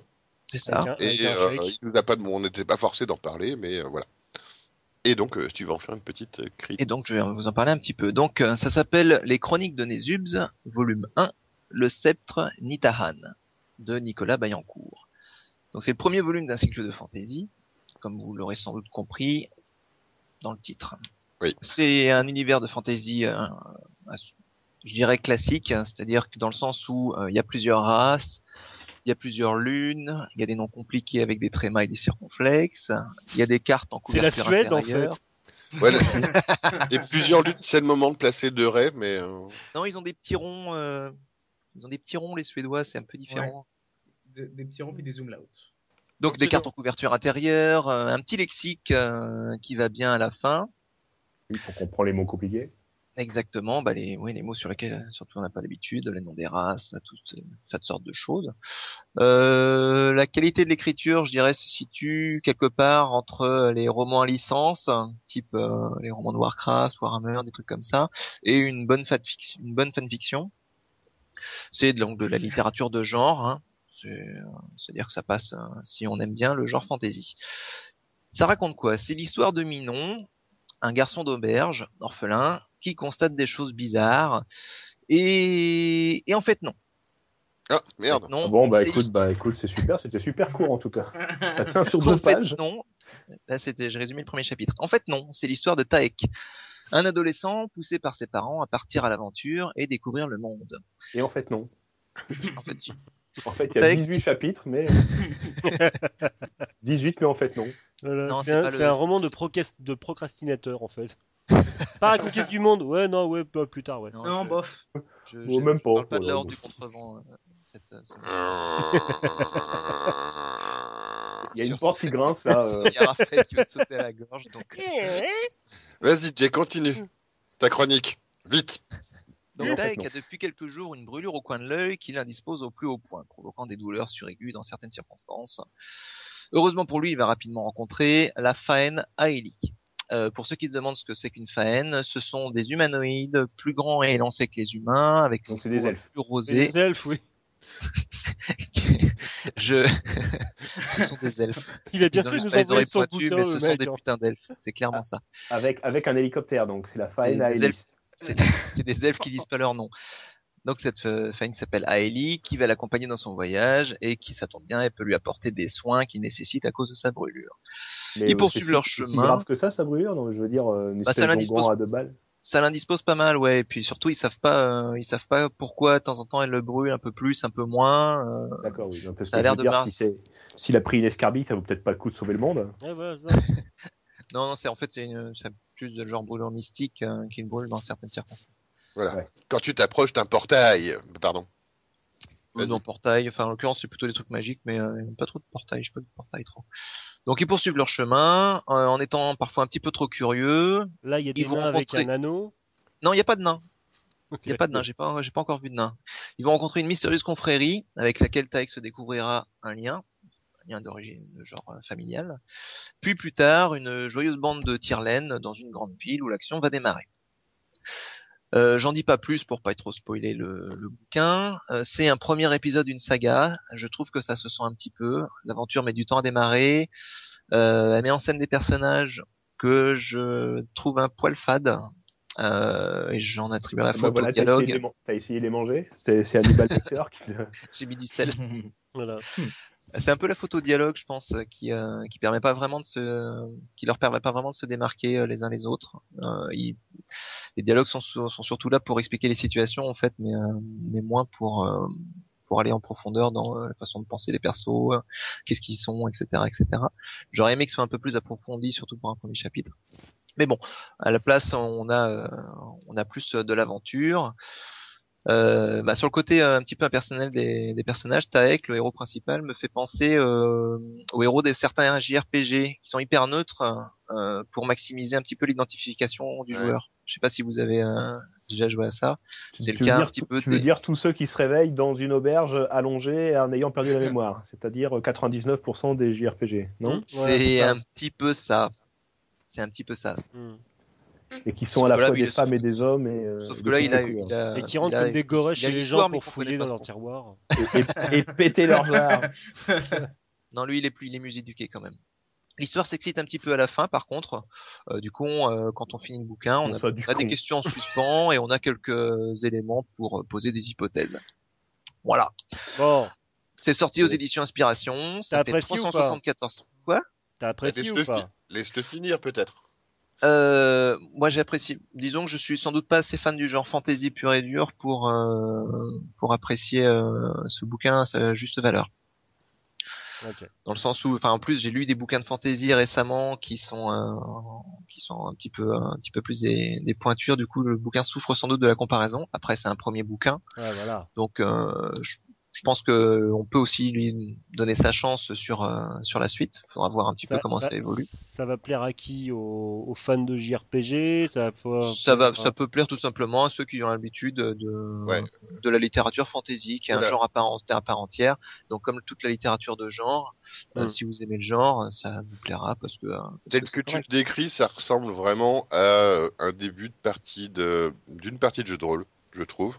C'est ça. Le groupe s'assemble, euh, les éléments se mettent en place, euh, tu découvres un petit peu le, un petit peu le monde. Et donc, bah, bah, voilà, après, effectivement, c'est aussi un premier bouquin. Euh, donc, euh, je connais pas la, la maison d'édition, mais euh, je suis pas sûr que ce soit un, Inspiration. Je connais pas non plus. je suis pas sûr que ce soit un gros truc, mais bah voilà. Donc déjà, euh, Dé- c'est Déjà, il s'est tiré le- les doigts du cul et il a écrit son bouquin. Exactement. Moi, je c'est trouve ce que que- je voulais souligner. Ouais. On, on s'est tous au moins une fois dans la vie dit oh ouais, moi j'aimerais bien un truc et tout. C'est Bah lui il l'a fait, tu vois. Hum, Rien, C'est rien ça. que il a pour ça. son projet, il a ouvert un livre, il a, il a, il a édité un livre, quoi. C'est- Je trouve ça, voilà. c'est assez impressionnant. T'as un objet Ouais, dans les ça- mains, il y a des pages et Ça tout. force le respect. Et donc c'est un premier volume. On va voir. Bon, en plus, a priori, si je ne m'abuse, ça doit durer euh, sur un certain nombre de volumes. Je sais pas, 7, 8, 9, un truc du style. Je saurais pas dire, mais il a de quoi faire en tout cas. Donc euh, bah voilà, bon donc euh, voilà, c'est peut-être un petit peu long à démarrer, mais mais pourquoi pas. Si vous voulez de toute façon vous faire une idée par vous-même, vous pouvez aller sur le sur le site directement www.chronique de Nezubs n e e tout collé.com et vous pourrez lire les premiers chapitres donc vous, ça vous fera une idée de ce qui vous attend. Voilà. Par contre, Adu, euh, trouve des titres plus faciles parce que c'est compliqué à lire. hein. Ah mais ça c'est ce que mais ça c'est c'est c'est assez de la fantaisie typique hein. C'est Non, des noms ouais. compliqués, des Le, le- le nom du bouquin plus le nom du volume, putain. c'est- Voilà. euh, bah, en même temps, ça fait des points au Scrabble, hein, mais euh, c'est un peu c'est un peu compliqué. On n'y arrive pas facilement. bah, c'est ce que j'étais en train de me dire. Je me disais que si un jour j'écris un bouquin, euh, les, les gens ils s'appelleront Henri, Raymond. Ouais, euh, voilà, ça, ta, ta, parce que sinon, ta, T'es quoi toi? Je suis un nain. Ah ouais, t'es pas un, un garde tobac Non, non, je suis un nain. Je suis un nain. Je, je- je suis de petite taille, j'ai une barbe, je suis un nain. Et toi, toi, t'es un elfe? Oui, oui, je suis un elfe. Ah, c'est incroyable. Et toi, t'es un humain Oui, je suis un humain. Oh. Donc ton nom, voyelle, voyelle, consonne, voyelle, voyelle, voyelle, consonne, consonne, consonne, consonne, consonne. Mot, mot, motus. Bon, ben merci pour, euh, pour euh, cette critique de, de ce bouquin. Donc, bah, on, on attend de voir la suite, on verra bien ce que ça donne. Et on, on, on apprécie euh, le fait de quand même avoir pu, pu le sortir.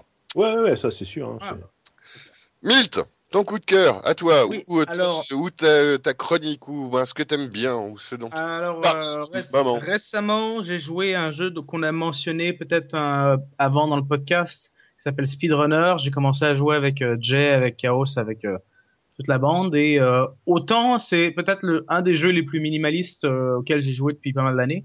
Non, Euh, c'est un pixel pixel à moon. Non, mais je veux dire, euh, dans To the Moon, il y a une histoire, tu sais, je veux dire ça. Ah, mais minimaliste, c'est quand même to the moon, hein, pardon. Oui, c'est vrai, c'est vrai. Mais euh, autant, euh, autant, je m'amuse beaucoup. C'est fun. C'est, euh, un- c'est une espèce de version moderne entre Mario Kart et Super Mario. À quatre euh, avec tous les objets et ça crée vraiment des situations où on commence à détester ses amis. Donc voilà, Et, là, là on sait que tu l'aimes, donc quand même Ouais. pour Qu'est-ce que c'est? Voilà, qu'est-ce que c'est? Moi, je trouve qu'il a pas assez mis en place sur le fait que ce soit quand même un super, super, super jeu, juste fantastique en Oui. multi. Oui, mais euh, bon, on va. je, vais, je, vais, je vais expliquer c'est quoi, puis euh, je- après on va. On. Voilà, après on va tous euh, euh, dire qu'on adore ce jeu. Donc, Ouais, donc c'est voilà, ça. dis au moins ce que c'est que ce jeu. Alors, Speedrunner, c'est quatre joueurs qui sur un niveau euh, font la course. Sur un Euh, jeu 2D. sur un- c'est en 2D, oui. Euh, tu peux courir, tu as des boosts, tu as un grappin pour euh, jouer à Spider-Man. Et euh, le but, c'est d'aller, c'est de faire sortir les autres du cadre de jeu. Donc, une fois qu'ils sortent dans le fond de, de l'écran, euh, ils sont morts et, euh, et ils pourront juste réapparaître au prochain round. Donc voilà. Machine. Donc grosso modo, c'est ouais, une c'est ça. T'as un, par- ouais. t'as un parcours. Tu dois, moi, et moi, euh, même euh, le parcours, il va tourner en boucle. euh, Si euh, s'il faut le faire 15 fois, tu le feras 15 fois. Ouais. Mais le but, c'est d'aller courir le plus vite et de toujours être le premier. Et euh, les derniers, ceux qui sont au fond, ils sont éliminés parce que ils sont sortis euh, parce que t'as couru plus vite. Vue de dessus ou. euh, Non, de vu de, côté de côté. C'est euh, comme un platformer. Platformer D'accord. 2D euh, classique. Sauf Mm. que très rapide. Ouais. Et c'est- Sonic, ça, ça apporte tellement aussi au jeu la, vraiment la rapidité des parties où t'as vraiment pas le temps de t'ennuyer, t'as même pas le temps de faire autre chose à côté euh, quand les autres jouent. euh. Sur une clope, hein. Ouais, Oui, non, c'est ça. Oui, oui, par exemple. Et euh, vraiment, c'est un gameplay rapide, c'est, euh, excitant, il y a toujours des rebondissements, tu peux passer de la quatrième place à la première en une seconde. euh, Voilà. Ouais, Et vraiment, euh, c'est, euh, c'est le pied, quoi. C'est à 4, c'est génial. Donc dans les trucs à savoir, voilà. Donc c'est un vu, un jeu vu de côté, avec plein de parcours différents, avec plein de chemins différents, et le jeu est tellement bien pensé que tu vas pouvoir prendre un chemin qui va te donner euh, un speed-up qui va te faire avancer euh, super rapidement. Le chemin du dessous te donnera une arme. Donc on est vraiment quand même dans le concept Mario Kart où euh, tu vas avoir ta coquille, euh, ta coquille rouge qui euh, qui va aller shooter le mec devant. Tu vas pouvoir laisser des obstacles derrière. Le pire étant certainement le grappin, c'est-à-dire Le que grappin. le Ah, mec qui est en face de toi, bah tu vas l'accrocher et puis tu vas le tir derrière. t'amener jusqu'à lui, Prendre sa tu vas place. le retirer, der- ouais, voilà, tu vas l'amener derrière. Il va falloir qu'il se rattrape. Un jeu avec plein de raccourcis parce que effectivement, voilà, c'est pas euh, juste tu suis un circuit euh, qui est normé. T'as toujours plein de voies, deux trois voies, deux trois choix et Tu peux euh, bloquer d'autres voies, tu peux. euh, et qui sont plus ou moins difficiles. Donc euh, c'est euh, tu vas avoir le chemin du classique de la facilité où tout le monde va aller et tu vas avoir le chemin un peu plus compliqué. où On va parler de notre ami Dan Lan, celui euh, qui Ouais. nous apprend un petit peu tout là-dessus. Tu peux apprendre les, Voilà. les déplacements de façon différente. Tu peux t'accrocher à certains murs, tu peux jouer beaucoup du grappin, faire des tourbillons. Enfin, il y a plusieurs façons de bouger. Et voilà, c'est un jeu qui euh, vraiment ne laisse pas respirer. C'est euh, c'est rigolo parce que une partie se finit, le compteur il fait 3, 2, 1, mais il fait pas 3, 2, 1, il fait 3, 2, 1, vas-y, Allez, on retourne. et t'es en train de courir. Et, euh, et c'est vraiment haletant comme jeu. Donc euh, je plus sois le, le coup de cœur de Milt. Triple Et A. vraiment, euh, Et puis euh, bah, Yukigami, t'as joué aussi Ah oui, complètement, oui, Donc- non, mais euh, Donc c'est- on, on, a, on attend de pouvoir te, que, que tu joues avec nous euh, bientôt. ouais. Mais euh, ouais, Ça, ouais. c'est enthousiaste. Non, non, mais non, mais je veux dire, c'est euh, tout est tout a été dit. Hein, c'est euh, oui, il y a, il y, a, il y a vraiment quelque chose comme euh, comme euh, micro machine dedans. Le, le fait de, de vouloir absolument virer le mec de l'écran, moi je trouve ça excellent. Non, c'est assez fun. Hein. Donc voilà, donc on vous le conseille tous. Euh, et puis bon, on va peut-être, euh, tiens, je vais peut-être créer un, un, un petit groupe, euh, un petit un petit groupe Chaos Theory sur euh, sur Steam. Donc si les gens ont envie de venir jouer avec nous, ils peuvent. Voilà. Ah oui, c'est pas qu'à faire. Zo, Il faut savoir que le jeu est encore en early access.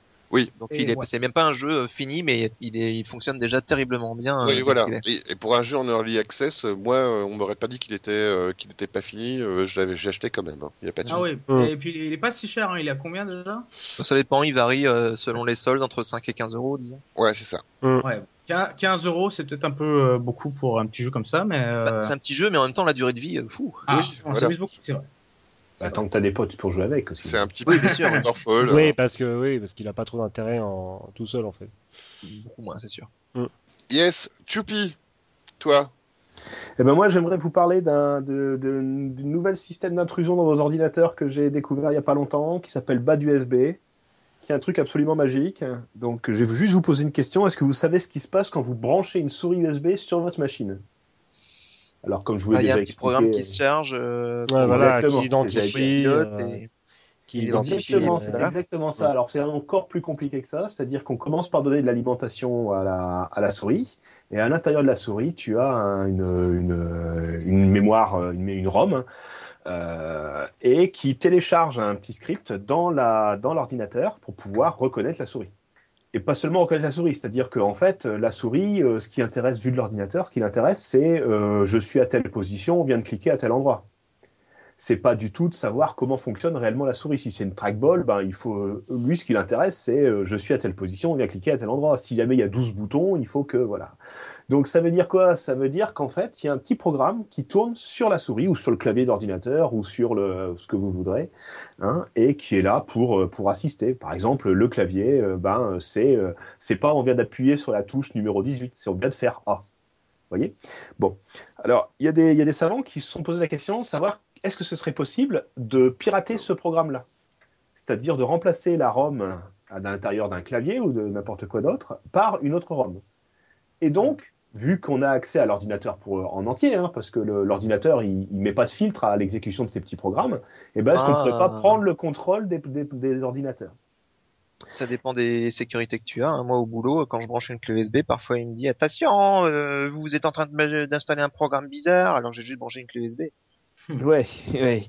Sauf qu'en fait, c'est euh, là ce que ce que fait le truc là, c'est que il est capable de reconnaître euh, euh, l'accès d'une clé USB, mais il n'est pas capable d'identifier que parce que si tu veux, c'est trop bas niveau hein, ce programme-là. Le programme s'exécute trop bas niveau pour que les systèmes d'exploitation aient des logiciels qui examinent les programmes. C'est-à-dire que Mm. techniquement, ce qu'il faudrait, c'est que on soit capable de décompiler la totalité du programme qui est en train de communiquer avec nous et qu'on soit capable de le scanner. Or, les antivirus ne font pas d'antivirus sur ce genre de choses.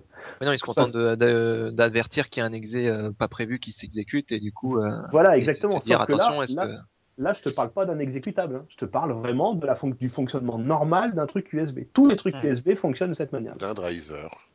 Donc, donc, eh ben, ils sont arrivés à installer un virus sur une machine. Le gars, il a branché, euh, sa souris et il a installé un virus sur sa machine. Donc ça, c'était proof of concept. hein, c'était juste pour vérifier que ça fonctionnait. Mais il y a des rumeurs qui traînent dans le milieu de l'informatique euh, concernant l'utilisation de ces proof of concept pour faire de l'intrusion euh, sur les machines. Par exemple, il y a une histoire qui raconte qu'un PDG d'une boîte euh, était, euh, était dans un aéroport, il avait bloqué l'accès Wi-Fi, parce que forcément on peut pirater, si jamais il se branchait sur le Wi-Fi de l'aéroport, il aurait pu être piraté, donc il n'y avait aucun moyen de communiquer avec l'extérieur, jusqu'à ce qu'une dame arrive et lui dise, ben écoutez, ma cigarette électronique est presque déchargée, est-ce que vous pouvez la recharger? Ah, pas mal. 20 minutes plus tard, son disque dur était copié à l'intérieur de la, de la, De la cigarette. de la cigarette et un virus était installé sur sa machine. Virus qui euh, faisait des copies d'écran et les envoyait par Internet périodiquement. C'est même comme ça qu'ils ont repéré qu'il y avait un virus sur la machine. Eh Donc- bravo. C'est pas mal, hein La classe. Mais voilà, c'est pareil. Ça, voilà, on, on est un petit peu dans nos films de, de science-fiction de quand on était jeunes nous-mêmes, quoi. C'est c'est rigolo. C'est pas mal. hein. Ouais. Alors bon, techniquement, techniquement, euh, fabriquer un truc comme ça, euh, il faut vraiment qu'il y ait une cible. C'est-à-dire, euh, on va pas faire des virus qui vont se propager par les clés USB ou par les souris d'ordinateur ou les claviers. Sachant que les claviers, on peut imaginer que euh, euh, le clavier se mette à taper un texte. hein. Il y a personne devant l'écran, mais le clavier se met à taper un texte. Ou bien Ouais, il enregistre tous les un keylogger. Voilà, c'est le truc, c'est les keyloggers. C'est euh, aussi le truc, c'est euh, chaque euh, à chaque point. Ça existe déjà et sans sans le driver sur sur un clavier. Le truc qui fait que à chaque fois que tu tapes quelque chose, c'est enregistré, envoyé. Et donc, euh, vas-y, euh, tape ton numéro de carte bleue, euh, tape ton voilà. password. Mais- Mais là, ça peut être l'inverse. Mm. Ça peut être que le clavier euh, tape comme s'il y avait quelqu'un en train de taper devant. Et voilà. Il y a personne devant, en fait. Et c'est l'étape du dessus où c'est euh, le, le, le clavier va dire bon bah, bah je vais aller sur tel site et puis je vais te commander tel truc et puis oh bah ça tombe bien c'est mon site à moi ça va me faire du pognon c'est bien c'est cool. Voilà, par mais, ouais, mais ça a pas grand chose à raconter un clavier tout seul. Bah, ça Bah. dépend ce que tu veux faire. Si jamais bah, tu vises un PDG, ça peut valoir le coup que le clavier il, euh, il soit, ou la souris elle soit capable d'aller voir dans les, dans les disques durs et et de faire des copies. Et moi sans déconner le clavier s'il me donne juste ton numéro de carte bleue euh, pour faire des achats sur Amazon ça me va bien hein. c'est déjà pas mal. Et s'il te dit, euh, un comme dans certains films, euh, Follow the White Rabbit, Eh ben, je, je n'écoute pas mon clavier. Je, de Voilà. façon, je suis associé avec mon clavier. Depuis que j'ai une tablette, je, je- voilà quoi. Puis il faudrait que les claviers aient des haut-parleurs pour qu'ils te le disent. donc, euh, Exact. Ah, mais qu'ils l'écrivent. Donc Bref, bref, tout ça pour dire que euh, il y a une rumeur qui tourne. Vous savez que les Iraniens avaient un programme nucléaire et une rumeur, et, et ils le protégeaient énormément. Et une et à un moment donné, ils se sont retrouvés avec un virus dessus. Sachant qu'ils ont toujours tout empêché, tout scanné. Alors dès que vous êtes arrivé avec une clé USB, elle était scannée, etc., etc. Euh, pas d'accès sur les réseaux. Et il y a quand même un virus qui est arrivé. Et Hmm. la rumeur voudrait qu'elle soit rentrée à travers un clavier ou une souris, en fait. C'est-à-dire qu'ils se sont fait livrer une souris qui arrivait directement de la chaîne de fabrication, sauf qu'entre les deux, il y a quelqu'un qui était passé par là, qui avait dessoudé le composant électronique, qui avait soudé le bon composant électronique qui allait bien, et qui avait livré la souris. Et quand ils ont branché la souris pour la première fois, ils ont affecté leur ordinateur. Dun, dun, dun, a encore, euh, encore euh, de, de, de longues années devant lui. Mm. Bon, Voilà. Yuki, toi. Non, moi rapidement. Euh, bon, déjà, il y a un truc que j'attends, euh, dont je veux parler, c'est le remake HD de Resident Evil Rebirth. Euh, Resident Evil, qui est peut-être un des jeux que j'ai le plus acheté avec Fantasy Star Online. Ouais. Euh, je sais pas si vous l'aviez vu sur GameCube, c'est le premier Resident Evil, mais avec des graphismes magnifiques. Ouais, mais ça dit quelque chose. si, si, complètement, mais euh, j'avoue que je suis un petit peu fatigué de cette licence et que. Ah, moi, c'est le premier épisode. Hein. C'est que le premier hein. épisode. Le premier épisode, je me suis retourné, je sais pas combien de fois sur des euh, sur des consoles de salon, sur des consoles portables euh, partout, et euh, c'est le premier. Je sais pas, c'est l'ambiance. Il me redonnera peut-être espoir parce qu'effectivement, si, moi, voilà, moi, le premier, j'ai adoré aussi. Après, est-ce que je suis capable de le refaire mille fois Et euh, bon, s'il est beau, peut-être, ouais. Ils refont euh, juste le design ou ils refont le gameplay aussi? Euh, non, non, c'est ah, je sais pas parce qu'ils avaient quand il avait sorti sur GameCube, ils avaient euh, ils avaient amélioré le gameplay hein, euh, à la visée automatique, tout ça, et on se mangeait moins les murs. Mais euh, en tout cas niveau design, déjà sur GameCube c'est déjà magnifique et euh, ça devrait être encore plus beau. Ça sort sur PC le. Oui, mais c'est ça, c'est pas le même, c'est pas le même que sur GameCube là. Non, non, non, non, c'est re- c'est re- c'est encore Ouais, voilà, c'est c'est c'est carrément un autre amélioré. Bah, moi, écoute, j'ai jamais, j'ai commencé Resident Evil avec le 2, j'ai jamais eu l'occasion de faire le 1, et du coup, euh, je suis, je pense que je c'est me excellent, procurerai. Une Ouais, ambiance, bah, ouais, ambiance fais-le. claustro, euh, une ambiance claustro avec des zombies, c'est parfait. Euh, Est-ce qu'il y a un avion pour Oui, savoir, ah si bah oui, il y a un avion pour Il y le a un hélico. Ouais, pour, vrai. savoir, pour savoir si le résident il vole bah, en hélicoptère fatalement. Ça marche avec l'hélico aussi, donc on est. Allez. Euh, le Fossoyeur des films, je sais pas si vous connaissez, c'est un type qui fait Oui. une sorte de podcast vidéo. Il en a sorti un. Euh... Oui, excuse-moi, il s'appelle. Non, avec sa pelle. Avec sa pelle, tout à fait. Euh, il en a fait un là dernièrement sur les nanars où il est, il revient sur le sur le style donc fait la différence entre le navet et le nanar et il lance une, une réflexion qui est assez intéressante sur euh, est-ce que les nanars volontaires qu'on voit ces dernières années comme chez Asylum restent des nanars? Voilà, bah, c'est assez sympathique quand on quand on aime le cinéma, quand on aime le genre, c'est un truc à voir. D'une façon Euh. générale, il fait du, il fait du bon, lui, je trouve. Mmh, ouais. J'avais bien aimé sa chronique de Zargos, par exemple. Moi, je les ai pas encore... Moi, j'ai découvert ça très récemment, donc je l'ai pas tous, tous vu, mais bon, je sens que je vais, euh, je sens que je vais me les faire. Ah il est Euh, intéressant. Il y a des films. Il Euh. Ouais. Euh, y, a, il y a certains films en fait euh, qui sont des, des, des films de divertissement, mais qui, moi, je trouve, apprennent. Pour vous dire, pour résumer, par exemple, le film District 9. Je sais pas si vous l'avez vu. Absolument pas. Voilà. Donc le film. District 9 m'a fait plus comprendre de choses sur l'apartheid que des années de documentaire en fait. On va dire que le problème- émotionnel. Ah bah c'est Oui. le principe du. Le problème, c'est que le District 9 n'est pas sur le pas sur l'apartheid en fait, mais c'est Oui, euh, mais sur l'immigration des, euh, Voilà.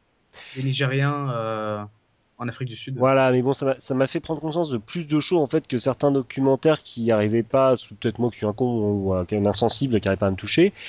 Il y a un film que j'ai vu récemment qui s'appelle The Shinjuku Incident, qui est un film chinois de Derek Yee, qui est un film de, de 2009, euh, qui euh, en fait m'a fait plus prendre conscience euh, de, de choses sur le sur le sur le on va dire le phénomène d'immigration que que pas mal de reportages aussi. Ça raconte l'histoire en fait de de de- d'ouvriers chinois qui vivent euh, bon qui vivent dans la dans la campagne chinoise et qui soit pour essayer d'avoir une vie meilleure soit pour pour suivre des personnes euh, des personnes qu'ils aiment et qu'ils aimeraient retrouver et qui ont, ont cherché une, une vie meilleure vont immigrer au Japon il est, euh, illégalement et euh, ce sont des types dont, euh, dont un qui, euh, voilà, à la base, ce sont, ce sont des gens normaux, des ouvriers, des, des gens qui vivent de la terre, et qui, par survie, vont de petits boulots jusqu'à jusqu'à de la délinquance. Et ça, voilà, c'est un film qui, qui est purement, qui est purement, il y a- c'est un film avec Jackie Chan, hein, pour vous dire, mais bon, euh, le, le Jackie Chan de ces dernières années qui essaye de faire des films un peu plus profonds, ça, ça, ça reste un. Faut dire, faut dire qu'il lève beaucoup moins bien la jambe, quoi. Voilà. Donc, c'est voilà, c'est même si ça reste un, un, un film de divertissement, euh, je trouve qu'il est euh, qu'il aborde quand même pas mal pas mal de thèmes. euh, enfin bon, ça, il y a, y a quelque chose derrière ce film. Ça te met Moi, vraiment, est-ce que ça te met vraiment dans la tête de l'immigré euh, classique, euh, ça- prendre ça- sa psychologie, ça met son en raisonnement? avant, ça, ça met, ça met en avant peut-être avec des gros sabots pour des, pour des gens qui voient pas très, très loin comme moi, mais ça met en avant certaines, certaines évidences, en gros, de survie auxquelles on, on va pas forcément penser. T'as pété D'accord. toute l'ambiance. Merci. Je suis Non, désolé. mais, non, mais, Bon, non, bah, mais on, Alors, on y fait a- dans le social aussi. C'est, la deuxième fois que ça me fait ça. La première fois, c'était en un film avec un film de un film de 96 qui s'appelait Sous l'hôtel Butterfly. C'est un film de Shunji Iwai qui parlait justement de, mais ça c'était un film d'anticipation et qui parlait justement d'immigration en fait au Japon encore une fois. Euh, voilà, mais qui, euh, il faut voir ces films, il faut voir ces films et se faire sa propre idée. Mais euh, je trouve qu'ils, apportent quand même pas mal de choses. Bon, je vais au niveau de l'ambiance. Sinon, il y a une dernière chose dont je voulais parler. Je me suis Eh ben, enfin après 15, oui?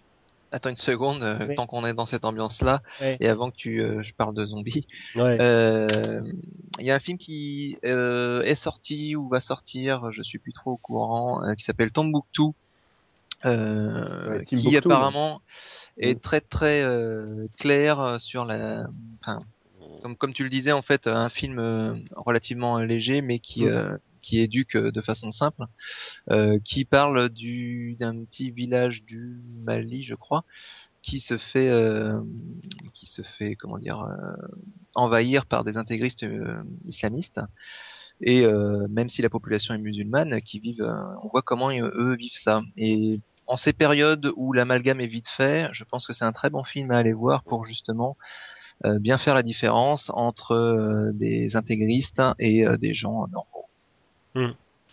donc Tombouctou Ouais, faut, faut, ouais, faut que je vois ça. Euh, pour finir sur un truc beaucoup plus léger, euh, ça faisait, euh, ça fait plus de 20 ans que j'avais pas ouvert un livre dont vous êtes le héros, et ben j'y suis retourné. Mais oui, Voilà. ça, ça ressort en ce moment, c'est ça? Alors en fait, pour les 30 ans, euh, en fait, le premier livre dont vous êtes le héros, euh, ce qui était sorti en 82, c'était Le sorcier de la montagne de feu. Pour les 30 ans euh, de, de, de, de la sortie de ce bouquin, est sorti Le sang des zombies. De, euh, de, de, de Ian Livingstone. Et euh, voilà d'ailleurs qui fait qui fait un moment une référence même dedans au- à celui sorti euh, il y a 30 ans. Euh, c'est c'est un bon vieux livre dont vous êtes le héros. Alors il est très classe euh, l'édition en fait il est beaucoup plus euh, grand et épais qu'un livre dont vous êtes le héros donc qu'on avait en jeunesse. Il est donc c'est c'est du Resident Evil en fait. C'est un c'est un mélange entre pour ceux qui l'avaient fait le manoir de l'enfer et euh, entre le manoir euh, manoir de l'enfer et Resident Evil quoi. Et euh, ça m'a fait plaisir d'y rejouer, ça m'a fait plaisir. Il est pas super facile à faire, moi je l'ai pas, j'ai pas eu la bonne fin entre guillemets, donc je vais le donc je vais le refaire. Mais ça, ça, je me suis, bien remis dedans quoi. C'était, c'était assez sympa. Et donc sur les livres dont, dont, dont vous êtes le héros, est-ce que tu faisais comme moi et que tu notais, euh, le, euh, tu notais euh, le, le, le chapitre, le numéro à chaque fois par où tu passais pour pouvoir recommencer avant euh, quand tu te gourais? Ah ouais, je faisais des sauvegardes. Hein. Vous avez jamais fait ça? Ouais, bah ouais, ouais, si t'as fait pareil. Moi, je gardais la page. Tu disais, ah tiens, bah oui, mais la page justement, tu changeais, tu passais le numéro 47 au numéro 380. Euh, quand la, la page 47, le paragraphe 47 me disait aller au paragraphe temps, je gardais mon paragraphe 47 avec un doigt et j'allais voir ce qui se passait. Ouais, bah, euh, moi, je, moi, je notais les numéros au fur et à mesure. Je suis passé par là, par là, par là, en me disant, tiens, je peux revenir en arrière, et puis voilà. Ah non, moi je me faisais une enfin moi je me faisais une sauvegarde d'une seule page. Ouais, d'accord. Si je me plantais sur euh, sur le long terme, C'est rigolo, parce que peut-être que euh, les leads dont vous êtes héros ont fait notre façon dont on est des gamers maintenant. Ah, Ah fast, oui. sauvegarde, fast sauvegarde, fast replay, fast sauvegarde, on recommence. Non, Euh, je recommence deux sauvegardes avant parce que je me suis peut-être gouré. Et il y en Bah, a c'est qui la jouent hard parce que en faisant pas de sauvegarde. Oui, bah oui, c'est possible Mm. aussi. Fait. Bah, D'ailleurs, je crois qu'ils ressortent sur euh, sur smartphone et tablette Oui, aussi, maintenant. oui. Et Oui, on en avait parlé, je crois, Yuki, il me Mm. semble. Ouais, c'est ça, oui. Et euh, et du coup, bah ça, tu peux pas tricher. Aussi, Bon. t'as- si t'as un mode triche hein, sur smartphone, hein. on te propose le mode hardcore et euh, on te propose Ah, le c'est mode marrant. Bah, triche. c'est marrant qu'ils y aient pensé, comme quoi c'est un Ah ouais. réflexe que- qu'on a eu. quoi. Le mode hardcore avec euh, euh, mort définitive, c'est ça? Ouais, ouais, le... oui, oui, tout à fait. Avec, tu peux pas revenir en arrière. Ah, Voilà, merde, t'as ah. le mode hardcore où tu recommences du début. J'ai que le manoir de l'enfer comme ça sur euh, sur smartphone, mais euh, c'est quand tu meurs, tu recommences du début. Mais il y a un mode, ils appellent ça le mode libre en fait, où euh, même si on y a pas l'objet, même si on n'a pas l'objet, on peut quand même tricher et aller euh, au numéro euh, indiqué. Eh bien, très bien. Mm. Eh bien, donc, on va conclure là-dessus, jeunes gens, je pense. Mm. Donc, on va vous parler euh, du prochain thème de le- la prochaine émission. Eh non, on la connaît pas encore. Donc, Je suis en train de me dire, tiens, je suis au courant de tout. donc non. Euh, donc, euh, ben, donc, on va se retrouver d'ici un, peu, un petit mois, je pense, pour euh, notre numéro 10. Ça fera bientôt un an qu'on existe, même si on est sorti la première fois en mars. euh, euh, ça fait un an, ça fait un- une petite année qu'on enregistre. Euh, voilà. Et donc, Déjà mais oui, déjà, hein, tu te fais vieux. vite, hein. Maintenant, ben voilà, Ouais, tu- hein. bien, bientôt tu vas avoir de la barbe, tu vas être majeur. Vous êtes vieux, Père François, Je- vous perdez toutes vos dents. Vous aurez avant peu 110 ans. Ça va être compliqué. Euh, Et donc, bah voilà, on va vous souhaiter une bonne soirée. Bye. À bientôt. Salut. Bye bye.